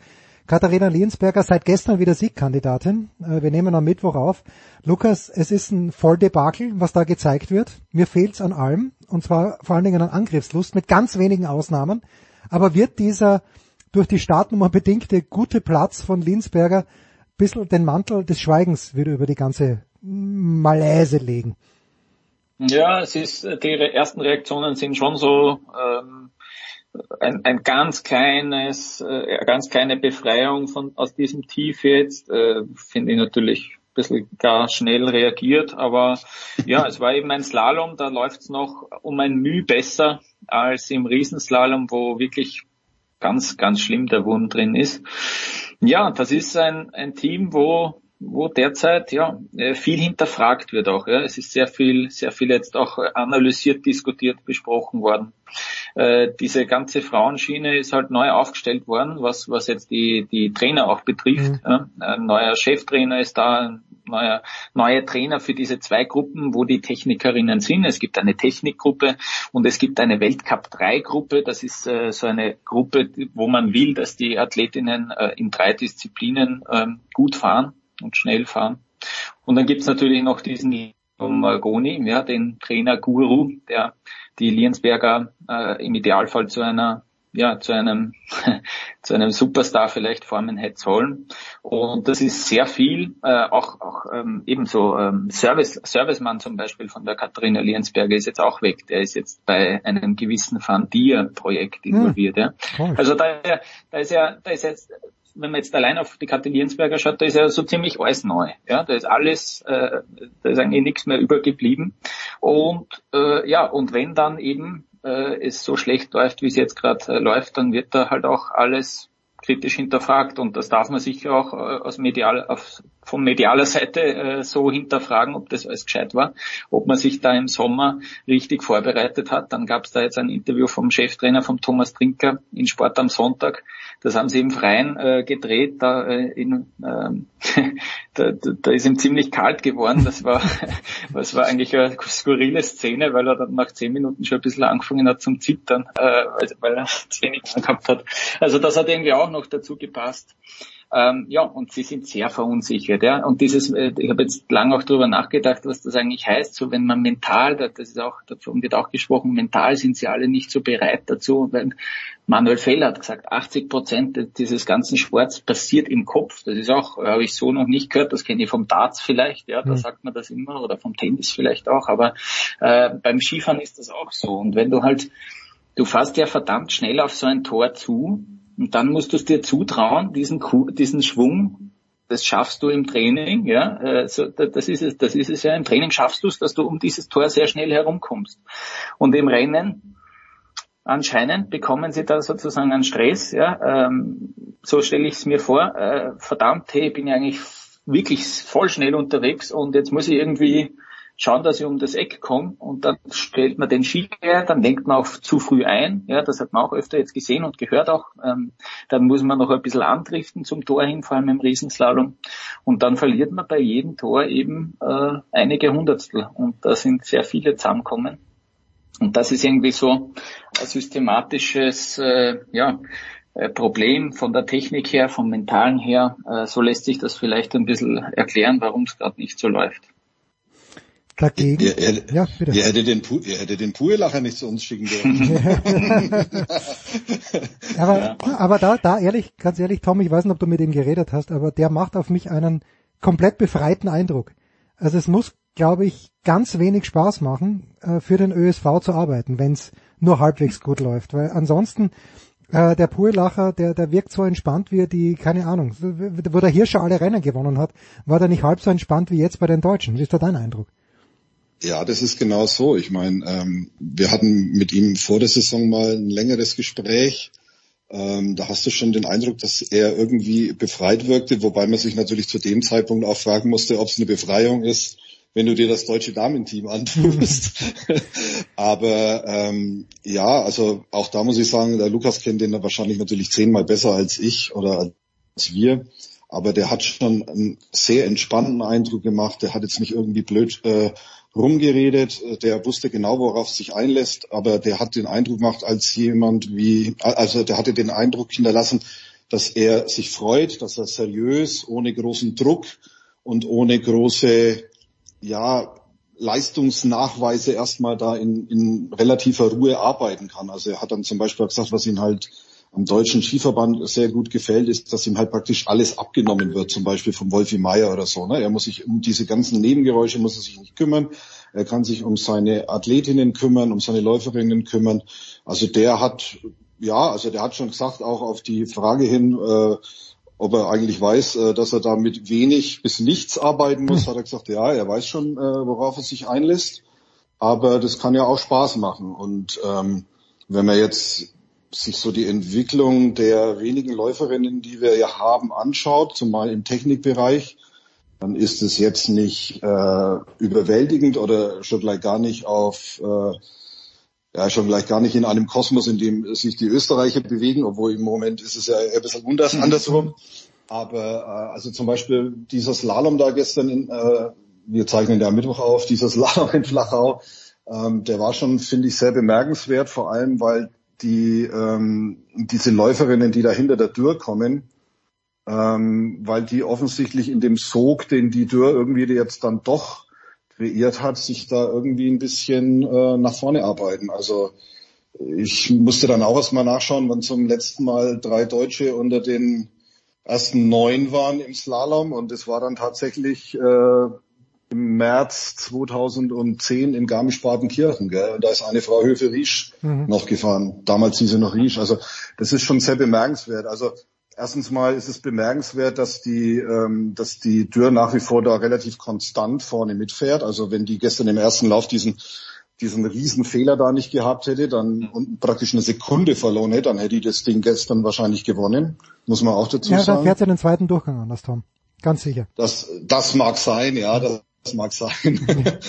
da gebe ich dir wiederum recht. Ähm, und ähm, ja, also dass, dass die, dass die Hilzinger ein Talent ist, das aber jetzt auch schon 25 ist, ähm, ähm, das, das wusste, glaube ich, irgendwie jeder, aber die arbeitet sich jetzt halt so langsam auch nach vorne. Also die, die ja, die hat halt auch äh, ihr bestes Resultat jetzt da gefahren mit Rang 8. Ähm, ist jetzt endlich mal ein bisschen verletzungsfrei. Und dann hast du diese Emma Eicher, die ja ähm, immerhin schon WM-Dritte und Olympia-Zweite mit der Mannschaft ist, die ja, äh, da braucht man, glaube ich, jetzt irgendwie kein großes Geheimnis draus machen, ein Riesentalent ist, das komischerweise auch in der Abfahrt jetzt unter die ersten 15 fahren kann. Hm. Also das ist schon, das ist schon bemerkenswert und ähm, man muss jetzt das nicht zu euphorisch sehen, aber ja, das sind so Hoffnungsschimmer, die, ähm, die einem dann doch den Eindruck vermitteln, da ist ein Trainer da oder da ist eine Stimmung im Team dann auch da durch den neuen Trainer vielleicht, die ja die positive Effekte hat. Also ja, das ist schon ist schon schön. ja, es ist bemerkenswert, weil gerade die Tür ja. nach diesem diesem äh, Patzer im ersten Durchgang äh, ich habe mich immer gefragt, wie, wie es die Eicher schafft, mit 19 Jahren schon einen Vertrag mit Red Bull zu haben, aber offenbar wissen die mehr als wir. Äh, hinten raus, Lukas, dann doch noch 82 Weltcupsiege in der äh, Flachau, in Flachau hat's hat's nicht gereicht für Michaela Schiffrin. Ist jetzt im ersten Durchgang, finde ich, versaubeutelt, weil sie zu vorsichtig gefahren ist. Wahrscheinlich auch mit Recht, wenn man gesehen hat, was mit Lena Dürr los und vielen anderen los waren. Aber hast du eine historische Einordnung? Ähm, oder kann man das gar nicht so richtig einordnen, weil man es mit der Zeit von Stenmark überhaupt nicht vergleichen kann und irgendwie kann man es ja nicht mal mit Lindsay Vonn vergleichen. Ja, diese Vergleiche sind natürlich schwierig. Aber ähm, was bemerkenswert ist, dass die, das geht fast ein bisschen unter, aber dass, dass die Familie Schiffrin diese Karriere ja schon so ein bisschen darauf hingeplant hat. Ja? Also dass es natürlich jetzt äh, Rekordweltcup-Siegerin wird, die Tochter. Ähm, weiß nicht, ob sie daran gedacht haben, aber aber dieses dieses äh, den perfekten Schwung andauernd nacheifern, ähm, das haben sie ja, glaube ich, schon ganz, ganz äh, heftig mitgegeben, sage ich jetzt einmal, weil die Schifferin kommt ja teilweise auch ins Ziel mit einer Bestzeit und und reagiert nicht, ja, mhm. äh, also ist ganz bei sich und denkt vielleicht echt äh, gerade in dem Moment dann an die zwei Tore nach, wo sie eigentlich 20 Zentimeter weitergefahren ist, als sie das äh, geplant hätte. Und ähm, ja, äh, ich, ich finde auch bemerkenswert, dass sie da eben nach wie vor sich, äh, sich nie, nicht, nicht weiter schwerer verletzt hat. Äh, man sagt dann oft, immer Glück ist Können. Also wenn sie, wenn sie da Verletzungsglück hat, ist das irgendwie für mich auch ein Zeichen dafür, dass das auch gekonnt ist und geplant ist und dass sie einfach, vor allem was das Gleichgewicht betrifft, ja, äh, dass sie da vielleicht nochmal echt um ein Eizahl äh, der Konkurrenz was voraus hat. Und äh, zu Flachau würde ich gern sagen, dass die Michaela Schiffrin das nicht unbedingt verloren hat, sondern äh, dass auch die Petra Vlhova gewonnen hat. Das mhm. kann man, glaube ich, auch sagen. Ähm, die hat das exzellent gemacht. Angeblich auch tatsächlich ein bisschen das trainiert, was sie im ersten Durchgang da, da war sie ja dann schon die erste, äh, dass sie das ein bisschen trainiert hat. Äh, das kann man vielleicht machen, weil äh, eben im Flachau diese, diese Wellen da, äh, diese die sie teilweise, glaube ich, auch künstlich aufschütten, damit äh, da noch ein bisschen, damit es nicht so ein Märchenhang ist. Genau, die Märchenwiese, die gute Märchenwiese, ja. Ähm, das dürfte sie wirklich ein bisschen trainiert haben, hat es zumindest geheißen. Äh, ich übernehme das jetzt einmal von den Kollegen und glaube das. Und äh, ja, also bemerkenswert, dass sie da noch äh, so dagegen gehalten hat und, und äh, auch ihren ersten Saisonsieg gefeiert hat. Aber ja, 82 Weltcupsiege, unglaublich. Und genau das noch vielleicht, äh, Michaela Schiffrin hat ja nach wie vor so ein Imposter-Syndrom, dass sie irgendwie nach wie vor das sagt sie oft, kann ja gar nicht so wirklich glauben. Ähm, das wiederholt sie extrem oft. Das, wie, wie, kann das überhaupt sein, dass irgendwer über mehr als 80 Weltcupsiege feiert und jetzt soll das ich sein? Unglaublich. Wenn sie trainieren geht und die Malis äh, Schild oder mhm. Malis Reich dann zufällig trifft. Unglaublich, dass die Malis Reich da am selben Hang ist wie ich. Also das nach wie vor, das dürfte auch noch irgendwie so ein schwer greifbarer Wert sein, der in ihr äh, drin ist ähm, und der dann auch irgendwie noch äh, zu dem Gesamtpaket, zu der ganzen äh, Legacy von der Michaela Schiffrin dazugehört. Ich glaube zum Beispiel, dass das, was du da ansprichst, ein ganz wichtiger Punkt ist, dass sie eben sich nicht über andere erhebt, dass sie nicht glaubt, dass sie was Besseres ist als andere, sondern dass sie sich nach wie vor, sag mal, fast so als, als Schülerin großer Läuferinnen sieht, hm. dass sie immer noch, dass sie immer noch, ja, fast wie ein kleines Mädchen dann manchmal vor so, vor so großen Sportlerinnen oder Sportlern dann auch steht. Und ich glaube, dass die sich auch einfach dadurch so diese, diese Begeisterung fürs Skifahren erhalten hat und auch so dieses, diese, diese Gier, sich einfach zu verbessern, weil wenn du keine Vorbilder mehr hast und, und praktisch der eigene Maßstab bist, dann bleibst du ja irgendwann mal stehen. Und äh, ich glaube, dass das, wie gesagt, was du da gerade angesprochen hast, dass das, dass das schon ein sehr wichtiger Faktor ist, warum sie auch so erfolgreich ist, weil sie, weil sie sich selber nicht zu wichtig nimmt, sondern einfach versucht, ja, eben den perfekten Schwung zu fahren. Und ich meine, wenn du die anschaust, da kannst du, da, da kannst du Lehrfilme drehen, wie die auf dem Ski steht. Das ist ja unfassbar, gell? Ja, das ist eine ganz große Freude. Mich hat nur ein bisschen irritiert, dass auch Tanja Putjanen sie äh, zu Begeisterungsstürmen hingerissen hat. Aber da, dazu vielleicht zu einer anderen Zeit. Danke Tom, danke Lukas. Kurze Pause in der Big Show 592.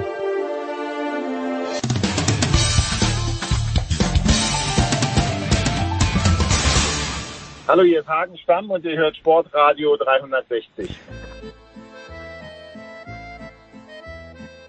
In der Big Show 592 wenden wir uns jetzt noch der National Basketball Association zu und wir tun dies mit dem NBA-Chefkoch, mit Sepp Dumitro. Servus Sepp. Hallo jetzt. 20. Saison für LeBron James. Er hat mehr oder macht mehr als 29 Punkte im Schnitt. Er wird möglicherweise oder er wird ganz sicher Karim Abdul-Jabbars All-Time Scoring Record irgendwann mal in den nächsten Wochen brechen. Ist das eine riesige Story für dich als NBA Insider? Ist das in den USA eine riesige Story? Oder hat man sich einfach an die, die Greatness von LeBron James einfach so gewöhnt, dass man alles eher als gegeben hinnimmt? Ja, irgendwie beides. Ne? Also ähm, man hat sich sicherlich an LeBron James gewöhnt und da jetzt äh, seit gefühlt den 80ern in der NBA schon ja. spielt ähm, und äh, der Elder Statesman ist auf diesem Niveau äh, über so lange Zeit hat es einfach noch nie jemand äh, hinbekommen, inklusive Kareem. Denn ähm, der hatte vor allem gegen Ende seiner Karriere äh, ganz andere Hilfe als LeBron James und konnte sich so ein bisschen mehr ich sag mal, auf andere verlassen. Das trifft jetzt bei LeBron bei den Lakers nicht unbedingt zu, aber ist natürlich eine große Story, wenn man bedenkt, wie viel Heckmeck um Steph Currys All-Time-3-Rekord zum Beispiel gemacht wurde. Äh, LeBron hat vor kurzem Kareem bei den Gesamtpunkten Regular Season plus Playoffs überholt. Das mhm. hat nicht wirklich Welle gemacht. Äh, ich denke, man bereitet sich so vor äh, auf ja Februar, ähm, auf den Moment, in, in dem dann äh, das das Ganze dann auch äh, offiziell sein wird. Äh, es ist leider so, dass ähm, ich glaube, solche, solche Rekorde mit der Art und Weise, wie in der NBA mittlerweile ähm, Basketball gespielt wird und wie auch die, die Punkte nach oben gerasselt sind und, und so die, diese Statistik-Overload so ein bisschen, ähm, dass das alles an Relevanz verloren hat, in dem Sinne, dass Statistiken nicht mehr unbedingt vergleichbar sind. Aber äh, nichtsdestotrotz ist das natürlich der Nummer eins ähm, Rekord in der NBA. Wer hat die meisten Punkte aller Zeiten erzielt? Und äh, da ist LeBron James bald die Nummer eins. Ist aber nicht nur als Scorer. Ne? Also man, man darf nicht vergessen, dass er auch bei den Assists und bei den Rebounds und bei den Steals und bei den Dreiern und so weiter äh, ganz weit oben rangiert. Und das ist nun mal so, wenn jemand so lange Zeit in der NBA spielt. Das war beim Dirk auch das, äh, das war bei Kobe nicht anders, Michael Jordan etc. Aber auf so einem hohen Niveau über so lange Zeit hat es tatsächlich noch nie jemand hinbekommen. Niemand in der Geschichte der NBA hatte eine längere Prime auf diesem Niveau. Es gab welche, die hatten vielleicht mehr Spitzen, mhm. äh, die hatten vielleicht ähm, effizientere Leistungen in den Finals, hier Michael Jordan, ja, die hatten ähm, andere Karriere-Highlights, aber über so langen Zeitraum in diesem Maße abzuliefern wie LeBron James, das hat niemand hier bekommen und ich glaube, es wird auch eine lange Zeit dauern, bis irgendjemand mal wieder kommt. Aber Jens, du weißt auch, ist, wie es ist mit Rekorden, die sind nun mal auch nur da, um dann irgendwann mal gebrochen zu werden. Bei Kareem dachte auch die ganze Zeit jemand, das, das wird nie jemand schaffen, das ist unmöglich.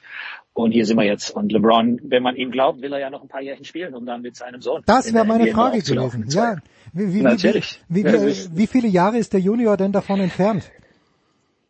Ja, zwei. Er muss ja, ähm, muss ja ein Jahr nach der Highschool, muss ja irgendwo anders, darfst ja nicht von der Highschool direkt in die NBA. Das heißt, du müsstest dann entweder G-League spielen oder in Europa oder irgendwie in Übersee in Australien oder, oder irgendwo ähm, ein Jahr quasi zwischen deiner Highschool-Karriere und deiner NBA-Karriere packen. Das ist immer noch die Regel von Preps to Pros gibt's nicht. Und äh, das heißt, wir würden ihn dann in der Saison 24, 25 vielleicht mit seinem Sohn zusammen äh, in der NBA auflaufen sehen.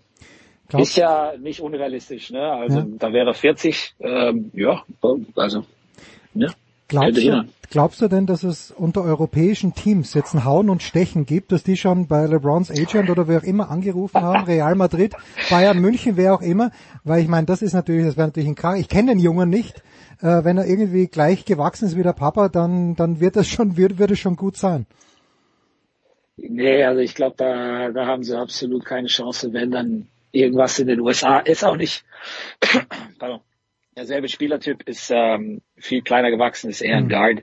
Ähm, explosiv natürlich und, und kräftig gebaut auch, aber nicht ansatzweise der athletische Freak äh, wie sein Dad.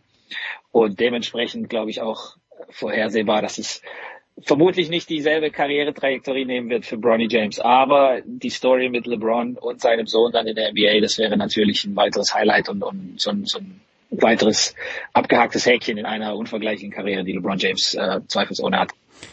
Jetzt äh, sind die Lakers stehen bei 19 und 22, sind äh, Zwölfter in der Western Conference. Auf der anderen Seite die Mavericks stehen bei 23 und 19. Das sind dreieinhalb Spiele im Grunde genommen besser, sind Fünfte. Äh, ich, ich kriege immer Katastrophenmitteilungen quasi über Twitter mit, aber überhaupt nicht unrealistisch, dass die Lakers die Playoffs machen, oder? Nö, überhaupt nicht unrealistisch. Und wenn du den Westen dir insgesamt mal anguckst, also bis auf die zwei Teams da an der Spitze, Denver und Memphis, die sich so ein bisschen äh, um Platz eins kabbeln und wahrscheinlich das auch, auch so weitermachen werden im Laufe der Saison. Ab Platz drei dann da sind die Pelicans und, und ab vier Sacramento, Dallas, die Clippers, Phoenix, Golden State, Utah, Minnesota, Portland, LA und selbst Oklahoma City, so lächerlich das vielleicht klingen mag, weil viele Oklahoma City da im, im Tanking-Quintett gesehen haben. Mhm. Äh, selbst die haben noch Chancen. Und im Westen ist es nun mal so, dass die Teams so nah beieinander sind jetzt, dass eine gute beziehungsweise schlechte Woche dich hoch oder runter katapultieren kann. Also die Lakers sind nur äh, einen halben Sieg letzten Endes von einem halben Sieg, das ist halt ein gewonnenes Spiel oder ein verlorenes Spiel, ne? entfernt von äh, Platz 10, das ist schon das Play-in-Turnier und sind nur zwei insgesamt von Platz 6 entfernt und Platz 6 ist die automatische Qualifikation für die NBA Playoffs. Also eine gute Woche hier, eine gute Woche da. Zuletzt hatten sie ja äh, die Lakers, meine ich, fünf äh, Spiele in Folge gewonnen vor der Niederlage dann in Denver. Ähm, das ist schwer dann äh, ne, auf so einem Auswärtstrip da in Mile High City da oben in der Lufthöhe ähm, bei den Nuggets, die nun mal Nummer eins zu Westen sind, aber davor eben fünf Siege. Klar, Spielplan ähm, war äh, nett zu den Lakers, mhm aber ähm, die musste auch erstmal einfahren. Und wenn man bedenkt, wie viele Verletzte sie haben, wie viele Leute da fehlen, ja, ähm, Rotationsspieler, äh, Starter, Anthony Davis ist ein All-Star, war auf dem Weg, vielleicht eine seiner besten Saisons in der NBA überhaupt zu machen. Äh, LeBron James auch in der Lineup dann wieder raus, äh, Lonnie Walker, Austin Reeves, also da fehlen schon wichtige Leute. Und wenn die alle zusammenkommen, dann äh, ist es durchaus realistisch, dass die LA Lakers äh, vielleicht sogar die automatische Playoff-Qualifikation schaffen. Wenn nicht das, dann zumindest den Sprung unter ja, Platz 7 bis 10 und dann Play-in übers Play-in-Turnier dann reinkommen. Welche Rolle spielt Dennis? Ich glaube, du hast rausgetweetet, dass Dennis mal eine sehr, sehr gute Serie vor ungefähr einer Woche hingelegt hat, mithin vielleicht sogar die beste seiner Karriere, wenn ich das nicht falsch interpretiert habe. Wie geht's Dennis jetzt als Laker? Ja, Beste seiner Karriere vielleicht nicht, weil er damals in Atlanta und dann auch in Houston viel, viel größere Spielanteile hatte und eben auch den Ball viel mehr in der Hand und war viel mehr in der Verantwortung zu kreieren. Das ist jetzt bei den Lakers nicht unbedingt genauso der Fall, wenn du neben LeBron James spielst ähm, oder auch neben Russell Westbrook. Wir haben Dennis oft mit Russ zusammen, ne, die alten Teamkollegen aus OKC auf dem Parkett gesehen. Russell Westbrook, einer der besten Six-Men in dieser Saison. Aber Dennis natürlich auch aufgrund dieser Verletzungen dann immer mehr in der Bringschuld gewesen in letzter Zeit, weil dann eben viel weniger Optionen da sind. Ja, wer soll dann die Punkte erzielen? Wer soll dann kreieren? Wenn dir eben die anderen Jungs fehlen, die Flügelspieler oder die Shooter etc., dann musst du halt anders an deine Punkte kommen. Und Dennis tatsächlich mit äh, dem besten sieben Game Stretch so der Serie seit äh, seiner Zeit zu Beginn bei den Houston Rockets. Also da hat er viel viel mehr Spielanteile, viel mehr den Ball. Und das ist jetzt seit mehr als ein Jahr her. Ne? Also äh, tatsächlich so langsam in die Saison gekommen, auch nach seiner Verletzung. Und äh, das dauert dann eh immer ein bisschen, bis du dann Betriebstemperatur erreicht hast. Und ähm, die Rollen waren nicht ganz klar. Lakers Kader natürlich auch katastrophal zusammengestellt. Da hat sich auch nicht wirklich was dran geändert. Aber die Qualität ist schon da letzten Endes mit Anthony Davis, mit LeBron James, mit Dennis, mit Russell Westbrook etc., um äh, zumindest die Play-in-Plätze zu erreichen. Und Dennis ist einer der wichtigsten Spieler in diesem Team. Also wenn die Lakers irgendwas erreichen wollen, dann wird es natürlich unter anderem auch auf Dennis Schröder ankommen. Denn, wie gesagt, so viel Qualität ist da jetzt auch nicht mehr äh, hinter diesen Top 4, 5 Spielern. Gut, dann, wir, wir haben jetzt schon länger nicht mehr miteinander geplaudert, auch weil die Big Show jetzt mal zwei Wochen Pause gemacht hat, drei Wochen Pause, also es gab zwei Big Shows nicht, aber in the meantime hat auch Luca wieder ein paar phänomenale Spiele aufgelegt, wie man die bewertet, du hast ja vorhin gesagt. Ein bisschen also, was gemacht, ja. Genau. Ja, ja, aber wie man die bewertet, ist natürlich, äh, es ist nicht mehr die Zeit äh, von Patrick Ewing, wo richtig zugelangt wurde. Ja, es ist sicherlich leichter zu scoren, aber ähm, wie nah ist denn, wie nah sind die Dallas Mavericks an der Verzweiflung, dass sie mit einem Spieler wie Luka Doncic keine reelle Chance haben, die Meisterschaft zu gewinnen oder gibt es in irgendeiner Art und Weise eine reelle Chance? Nö, also mit diesem Kader, da lege ich mich fest und äh, man möge mir das dann auch äh, entgegenhalten, falls ich mich wirklich täuschen sollte, was ja gut wäre. Ja, wir, wir täuschen uns, in ja. diesem Fall täuschen wir uns gerne, oder du dich gerne. Ja, würde würd mich, würd mich, würde ich mich gerne täuschen, äh, habe ich überhaupt kein Problem damit. Ich freue mich immer für all die Jungs, bei denen ich dann getäuscht habe. Ähm, denn ich habe entweder gegen niemanden etwas oder wie manche sagen, gegen alle etwas äh, im gleichen Maße. Ähm, Luca ist natürlich äh, der der Fixstern, die Sonne, um, um die sich alles dreht in Dallas. Und äh, mit diesem Kader, so wie der zusammengestellt ist, glaube ich nicht, dass ähm, die richtigen Puzzleteile da sind, um eben multiple Playoff-Serien gegen diese Schwergewichte zu gewinnen und dann auch noch in den Finals gegen das beste Team der Eastern Conference dann, ob das jetzt die Boston Celtics sind oder die Milwaukee Bucks oder wenn Kevin Durant gesund zurückkommt, vielleicht die Brooklyn Nets, äh, Philadelphia 76ers im Osten, also der Osten schon ein bisschen stärker, was so die Spitze anbelangt in dieser Saison. Aber solange du Luca hast, hast du immer eine Chance. Ne? Mhm. Und ähm, wie gesagt, der Kerl ist erst 23 Jahre alt, wird 24 im Februar. Und ähm, das heißt, wenn er seine Karriere in Dallas verbringen sollte, hast du noch mehr als 10, 12, 14 Jahre Zeit, um äh, die richtige Kombination zu finden. Und wir kennen das von einem anderen äh, ja. Sehr beliebten in Deutschland Spieler, der auch bei den Dallas Mavericks lange, lange Jahre in der ähnlichen Situation war. Da hieß es auch All-World-Player, das ist unfassbar was für ein Talent, aber äh, das wird nie was, guck mal, wie sie immer verlieren. Und die Dallas Mavericks von Dirk Nowitzki damals, die waren auf einem ganz anderen Niveau was so die konstanten Leistungen in der Regular Season anbelangt hat und sind immer wieder gescheitert. Äh, bis dann eben die richtige Mischung da war und einfach äh, das Universum die richtigen Energien dann äh, bereitgestellt hat in, in dem Championship-Jahr. Ne? Also man kann immer wieder scheitern in der NBA, lange, lange Jahre und es äh, mit anderen Kombinationen probieren. Solange du so einen Spieler hast, der ja auch nur besser wird, also Luca wird da jetzt nicht schlechter in den nächsten Jahren. Prime wird immer erst so im Alter von 6, 7, 28 erreicht, vielleicht sogar 30 oder 31, je nachdem. Vor allem bei einem Typen, auf, bei dem es nicht auf die Athletik ankommt. Na, und äh, ja, klar, das Front ja. Office, das Front Office, da war sehr viel äh, Veränderung auch, da haben sich viele Sachen verändert. Das war jetzt auch nicht die beste Arbeit, die da geleistet wurde. Generell sind die Dallas Mavericks jetzt ja nicht unbedingt äh, mit äh, brillanten Entscheidungsmachern gesegnet oder treffen die besten Entscheidungen in der Free Agency oder Draft etc. Aber ähm, was nicht ist, kann ja noch werden. Und ähm, man ist dabei herauszufinden, okay, wer sind die Spielertypen, die mit Luca können? Ja? Christian Wood, der auch äh, stark kritisiert wurde von zum Beispiel. Ähm, das scheint tatsächlich zu funktionieren. So ein bisschen verlängert man den im Sommer. Ähm, dessen Vertrag läuft aus oder versucht man via Trade irgendwie noch jemanden dazu zu holen. Ich glaube nicht, dass während der Saison jetzt die großen Moves da getätigt werden, aber äh, Möglichkeiten sind schon da, irgendwann am Kader dann auch zu schrauben. Denn das, das ist ja immer nur auf ein paar Jährchen ausgelegt. Und dann kannst du ein paar, ein paar Sachen austauschen, kannst andere Spieler holen. Klar ist, dass ein Typ, der dir die Liga im Scoring anführt und viertbester Assistgeber ist und ähm, der in diesem Jahr zum ersten Mal fit in die Saison gestartet ist und, und der jetzt erst so seine Betriebstemperatur erreicht und eben noch so viel Spielraum nach oben hat, dass der dir immer eine Chance gibt, dann auch in den Playoffs Großes zu erreichen. Denn je wichtiger die Spiele werden und je größer der Moment, und auch das hat Luca gezeigt, desto besser wird er. Also in dieser Saison wird er viel aggressiver verteidigt zum Beispiel als Ballhändler und ist trotzdem effizienter geworden im Pick and Roll. Also das sind so Kleinigkeiten, die zeigen, dass der Typ immer weiter wachsen wird. Und jetzt liegt es an der Franchise, ihm eben auch die richtigen äh, Spieler zur Seite zu stellen, und das richtige System. Ich glaube, die Maps Coaches haben unter Jason Kidd eine ziemlich gute Arbeit geleistet, in dieser Saison herauszufinden, was funktioniert, welche Rotation funktioniert. Das ist lange nicht optimal. Und äh, deswegen glaube ich auch Dallas nicht einer der großen äh, Championship-Contender. Aber äh, wie gesagt, man kann sich ja auch in einem Jahr, in dem es dann nicht klappt mit der Meisterschaft, so, so groß verbessern oder solche Sachen herausfinden, die dann im Jahr darauf oder in den Jahren darauf dann dazu führen, dass du irgendwo hinkommst mit diesem Kader und eben mit einem der besten, vielleicht dem besten Spieler in der NBA dieser Saison. Ein Wort noch, weil du ihn selbst erwähnt hast, zu Kevin Durant, der mal wieder verletzt ist. Ich lese etwas von MCL, äh, also Knie, was, was nie gut ist. Allerdings äh, lese ich auch, dass es nur eine Sache von ein, zwei Wochen ist. Also es ist natürlich dann kein Kreuzbandriss, aber das ist, glaube ich, ACL ist das Kreuzband. Äh, was, was hat denn Kevin Durant genau? Ja, der, der hat sich verletzt, wie, wie häufiger schon als Spieler in ihn hineingefallen sind.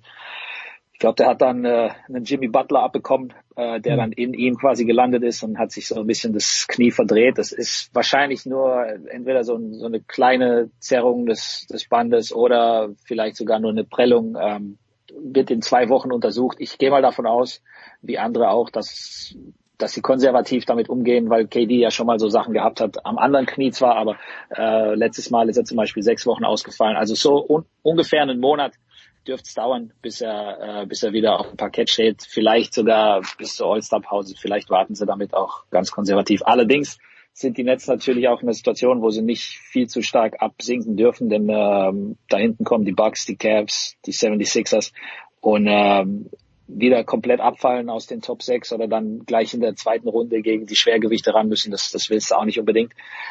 Allerdings ist es Kevin Durant und wenn, wenn der gesund ist und das ist die allerwichtigste Sache für Brooklyn, dann haben die Nets gezeigt ne, ähm, im mhm. letzten Monat nach diesem absoluten Katastrophenstart mit Kyrie Irving und, und äh, Steve Nash entlassen. Alles war äh, totales Chaos. Äh, Kevin Durant, ähnlich wie Luka Doncic oder Jokic auch bei den Nuggets, einer der MVP-Kandidaten, weil er eine unfassbare Saison spielt. Und wenn der gesund zurückkommt, dann sind die Brooklyn Nets auch wieder einer der, der Favoriten im Osten. Ja, im Westen Nikola Jokic mit den Nuggets und mit den Grizzlies äh, gleich auf.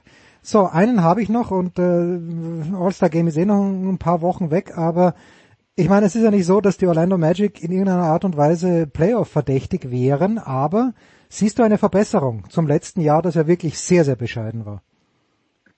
Ja, äh, klar, also Franz hat nun, glaube ich, einen Sprung in der Effizienz gemacht. Äh, Paulo Banquero, der Number One Pick, äh, Rookie of the Year Saison. Äh, die haben ein paar interessante Spieler, die äh, zusammenwachsen müssen, aber das wird dauern. Äh, ich glaube, gemessen an anderen jungen Teams sind die Orlando Magic sicherlich nicht am schlechtesten dran. Ähm, und dieses Talent scheint auch echt ähm, angenehme Typen zu sein, die sich mögen und die gerne miteinander spielen. Da wird auch nicht alles nur auf äh, Einzelaktionen, ja, Stichwort Houston Rockets zum Beispiel, das ist auch ein ähnlich junges Team, aber da ist da ist vieles im Argen, was bei Orlando zumindest ein bisschen positiver äh, erscheint. Also äh, wie gesagt, Playoffs, äh, da hast du vollkommen recht, das wird auf jeden Fall nichts. Äh, vielleicht nochmal einen wichtigen Spieler draften für die Zukunft und dann ja irgendwann in den nächsten paar Jährchen dann alles zusammenbringen, schauen, wer sind so die ersten, zweiten, dritten Optionen.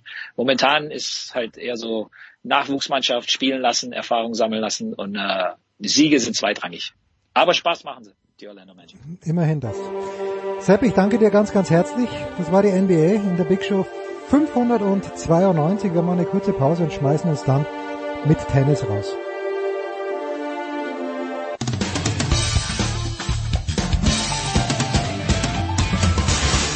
Ja, hallo, hier ist Josef Haber, auch wenn Sie mich nicht kennen. Sie kennen sicher Sportradio 360. Bleiben Sie dran, wechseln Sie jetzt nicht den Kanal schrauben Sie nicht am Radio rum oder am Computer, wo auch immer das gesendet wird. Sie hören genau das Richtige, verstellen Sie nur mehr die Lautstärke.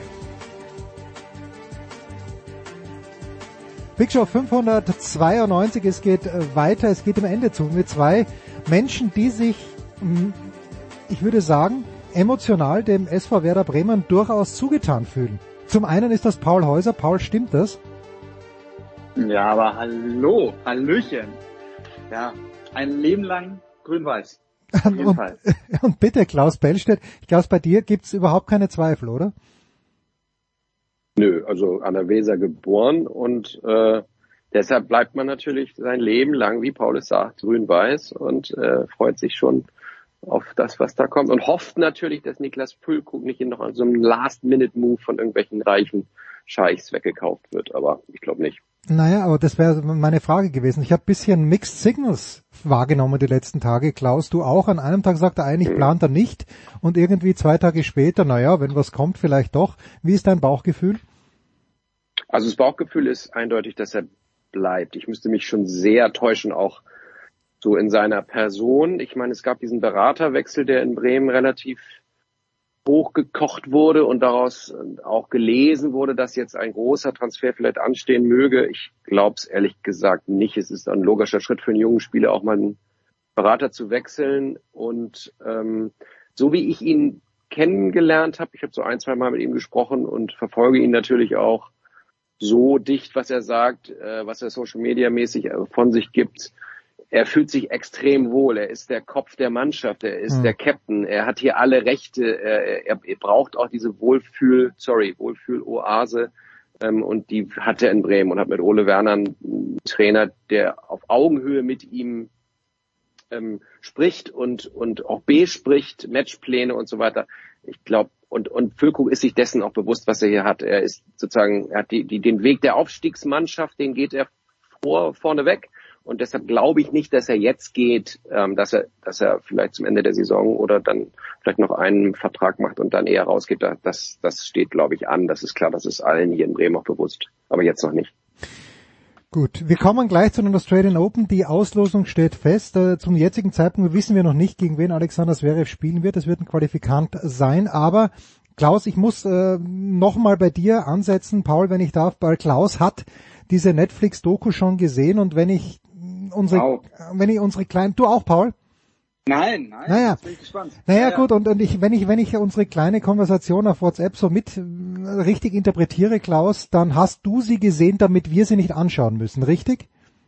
Ja, jetzt genau deshalb. Also ich wirklich nur für Paul Häuser und Jens Rüber habe ich das gemacht. Also da habe ich mich bei Netflix da im Medienaccount und rumgeschlagen, damit ich da die ersten Folgen kriege. Ähm, genau, also ich habe die ersten fünf Folgen ähm, mir angeschaut, wirklich, nein, durchgesuchtet ist das falsche Wort. Ich habe sie mir anschauen müssen. Heute dürft ihr es auch lesen. Ich mache ein bisschen Werbung für mich. Ähm, Gerne. auf Spiegel Online kommt es in den nächsten zwei Stunden meine Rezension darüber. Es ist ähm, kein echter Verriss, aber es ist doch schon der Ausdruck einer Enttäuschung ähm, für, also wir haben ja in der letzten Folge auch schon kurz darüber gesprochen. Wir, die wir in der Tennisbubble irgendwie ja auch zu Hause sind oder zumindest ihr nahestehen, für uns sind dort äh, gibt es keine Überraschungen. Ähm, die Einblicke sind eher oberflächlich.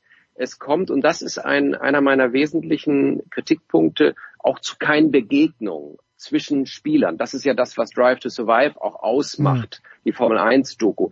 Das ist klar, Tennis ist ein Individualsport, aber die Folgen sind wirklich so, dass immer nur einzelne Paare, vielleicht auch mal ein paar mehr, einzeln betrachtet werden. Das finde ich so ein bisschen schade. Hinzu kommt der Cast. Ich finde, ähm, natürlich Nick Kyrgios musste sein und er ist eben der, der äh, Maverick, wie er in die erste Folge auch heißt, also der, der, der, der, der Freibeuter oder irgendwie so, ne, auf Deutsch, der, der, so der Freigeist. Das ist ihr größtes Fund, was sie haben. Äh, Das ist auch ganz okay, finde ich. Wobei auch, äh, Jens, ich zitiere aus deiner WhatsApp, die du mir gesagt hast, er geht mir langsam auf, auf dem Sack mit seiner selbstgefälligen Art. Das ist ein Zitat von Jens Huber. Ja. Huber, äh, da, da ist was dran. Ähm, äh, aber er enttäuscht mich auch ein bisschen. Er macht nicht richtig auf. Es ist alles schon klar, die Alkoholprobleme früher, ähm, äh, dass er da um die Häuser gezogen ist, ähm, äh, dass er auch mal mentale Probleme hat. Das bleibt alles in der, an der Oberfläche. Also das finde ich schade. Ähm, ich finde den Cast schade. Ich finde Berettini und Tomjanovic unfassbar langweilig auf ihrem Hotelzimmer. Das Interessanteste ist noch das, das Chaos auf dem Hotelzimmer, wo du denkst, das sind wirklich, ey, was sind das für Menschen? Wie, wie, wie, wie, wie, wie benehmen die sich? Das fand ich noch ganz interessant. Das ist ein kleiner privater Einblick. Es gibt ein paar stille Momente, ähm, die uns auch vielleicht überraschen. Ähm, Zachary überlegt, ihre Karriere zu beenden nach der Finalniederlage in äh, Indian Wells. Ähm, genauso Tomjanovic sagt auch mal, ich möchte retiren nach einer Niederlage. Ähm, das sind so kleine Einblicke, die schön sind, stille Momente. Aber ansonsten, ey Leute, das kennen wir alles. Das Schönste sind noch die Bilder aus Indian Wells in Wüste und die, die, die Flüge mit der Drohne über Melbourne und sowas. Das sind schöne Bilder, Paul. Du als Fernsehmann wirst das, wirst das, wirst das sicherlich gut finden. Aber inhaltlich ähm, einfach auch, also die Serie ist auch total gleich aufgebaut. Die Spieler werden vorgestellt, es kommen Familienangehörige zu Wort, vielleicht auch mal ein Manager und dann werden auch aus meiner Sicht viel zu lange Ballwechsel gezeigt. Also äh, so und on top, sorry, dann bin ich auch fertig. Es kommen äh, Experten, also die Tenniserklärer zu Wort. John McEnroe, natürlich die, die üblichen Maria Sharapova, wo du denkst, ey, was machen die in so einer, was machen sie in so einer Documentary? Das, das, die haben das, das wirkt völlig deplatziert und auch zu standardmäßig. Und jetzt höre ich auch auf.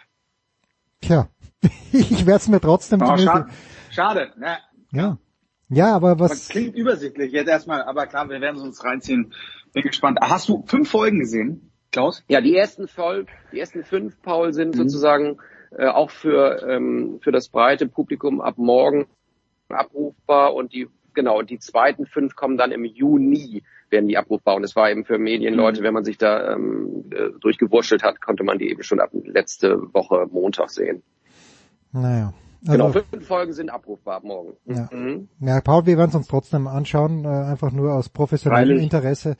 Ja, aber lasst uns äh, zu den Australian Open kommen. Paul, wir haben uns ja letzten Freitag getroffen beim DTB Tenniskongress und äh, als wir dann in der Reihe gestanden sind, um uns, unsere Akkreditierung abzuholen, äh, da hast du schon gemeint, naja, du hast ja Alexander Zverev beim United Cup auch kommentiert, wo er zwei Matches verloren hat, eins gegen Lehechka, wo ich sag, ja, komisch, und eins gegen Taylor Fritz, gegen den man natürlich verlieren kann. Aber Paul, du hast dort, glaube ich, wenn ich dich richtig verstanden habe, Probleme gesehen, die sich schon die letzten Jahre hin durchgezogen haben, was nichts mit der Fitness zu tun hat. Dir hat der Aufschlag ein kleines bisschen Sorgen gemacht. Wie, wie schaut dein Ausblick für Alexander Zverev aus? Wie gesagt, er trifft in Runde 1 auf einen Qualifikanten, ist an Position 12 gesetzt. Ja, der sieht nicht so rosig aus. Also ich habe jetzt mal kurz die Auslosung, bin ich durchgegangen. Ich glaube, David Goffin wäre dann ja der erste große Name in Runde zwei. Er könnte relativ schnell auch wieder auf Taylor Fritz, glaube ich, treffen. Mhm. Ja, man darf, glaube ich, gar nichts erwarten, muss man so ehrlich sein. Er hat selber die Erwartungen auch extrem runtergefahren nach diesem United Cup. Also der Aufschlag, der zweite Aufschlag, das Problemchen ist wieder da. Es fehlt der Rhythmus. Er, der hat, glaube ich, gegen Lehetschka acht Doppelfehler sich geleistet, gegen Fritz war es ähnlich. Und das waren, also die Art und Weise, wie er diese Doppelfehler fabriziert hat, das war wirklich wieder Jüps-artig. Mhm. So, ja, wie diese Probleme werden ihn wahrscheinlich auch in seiner Karriere immer wieder begleiten. Er hat immer wieder dann einen Weg gefunden in seiner starken Zeit, äh, als er Olympia gewonnen hat, die Finals gewonnen hat und diesen Lauf hatte, die in den Griff zu bekommen. Aber das Problem ist natürlich auch, auf der Tour wissen das alle. Da geht immer was bei Zverev beim zweiten Aufschlag und da werden viele wahrscheinlich dann auch mal ihre Mätzchen machen, mal kurz husten oder sich nochmal ähm, ja, ein bisschen Zeit nehmen, vielleicht auch ganz aggressiv sich beim Return positionieren und jetzt gerade in dieser schwierigen Comeback-Phase, ja, glaube ich, glaube ich, äh, wird es immer wieder ein paar Dellen geben und ich hatte auch das Gefühl, er ist nicht 100% fit. Also, und das war ja bei Zverev nie ein Thema. Er war immer körperlich einer der fittesten und diesen Fitnesszustand, den hat er noch nicht erreicht. Und das ist natürlich bei einem Grand Slam Turnier Best of Five ähm, schwierig. Also ja, er trifft jetzt auf einen Qualifikanten, schauen wir uns an. Der hat schon drei Matches gespielt, drei Matches gewonnen. Ich kann mir auch wirklich gut vorstellen, also brauche ich nicht viel Fantasie, dass er in der ersten Runde direkt ausscheidet. Wenn er jetzt einen erwischt wie, wie Jan-Lennart Struff, der, der durch die durch die Quali gecruised ist und in richtig guter Form ist, der kommt jetzt wieder echt stark auf, dann da würde ich Struff klar vorne sehen. Also beim United Cup war Zverev so weit weg von, von seiner Topform, die er gezeigt hat letztes Jahr. Ich glaube nicht, dass er das in zwei Wochen so schnell aufholen kann. Und er hat selber gesagt, Indian Wells, Miami, da werde ich auch noch nicht topfit sein. Hofft wahrscheinlich schon, dass da schnell irgendwo der, der Groschen springt. Aber erst die Sandplatzsaison hat er gesagt, da will er wieder voll, voll angreifen und voll da sein. Und ja, da hat er jetzt wirklich auch die Erwartungen selber runtergeschraubt. So, muss ich natürlich sagen, äh, Klaus, wenn ich mir so anschaue, okay, Strophe, meinetwegen ist durchgecruised, äh, nur von, von Tristan Schoolcate habe ich mein Leben noch nie was gehört. Ehrlicherweise, Emilio Gomez, zweite Runde, naja, muss er auch gewinnen. Und wenn ich mir die anderen Qualifikanten so anschaue, ich bin jetzt nicht ganz so pessimistisch wie Paul, was Runde 1 anbelangt, weil einfach aufgrund seiner Klasse, es wäre das gewinnen müsste eigentlich, gegen, wenn ich da sehe, wer, wer sich da noch mhm. qualifiziert hat. Äh, und Goffin, danach vielleicht Schwarzmann. Von, bei Schwarzmann weiß man ja auch nicht, da musste jetzt WO geben. Erste Runde Auckland war es, glaube ich, oder Adelaide, eines der beiden Turniere. Ich sehe nicht ganz so schwarz, aber ich bin ein bisschen überrascht, äh, Klaus, dass er, das wäre eben, wie er auch selbst gesagt hat beim United Cup, wo er dann meint, er wird schnell müde. Ich hätte echt gedacht, er ist schon weiter, Klaus. Mhm.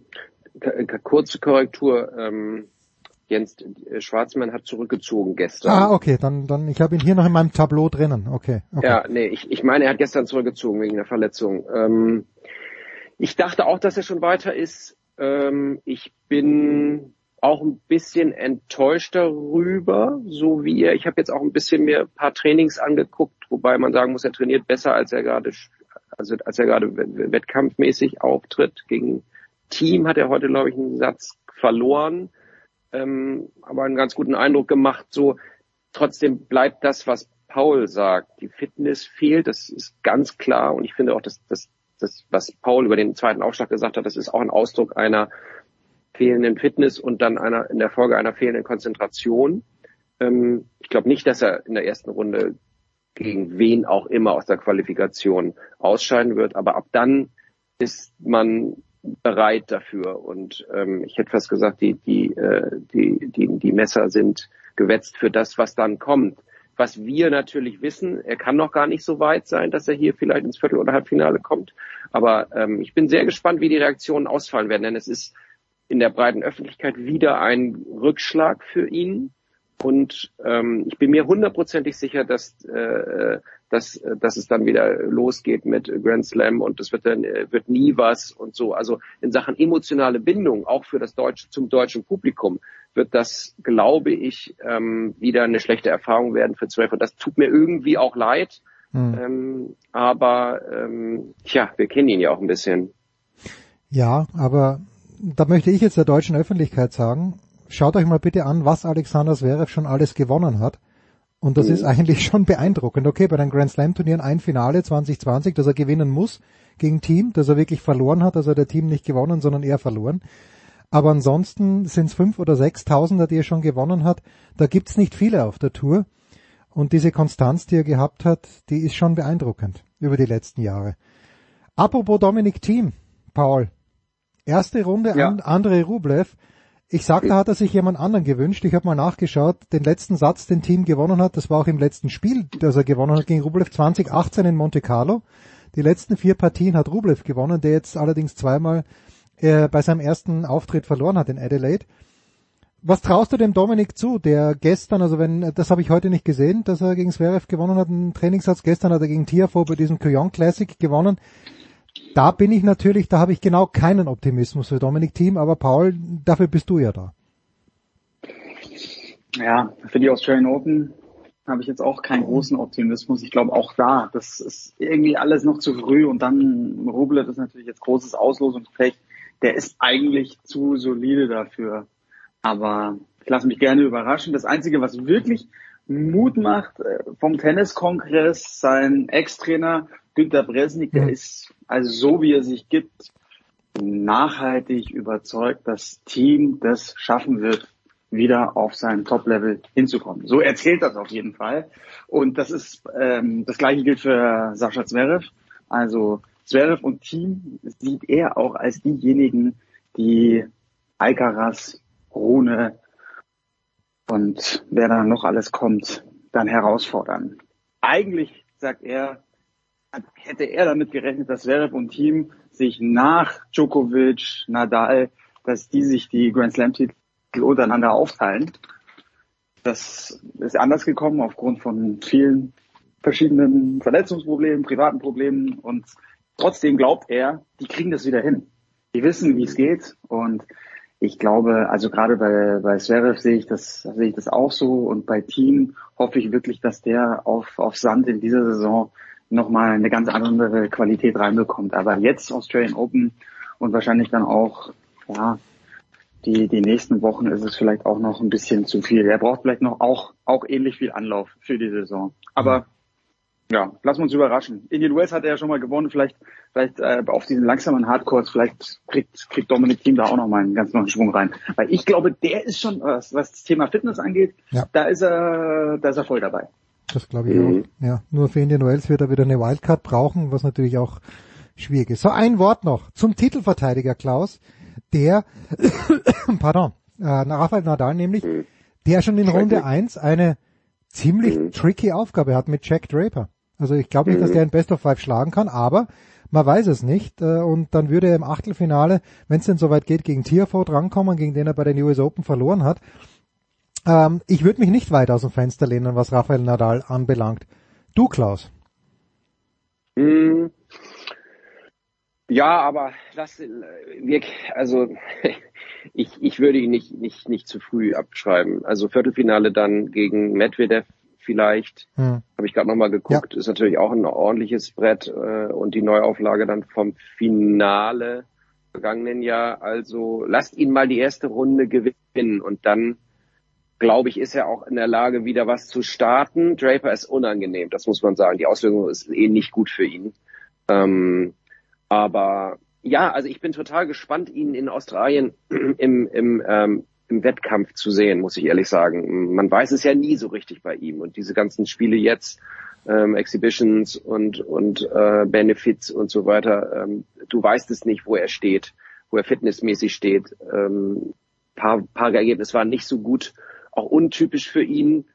Ähm, er geht aber auch deshalb mit einer anderen Rolle und vielleicht auch einer anderen Erwartung äh, in dieses Turnier rein und was dann wird, wissen wir ja. Also ähm, lass ihn mal warm laufen und ähm, und ihn, ihn, ihn in, in diesen in diesen totalen Fokus gelangen, dann traue ich ihm doch wieder viel zu. Er ist an eins gesetzt. Ähm, er ist der Titelverteidiger. Er hat diesen, er hat auch diesen dieses Selbstverständnis, ähm, denkt an die Ausstrahlung von ihm, wo, wo der Draper auch erstmal sich dicke Backen machen wird, wenn er da unten mit ihm steht und so. Und das hilft ihm auch vielleicht in so ersten, zweiten Runden. Ähm, never, never count Rafa out, würde ich sagen. Hm. Und die gute Nachricht für ihn, Paul, ist ja, dass Novak Djokovic am unteren Ast äh, gelandet ist. Äh, wie sehr Djokovic hat dieses Training da abgebrochen gestern gegen Medvedev oder was vorgestern schon äh, aufgrund leichter Probleme, ich glaube mit den Adduktoren ist es. Wie viel gibst du da drauf, Paul? Äh, denkst du, das ist, ist wirklich was? Weil Djokovic jammert ja gerne. Angeblich hat er mal mit äh, seinem gerissenen Bauchmuskel, wo er da gegen Fritz mhm. Probleme gehabt hat, die Australian Open gewonnen ja, 2021. Wie viel gibst du da drauf, Paul? Ja, nicht so viel. Also ich glaube nicht, dass es, dass das Turnier ernsthaft in Gefahr ist. Zur Not findet er einen Weg irgendwie in, mhm. im Turnier ähm, sich in der ersten Woche zu erholen und dann rechtzeitig ja auf dem Top-Level. Bin echt gespannt. Die Auslosung, äh, wenn ich Djokovic anschaue, ja, kann ich mir irgendwie, ich sehe möglicher Stolperstein, das ist ja so ein bisschen, ja, die da hat er, nee, nee, nee Carreño Busta, weil, weil es da eine ja, Vorgeschichte ne, das stimmt, gibt. Ja, ja, das stimmt. Ja, ja, genau, aber also ich glaube, richtig heiß wird's dann, ähm, Holger Rune, der, der, der trifft auf Kyrgios relativ früh. Wenn es dazu kommt, das wäre ein ganz heißes Duell, Kyrgios Rune. Mhm. Und auf Rune, Rune bin ich wirklich sehr, sehr gespannt. Ob der schon jetzt die Qualität hat, auch bei einem Grand Slam, fitnessmäßig, äh, gerade Australien, der hat so große Töne gespuckt. Äh, mhm. Der hat am Ende der Saison gesagt, er will dieses Jahr die Nummer eins werden. Und er fühlt, also der fühlt sich so stark und hat mit Muratoglu ja wirklich diesen diesen enormen Satz nochmal gemacht. Und ja, da bin ich wirklich sehr, sehr gespannt. Die Auslosung für Rune ist sehr, sehr knackig mit Kyrgios und dann Rublev und bald äh, Djokovic. Also ich traue ihm trotzdem einiges zu. Na Moment, Paul, Paul, Paul, nur ganz kurz. Ja. Der, der spielt in der ersten Runde schon gegen Krajinovic. Da, ja, auch ein guter Stolper. Ja, es ist, ja. Krajinovic ist kein schlechter Spieler, ja. Also da, da muss man schon aufpassen. Allem, ja. Genau, spielt so flach, ja, das ist, das könnte unangenehm sein.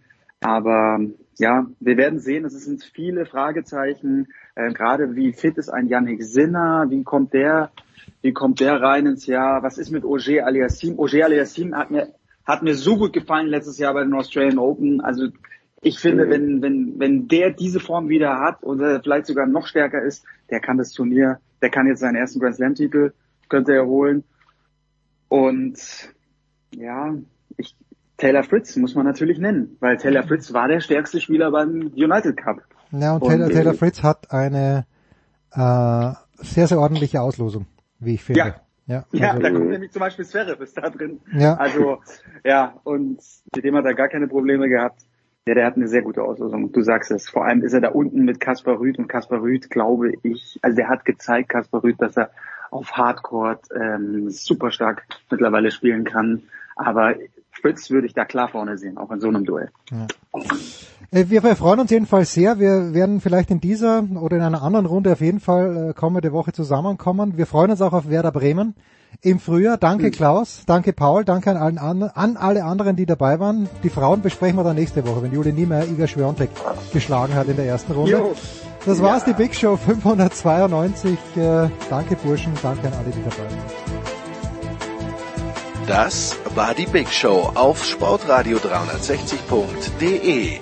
Folgen Sie uns auf Twitter, klicken Sie den Gefällt mir-Button auf unserer Facebook-Seite und abonnieren Sie uns via RSS-Feed oder auf iTunes. Die nächste Ausgabe der Big Show gibt es am kommenden Donnerstag. Bis dahin sollten Sie die Zeit nutzen und die weiteren Angebote auf sportradio360.de wahrnehmen. Play Ball! Da ist gar nichts toll!